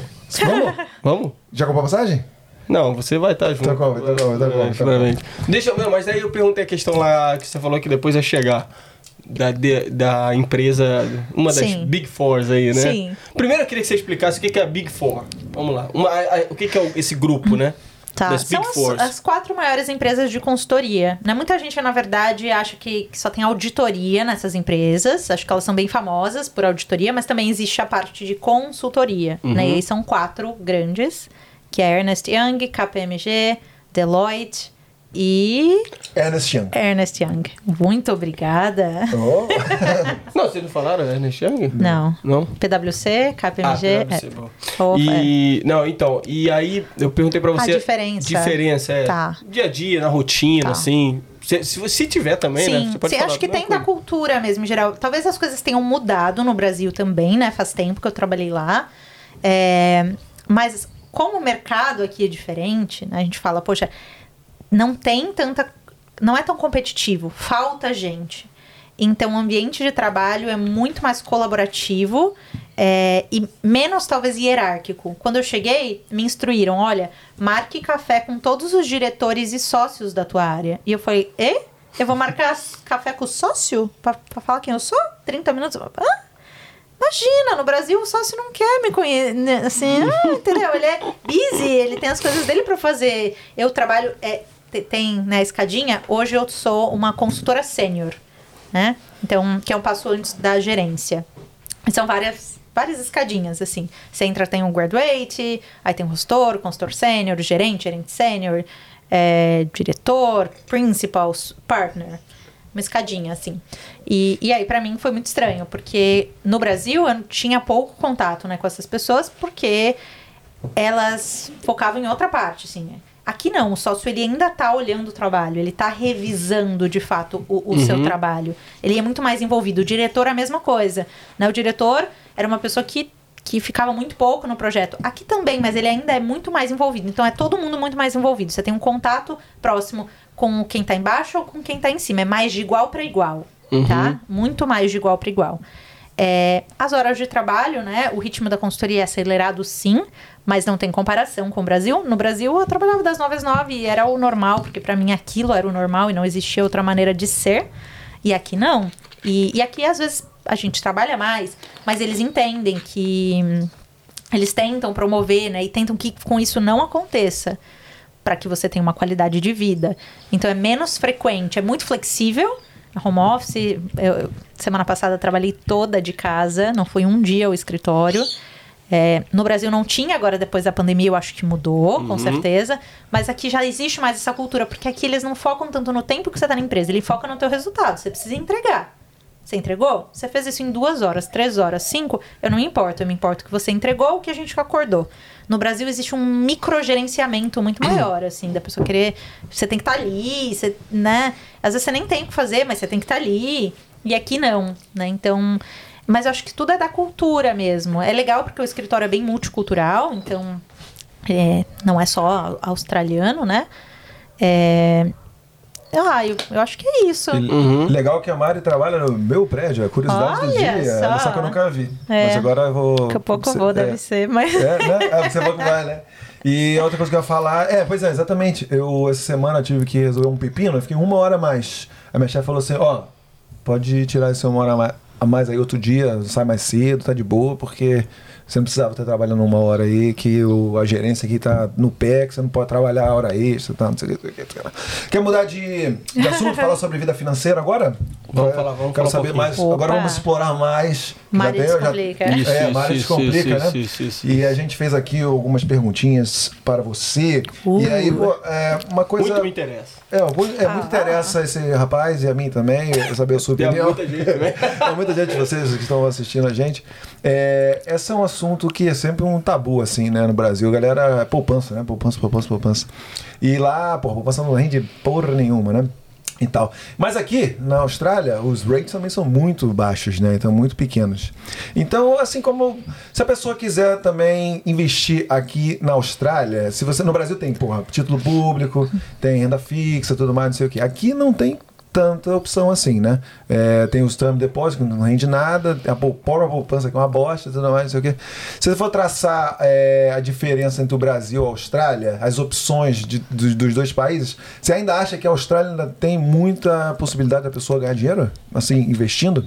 Com certeza, com certeza. Os- todos os lugares têm, né? A gente que precisa saber ali ver o que faz sentido pra gente. Mas os dois lugares têm ótimas opções. Sim, sim. E aqui, você acha que a galera ah, do- da Austrália que é, é mais engajada nesse assunto? E você acha que a, a galera, a- as pessoas aprendem aqui, sei lá, os brasileiros têm, têm mais. Sim. Não sei. Eu não sei com quem você tem trocado ideia. Não sei se o público acho que é mais feminino, né? Mais mulher brasileira e tudo mais. Mas não sei se você teve a experiência, eh, trocou ideia com australiano e tudo mais. Assim, não é pouco que você teve de experiência com relação a, a questões financeiras, de planejamento financeiro. Você acha que as pessoas são mais engajadas nesse ponto do que os brasileiros? Não. Tá? Eu acho que um pouco, tá? Mas, assim, não é tão diferente. É só como eles foram ensinados, né? Porque aqui também eles têm uma cultura muito forte de imóveis e de imóvel próprio. Mas no Brasil, pela nossa cultura e talvez até de história, de escravidão e tudo mais, é, a gente tem muita crença limitante em relação ao dinheiro. Então, muitas vezes a gente já nem acha que a gente pode investir, né? A gente cresceu, às vezes, ouvindo que era perigoso, que é difícil, que tem que ter cuidado, que é muito pouco para você começar a investir. E no Brasil é mais difícil fazer dinheiro. Aqui na Austrália é muito mais fácil, né? Não dá. O problema é outro. No Brasil, às vezes, é para a maior parte da população, você tem que focar em ajudar a pessoa como ela consegue ter uma renda maior. Porque às vezes ela tá ali, caramba, é, tá fazendo o melhor que pode, mas não tem. Né? Aqui não. Todo mundo tem a oportunidade de fazer o mínimo. Então, é diferente. A gente trabalha muito mais na mentalidade da pessoa, porque ela repete o padrão do Brasil, porque aqui ela faz dinheiro, só que ela gasta, enfim, né? Nem sabe pra onde tá indo o dinheiro dela, vai gastando assim. É, então, acho que aqui o pessoal tem mais acesso a isso. Eu vejo todo mundo tem uma educação, mais educação, né? acesso a, a, esse tipo de educação. Então tem mais informação disponível, os números mesmo refletem. Eu acho, se eu, se eu não me engano, o último report da Bolsa aqui tinha é, 30 e quase 40% das pessoas investindo em ações. No Brasil, esse número não passa dos dois dígitos. Né? Aqui já é metade, mulher e homem, já é meio a meio quase. No Brasil, não, a mulher é muito minoria. Então tem sim né, algumas diferenças. Sim. Brasileiro, tipo assim, tem que lutar para sobrar um pouquinho no fim do mês. É. Aqui o pessoal sobra, mas gasta porque não sabe o que fazer? Seria mais ou menos assim? Ou... Mais ou menos assim. É. Tem, mas assim, eu não vejo para onde está indo. Eu só vou usando e não, não controlo nada, não faço planos. Entendi. Ah, então a impressão é que a, o australiano ele é mais educado assim uhum. financeiramente do que o, o, o brasileiro? Eu acho que ele tem mais acesso à informação, sim. Ah, ele já tem a educação básica garantida, digamos uhum. assim, né? O que falta no nosso país. Então você acha que muito, muito tempo atrás eu vi que, o, até na época da pandemia mesmo, agora lembrando, eu lembro que teve uma reportagem que falou que, os, é, sei lá, um terço da população australiana se eles ficassem um mês sem receber o, o, o, salário, sem trabalhar, eles estariam em dificuldade financeira, entendeu? Seria tipo a, a reserva de, de emergência. De emergência. É, não teria, sei lá, para um mês. Interessante. E aí me deu é. aquela impressão de que o australiano, tipo assim, ele vai vivendo a vida ali, gasta, não tem muita preocupação com o futuro, né? Não sei, posso estar é, errado. Eles, eles, também são altamente endividados, né? A gente fala, nossa, mas aqui é muito comum você fazer um mortgage para sua casa, mas isso, é, e a gente não tá falando se é bom ou ruim ter, uhum, mas assim, isso é um endividamento. Você tá fazendo uma dívida de longo prazo. Se acontece alguma coisa e você não cumprir com aquela dívida, você nem tem a casa, porque você ainda não terminou de pagar. Então aqui é uma cultura também forte do australiano é, tem taxas muito boas, juros baixíssimos, baixos, né? Assim, comparado ao Brasil, claro. É, então, também tem esse lance e que eles fazem essa compra, mas também vão ser uma população, se a gente olhar em números, eu não sei para te falar, vai ser um achismo aqui mesmo, uhum. mas assim, é um país altamente endividado, talvez esteja ali pau a pau com o Brasil nesse quesito, porque dívida, quando a gente fala, não é que a pessoa, pode ser, claro, que ela tá inadimplente, né, que ela não pagou, mas é quando a gente olha e eu ainda tenho, pô, comprei uma casa, ah, dei aqui minha entrada, tal, 600 mil, eu paguei 100. Eu tenho 500 mil dólares de dívida. Eu ainda tenho isso para cumprir. Você tem 500 mil hoje, se acontecer alguma coisa para te tirar do bolso e quitar essa casa? Se, se você tiver, tá tudo bem. Mas se não, cara, é uma dívida, continua sendo uma dívida. Né? Uhum. Sim.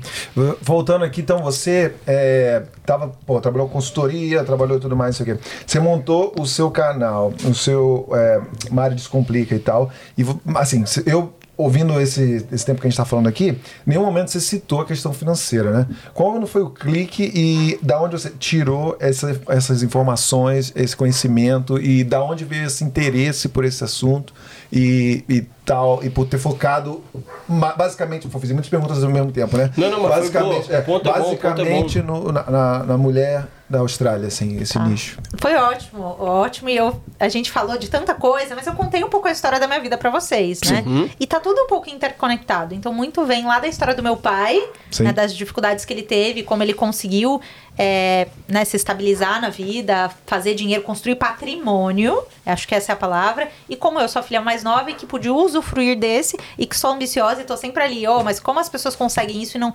Né, eu sempre vivi em dois mundos. Fiz uma faculdade particular.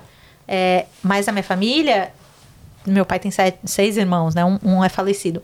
É, poxa, quantas pessoas tiveram acesso a isso? Eles moram ainda na cidade do interior, pouquíssimas pessoas tiveram acesso a isso. Então, eu vejo uma vida mais simples e vejo pessoas que eu convivi que tem uma situação financeira muito, muito boa, assim, coisa bizarra, que não é a minha realidade também. Então, sempre fui muito curiosa. E aí eu vi que eu era muito planejada para vir para a Austrália. Eu comecei a perceber aqui que, cara, coisas sim, para mim eram simples, né? Mudar de casa. Eu já sei a conta, viajar. É muito fácil. Ah, eu preciso de quanto para viajar? Né? Quanto tempo eu vou ficar? Coisas simples. E que as pessoas não, não pensam. Fazem, vou é mudar e tipo, ah, mas eu tenho que pagar um bonde, de onde eu vou tirar isso? Mas, gente, já devia ter pensado antes. Ah, agora esse trabalho aqui vai me dar é, 150 dólares a mais na semana. O que, que você vai fazer com isso? Você tem um objetivo, claro? Se não, você nem sabe, você ganha mais e você, o dinheiro some e você nem vê. É, e aí foram, acho que foi foram acendendo luzinhas na minha cabeça, né? Eu lembro de uma amiga muito claramente falando que ia viajar pra Ásia também. E eu fiz alguma co conta muito boba. Ela falou, ah, vou ficar 10 dias. Aí eu falei, sei lá, 100 dólares por dia, então mil dólares, você tem X semanas. E ela ficou tipo, hã? Yeah. Tipo, meu, como assim? né? É, então eu vi que eu já era muito planejada. Né? Aqui na Austrália, é, eu invisto na Austrália desde a pandemia. Antes eu não investia, porque eu não tinha intenção de ficar, né? E aí também, acho que foi na minha jornada de investidor aqui, eu fui fui fazendo por mim. Não, não tem muito curso aqui, né, também. Até por conta da É. legislação, talvez. Essa, ga- essa galera. Opa, Uhum. um, um, um. Uau. Bom, essa galera é, de, que a gente tem no Brasil agora, muita gente, Tem muita gente. informação, até Muita, ficar overwhelmed, né? tipo assim, cheio. Aqui eu procurava Não e, tem. bom, no máximo que eu achei foi um youtuberzinho de. Um, youtuberzinho, um youtuber de, tipo, 20 anos de idade falando sobre ações e tudo mais, e nada mais. É. Até porque eu acho que o pessoal tem medo, né? Porque. Ah, australiano? É. Ah, já vi também. também Esse já é vi. louro, né? Um moleque Lourinho. novinho, novinho É. também Ele é falando. bom, ele é bom. É, mas assim, o pessoal acho que tem medo, né? Porque tem toda aquela questão, se você dá advice, né? Dá um É. conselho que te que lá é, traga prejuízo financeiro pra pessoa, você pode ser condenado, assim, né? É um negócio muito formal e tal, que te- o pessoal te dá um medo, assim, te deixa com medo de falar qualquer coisa Uhum. relacionada ao assunto, né? É, eu não Então- sou financial advisor, é bom falar, né? Eu Isso. sou financial Disclaimer, educator. disclaimer, disclaimer. Disclaimer, disclaimer. Não, é muito importante, porque é exatamente isso. Até porque é, hoje eu dou mentorias em grupos, né? Pra, pra explicar para as pessoas o que é, né? Como olha, o que olha, o que é bom, prós e contras. Mas eu não sei a sua situação financeira, eu não sei quanto você tem no banco, o que, que você tem investido, o que, que você tem de dívida. Nível Pra de eu te risco. falar, se uma coisa é melhor do que a outra, eu preciso entender a fundo a tua situação. E é isso que um financial advisor faz, né? Ele, ele tem até que fazer um documento só pra você, porque ele vai analisar ali tudo que você falou, quanto de risco que você quer, né? Então é muito educacional. Só que foi isso, pra eu procurar, eu tenho que ler documentos às vezes da ESX, que é a bolsa aqui. E aí você vai lendo esses documentos, nem sempre é a linguagem mais fácil, aí você tem Uhum. que traduzir ali. E, e aí eu achei uma maneira de trazer isso com histórias, né? Eu conto muita história simples, mas que faz a pessoa dar o clique. Porque as pessoas acham que elas não são boas, boas com os números. E, ah, não, chato. Não, é porque eu não tô te explicando na maneira correta. É porque você não tá engajando, você não tá vendo como isso se aplica no seu dia a dia. E, e aí é- foi muito legal ver que, é, que faz sentido, né? Que é isso, que as pessoas viram, caracas, é verdade, eu achei que eu não gostava, mas eu gosto. É só porque eu não sabia que era assim, que podia ser fácil. Mas não começou com mulheres na Austrália, tá? Quando eu comecei, e porque foi o momento da pandemia, eu queria muito ajudar as pessoas que estavam no Brasil. Então eu comecei com essa ideia de é, eu vou fazer isso pro pessoal lá do Brasil, tá? E é claro, só que eu moro aqui. Então sempre foi os dois públicos me seguindo. E a minha vida na Austrália. Então, mais pessoas da Austrália começaram a engajar e se interessar e se identificar comigo. Acho que é essa palavra.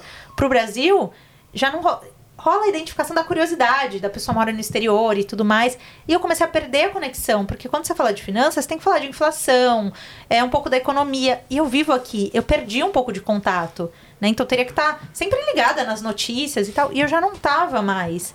É, então eu comecei a migrar. E aí eu atendi, eu atendi casal, eu atendi homem, atendi mulher. E comecei a ver também que pra mulher fazia mais sentido por conta da minha linguagem mesmo. E que ela era ela que tava precisando mais e que falta referência feminina.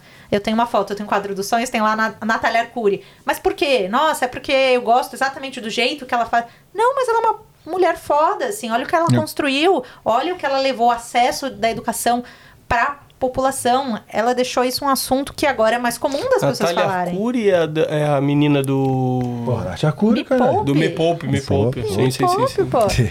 É, e aí eu também quis trazer, porque às vezes tem vários homens todos mega competentes, né? A gente tem contato com as pessoas daqui, mas falta. E a mulher também pode, né? Então, aí eu decidi focar só em mulheres e acho que foi muito bom, porque aí sim, né? Às vezes as pessoas falam, nossa, mas é só pra quem tá na Austrália, só pra quem é mulher. Cara, mas tem muita mulher aqui nessa Austrália, né? Que agora cada vez vai chegar mais. E, e elas se identificam, faz sentido, assim, pra elas.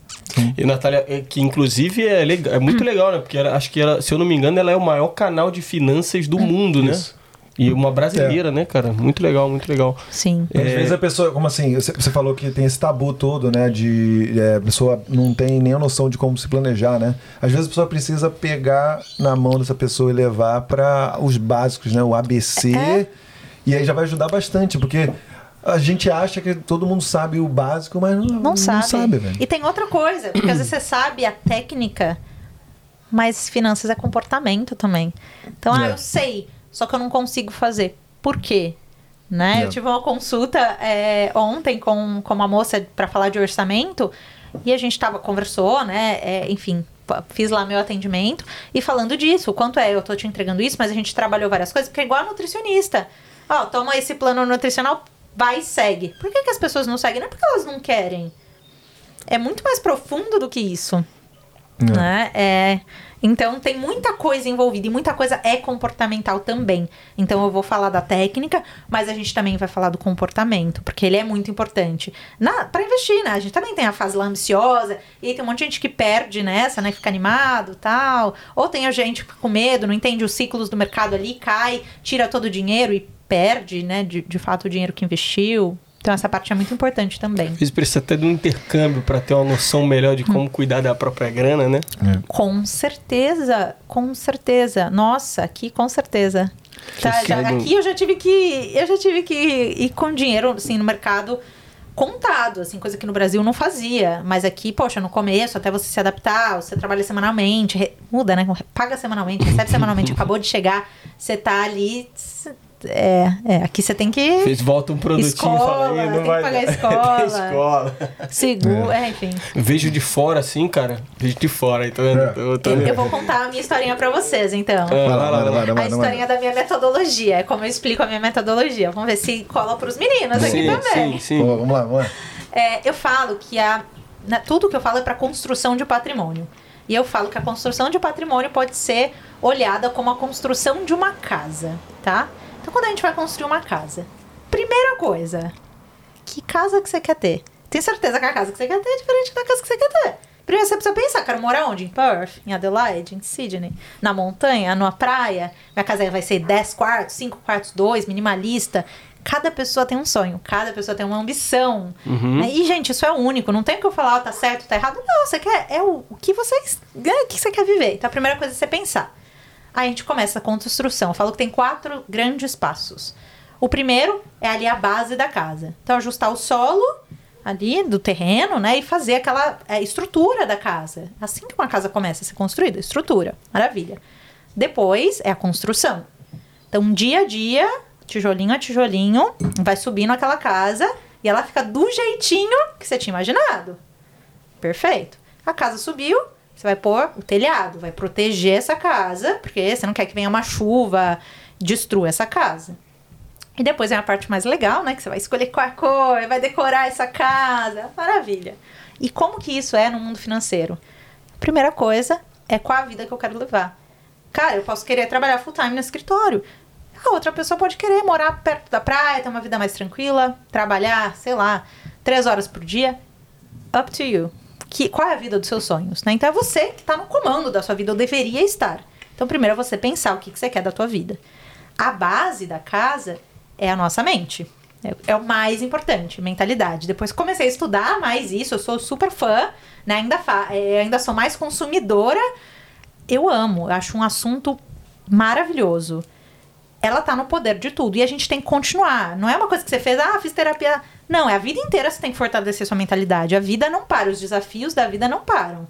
Então é algo que você tem que fortalecer para sempre para ficando mais fácil, né? Passando pelos desafios. Então, Maravilha. Por quê? Porque essa base, se dá um tremor ali, se ela não tá forte, desaba essa casa inteira.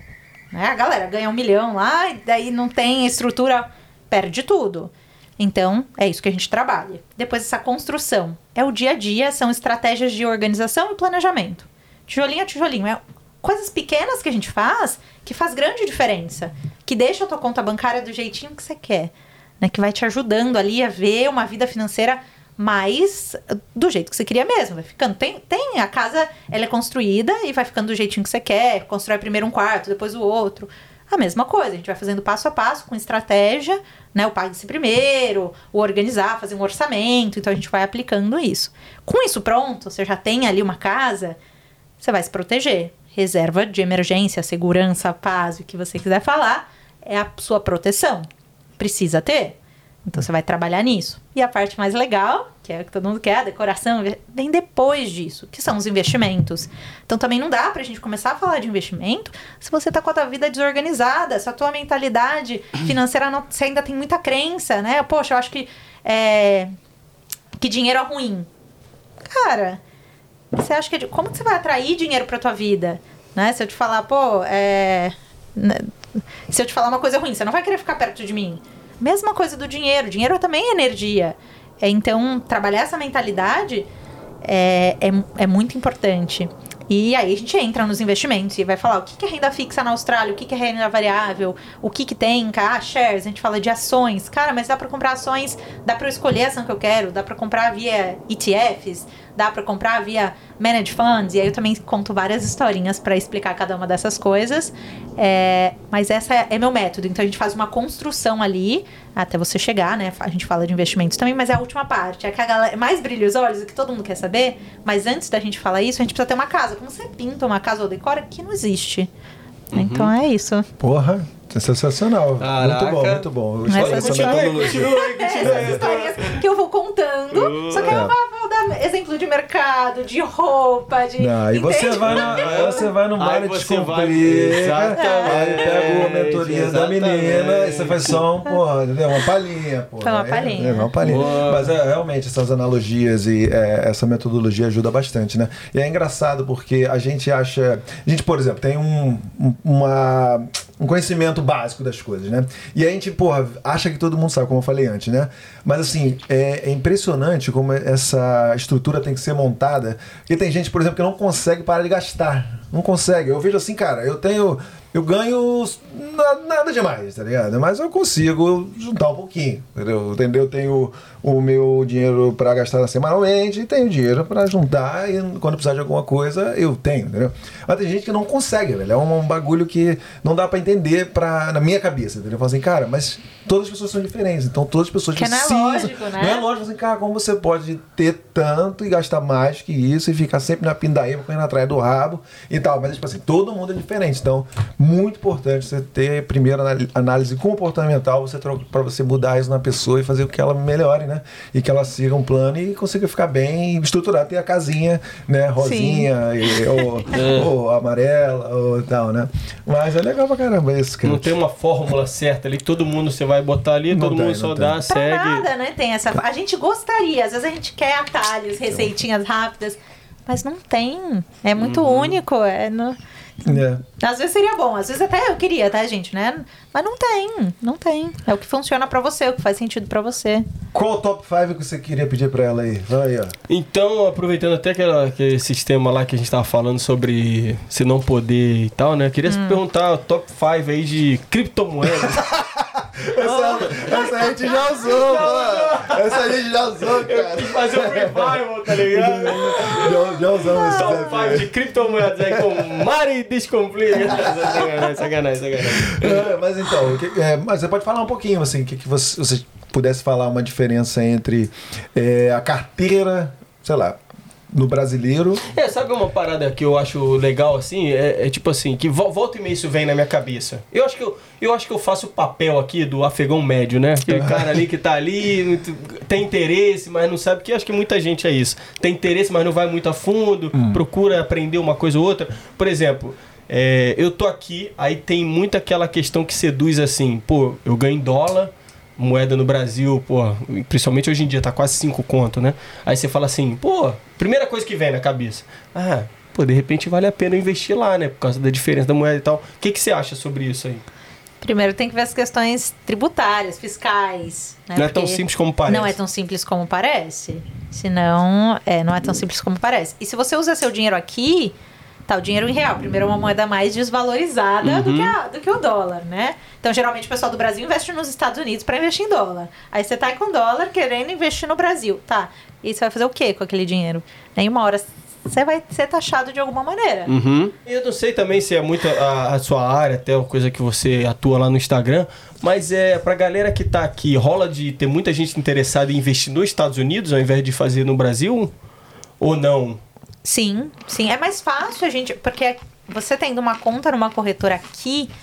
é, já tem várias corretoras que deixam você investir nos Estados Unidos, né? Você Ah, consegue investir sim, lá. sim. Agora pro Brasil não tem, é mais difícil. Uhum. Então, é muito mais fácil estando aqui, investir em coisas dos. Porque os Estados Unidos é o maior mercado. Então também tem Uhum. isso, né? O maior.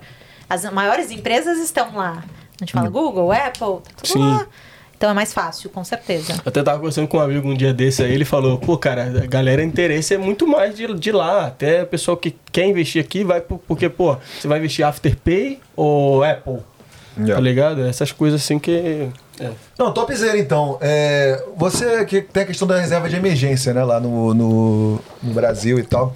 E aqui, como é que a gente pode. Dá pra montar uma reserva, reserva de emergência com as, taf- as taxas de juros tão baixas? Com certeza. Tem que, tem que ter, então. Tem que ter, tem que ter. Porque a gente não sabe dia de amanhã, né? É. E, e aí, pra escolher, quando você pensa, o que, que você quer, né? Você tá me falando, o objetivo é reserva de emergência. A gente tem que olhar pra alguns pontos. Então, um ponto é a liquidez. O que, que é a liquidez? Quão rápido o dinheiro volta pra sua mão. Se o seu dinheiro tá lá na savings e aí você quer que ele volte pra sua conta, quanto tempo demora pra fazer essa transação? Ah, na hora, né? Na hora, Isso. rapidão. Né? E muitas vezes a gente investe em outras coisas que vai demorar lá dois dias, três dias pra cair de volta na sua conta. Um dinheiro de emergência, você não pode esperar cinco, seis, dois. Você quer o dinheiro ali, aconteceu alguma coisa, você precisa de dinheiro ali, certo? Maravilha. Risco. Você quer correr risco com esse dinheiro? Aí é a minha pergunta pra você. Pô, é reserva de emergência. Você colocou lá 10 mil dólares. Você quer que no dia que você precisar vai ter 5 mil? Ou você quer que no dia que precisar tenha os 10 lá? Up to you, sempre. A Se decisão é um sempre pouquinho nossa, né? Se de preferência um pouquinho mais, né? A gente não quer ter menos. E aí é a rentabilidade. Eu falo que é a tríade dos investimentos. Então você tem li- liquidez num ponto, tem o risco no outro e tem a rentabilidade. Tá, a rentabilidade você tá me falando, pô, Mari, é mó baixa. É verdade. Só que o que, que você quer com o dinheiro da reserva? Você quer que não seja arriscado, que seu dinheiro esteja lá e que quando você precisa dele, seja líquido, esteja ali na tua mão. Uma- quando a gente fala de imóvel, por exemplo, pô, se eu quero vender um imóvel, quanto tempo demora para vender um imóvel, né? Não é o dinheiro estar na minha mão no dia seguinte. Então é isso que a gente tem que começar a pensar para qualquer investimento. Na reserva não é onde a gente vai ganhar dinheiro, né? Aqui na Austrália eles chamam de defensive. É a defensiva, eu tô deixando ali. Cara, não é esse dinheiro que vai te fazer ri- rico, nem nada assim. Mas precisa ter, é o de sua segurança para se algo acontecer, você não precisar recorrer nenhum empréstimo, nem nada do tipo, né? Imagina na pandemia, perdeu o emprego e tal. Se seu dinheiro tava no mercado variável, também caiu.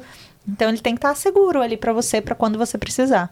Perguntinhas? Perguntinha, vai lá, vai lá. Perguntinhas? Ô, meu Vai lá, Já vai tá lá, meu amigo. Obrigado, galera, mais uma vez que fez a perguntinha lá no Instagram. Vocês que ainda não seguem a gente, sigam lá. A gente coloca com antecedência quem será o nosso próximo convidado e a gente dá a oportunidade para você fazer aquela perguntinha que você sempre quis fazer para um profissional maravilhoso. Inclusive, se. Galera, perdoe aí se você não aparecer aqui, é porque provavelmente a gente já mencionou o assunto abordado aqui, né? É. Então, de A repente. gente, tenta, a gente tenta, pelo menos, dar um alô, né? Dá uma luz. Dá um alôzinho aí pra galera, a galera merece, perdão, um tempinho, né? Já, se alguma, mais uma vez, perdão, se a gente já abordou esse assunto, a gente só vai mandar um alô e botar a sua carinha ali, mas não fique chateado porque a gente já respondeu e ninguém quer ser redundante, É correto? isso aí.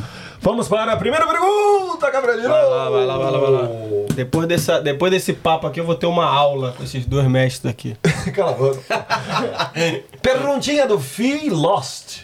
Fala pessoal, beleza? Se ela investe, qual a principal estratégia, foco que ela usa? Qual é o seu? É verdade. Perfeito. Boa pergunta. Qual é o seu foco? Longo prazo. Longo prazo, então sou boa. muito mais adepta ao buy and hold. Ah, buy and hold, aí. boa, Com boa. certeza. Você tem tudo, todos os instrumentos aí na sua carteira? Sim. Finance Funds, tem ação, tem renda fixa. Boa, boa, boa. Boa pergunta. Boa pergunta, boa resposta. Boa pergunta, boa resposta. Próxima pergunta. Meu amigo. Então não, tem algum bitcoinzinho não? Bitcoinzinho? Bem pouquinho, tem bem Ah, pouquinho. tem, boa. Tu viu, tem umas, acho- lá no DFO, tem uma máquina pra tu comprar Bitcoin. É mesmo? Tem, velho. Eu vi agora, semana passada, tinha uma máquina lá. Compra Bitcoin. Legal. Tu comprou? Não. Tô fora. De repente eu posso estar perdendo alguma coisa aí, mas não, obrigado. É... Pera aí que eu tô de mouse novo, galera. Ih, cara, isso é exclusiva! Exclusiva. Gabrielina está de mouse novo? Esse esse aqui pisca, filho. Pisca? Traz o malzinho que pisca? Pisca. Pisca? Pisca. Pisca. Traz o malzinho que pisca. Perguntinha do Felipe V. Coelho. Como está sendo a experiência de trabalhar na consultoria da Big Four aqui na Grande. Austrália? Grande Filipeira. Volta pra Puff, meu amigo. O que você tá fazendo aí, Cisne, Topzera. cara? Não, já mudou, tá em Sydney não, tá em. Sunshine. Tá em Sunshine. O cara manda, o cara manda, o cara manda. Valeu, Filipão. Obrigadão aí, cara.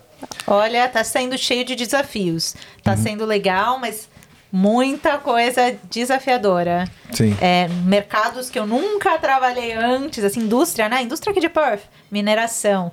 É bem diferente, assim. E trabalhar com mais australianos, eu acho, sempre mudando de gente. Tá sendo legal, mas bastante desafio também. Legal. Porra, show de bola. O que eu ia falar? É... Ia falar um bagulho, esqueci. Ah, próxima pergunta, vai lá, vai lá. Pode ler. Daqui a pouco eu lembro, daqui a pouco eu lembro. Tá danonado? Tu tá. Olha quem tá aí! Olha ele aí!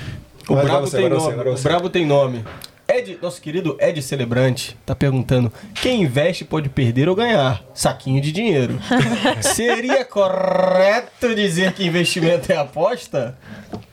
Totalmente incorreto fazer essa Boa, comparação. É muito diferente. A aposta a gente faz no cassino, né? Agora tem estudo por trás, então a gente faz escolhas cuidadas, né? A gente mede os riscos, assim, não é uma aposta. A gente não sabe, a renda variável ela sobe e desce a todo momento, então é impossível dizer exatamente o quanto a gente vai se ganhar, mas tem muito estudo por trás que vai te ajudar a tomar essa decisão. Então não é aposta. Uhum, E não é a primeira pessoa que vem com essa pergunta. Minha chefe fala disso e eu, eu fico abismado, velho, abismado que a pessoa acha que aposta, entendeu? Investir é aposta. É um negócio que. Muita gente acha. É, entendeu? Tipo, mas acha no estilo loto mesmo? É, tipo, não investe. Não investe. Dinheiro é Ah, savings aí e. vai, não, perder é dinheiro. aposta. É, E perder tam, dinheiro. outro mito é também, ah, é, é isso da, do é um cassino, é aposta, e ah, e daí eu tenho que ficar olhando todo dia. É. Não, gente, você não tem que ficar olhando, não tem tempo pra olhar todo dia, não. E É. ninguém tem, né? Uhum. Dá pra enriquecer só trabalhando? Dá pra o quê? Dá pra enriquecer só trabalhando? Henricar, é. É enriquecer só trabalhando? Com certeza dá. Se você investir o dinheiro que você então, ganha, só trabalhando, eu digo. Dá pra enriquecer só trabalhando? Sem investir? sem investir, É. não. Acho difícil nessa. Exatamente. Não Ninguém dá, não enriquece. dá. Se você. Se, se- se eu tenho de cabeça, se você guarda mil dólares por 25 anos, você tem 300 mil ao final dos 25, mil, vi- 25 anos. anos. Agora, se você investe os mesmos mil dólares por 25 anos, seu potencial de ter mais de um milhão de dólares. Então, essa é a diferença entre guardar e o investir. Exatamente. Boa, boa. Isso foi uma. Eu levantei assim pra você fazer um vídeo de tênis, assim, ó. Pum, né? Próxima pergunta, meu amigo Cabra ali no. já foi. Brasil. Já foi. Olha ela aí, olha aí, fala aí. Ah, perguntinha da Pri Consolim. A querida Pri aí, amigona de longa data da Austrália, né? Inclusive, vai encontrar a Mara aí, trabalham na, na Trabalha mesma... no meu prédio também. Trabalham na, na, mesma, na mesma Big Four. Mesmo Big Four. E ela tá perguntando como a Mari conseguiu trabalho na Deloitte. Falei. Isso aí a gente já abordou, né? Já falamos sobre isso, né? é, a gente abordou. Mas valeu, Pri. Obrigado Valeu, aí por, por participar. Nos vemos aí semana que vem. E muito legal, ela tava muito feliz eh, de saber que tinha uma brasileira trabalhando. Olha como é que são as coisas, né? Lá Pois dentro. Que isso? Uma trilha sonora. Eu adoro isso, eu adoro. Eu adoro, meu amor. Vamos lá.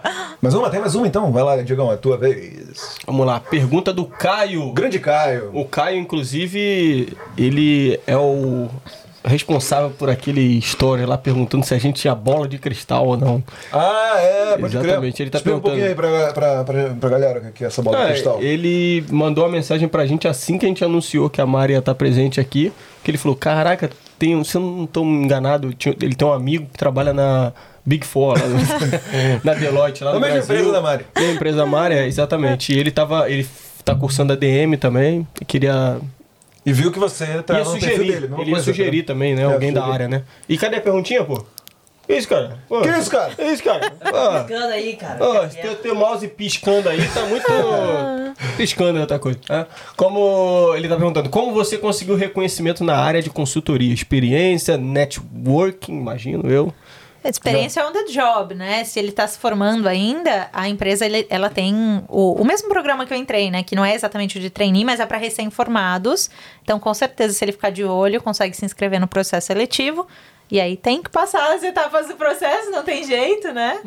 É, mas é assim, ninguém tem experiência de consultoria, a não ser que tenha trabalhado na consultoria, mas também não é um requerimento, né? É a consultoria, ela pega pessoas que trabalham na indústria, né? Num banco, em qualquer lugar. E, e, e você pode trabalhar na consultoria, não? Resumindo, rala, meu amigo. rala o tchan. rala e partiu a Austrália, pô. Vem sem medo, vem sem medo. É, sem medo, exatamente. E obrigado a todo mundo aí, galera. Algumas perguntas foram repetidas, claro, né? A gente vai ter que escolher uma de uma pessoa ou outra. Mas, porra, topzera. Muito bom, cara. Mais um aí? Oh, acabou. Tem mais Tem mais uma? uma? Ah, tem mais uma. Então vai lá, solta mais uma então. Essa é a última? Última perguntinha. Esse rapaz é muito legal. Rafa Moreira, English. Como ela conseguiu imigrar, já que a DM, até onde sei, não é uma profissão em demanda? Você já falou sobre isso, mas se quiser fazer aquele resumão assim pro Rafa, seria muito bom. tipo aquele áudio que você mandou pra gente. É. né? Topzera. O Porra. Instagram só deixa um minuto, velho. pois Quebra é. muita gente, né? Exatamente. É, não é bem assim, né? A DM não é uma profissão, a ADM é o curso. E dentro desse curso tem várias profissões. Então, cursando ADM dá sim. Eu sei que aqui na, em Western Australia, por exemplo, tem Sales and Marketing Manager. Então, gerente de vendas e marketing poderia migrar também. Tem consultoria. Tem que olhar as listas de profissões de cada estado também, porque variam. Mas tem oportunidade sim. Não para de procurar. Se você acredita que você é qualificado, não para de procurar uma estratégia para você. E olha a empresa e o carro que você está pegando, porque você não adianta nada se trabalhar nesse, nessa, nessa área, mas está numa empresa que não tem os requisitos. É correto? verdade, é verdade, é verdade. Fala com a Seven qualquer coisa. É isso aí, gente. Porra, muito Pô, bom, cara. parabéns aí, episódio 45. Oh, obrigada, Não, parabéns à nossa convidada, Pô, pô. então, Não, é obrigada a exatamente. vocês, não. Não, muito prazer estar aqui, você- que legal. Primeira vez que eu tô assim, ó. É? Nesse, nesse cenário, com câmeras, microfone, olha. É.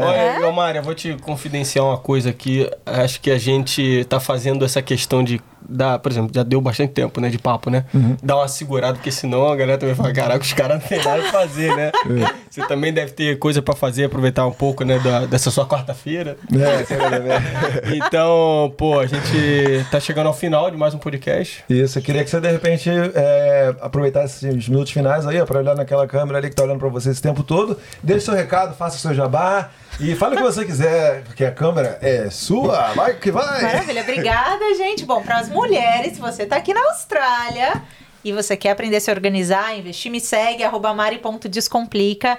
Eu prometo que eu vou te explicar de uma maneira simples, fácil, a melhorar a tua situação financeira. A gente, a gente muda de país, por favor, né? A gente veio nesse país para prosperar, para melhorar financeiramente aí. E tô lá, gente, todos os dias, só mandar uma mensagem que a gente conversa, se ajuda, toma um café se você estiver aqui em Perth. E é isso aí. Muito obrigada, maravilha, essa comunidade maravilhosa, sendo convidada por esses dois aqui. Tô muito honrada, muito feliz. Muito obrigada. Obrigado a você, Agora, agora, agora pode falar, então? Valeu, valeu, vai, valeu, valeu. Pô, obrigadão. Mário. Pô, foi muito legal a gente falar, abordar um pouquinho, falar da sua, da sua vida, que, porra, e pelo, porra, é uma carreira muito legal, de sucesso, assim. Espero que você, porra, só tenha mais pessoas aí tendo as suas informações, entre nos seus cursos e aprenda, porque realmente aqui na Austrália tem muita oportunidade e a galera tem que saber o que fazer com dinheiro, né? Exatamente. É. Não, e também que outras pessoas se inspirem também, né? De Exatamente. repente tá faltando, às vezes, uma frase que você falou aqui hoje, a pessoa pega e É. toma coragem, né? De vir tentar a vida aqui e tudo mais.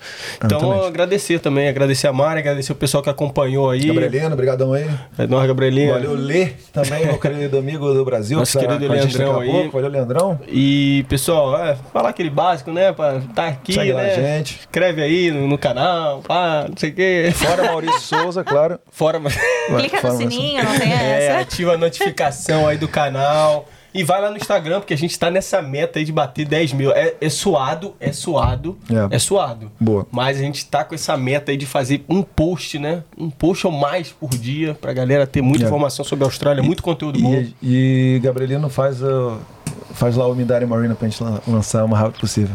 Valeu, gente. Então vem com a gente no SAF já. Vamos lá. É...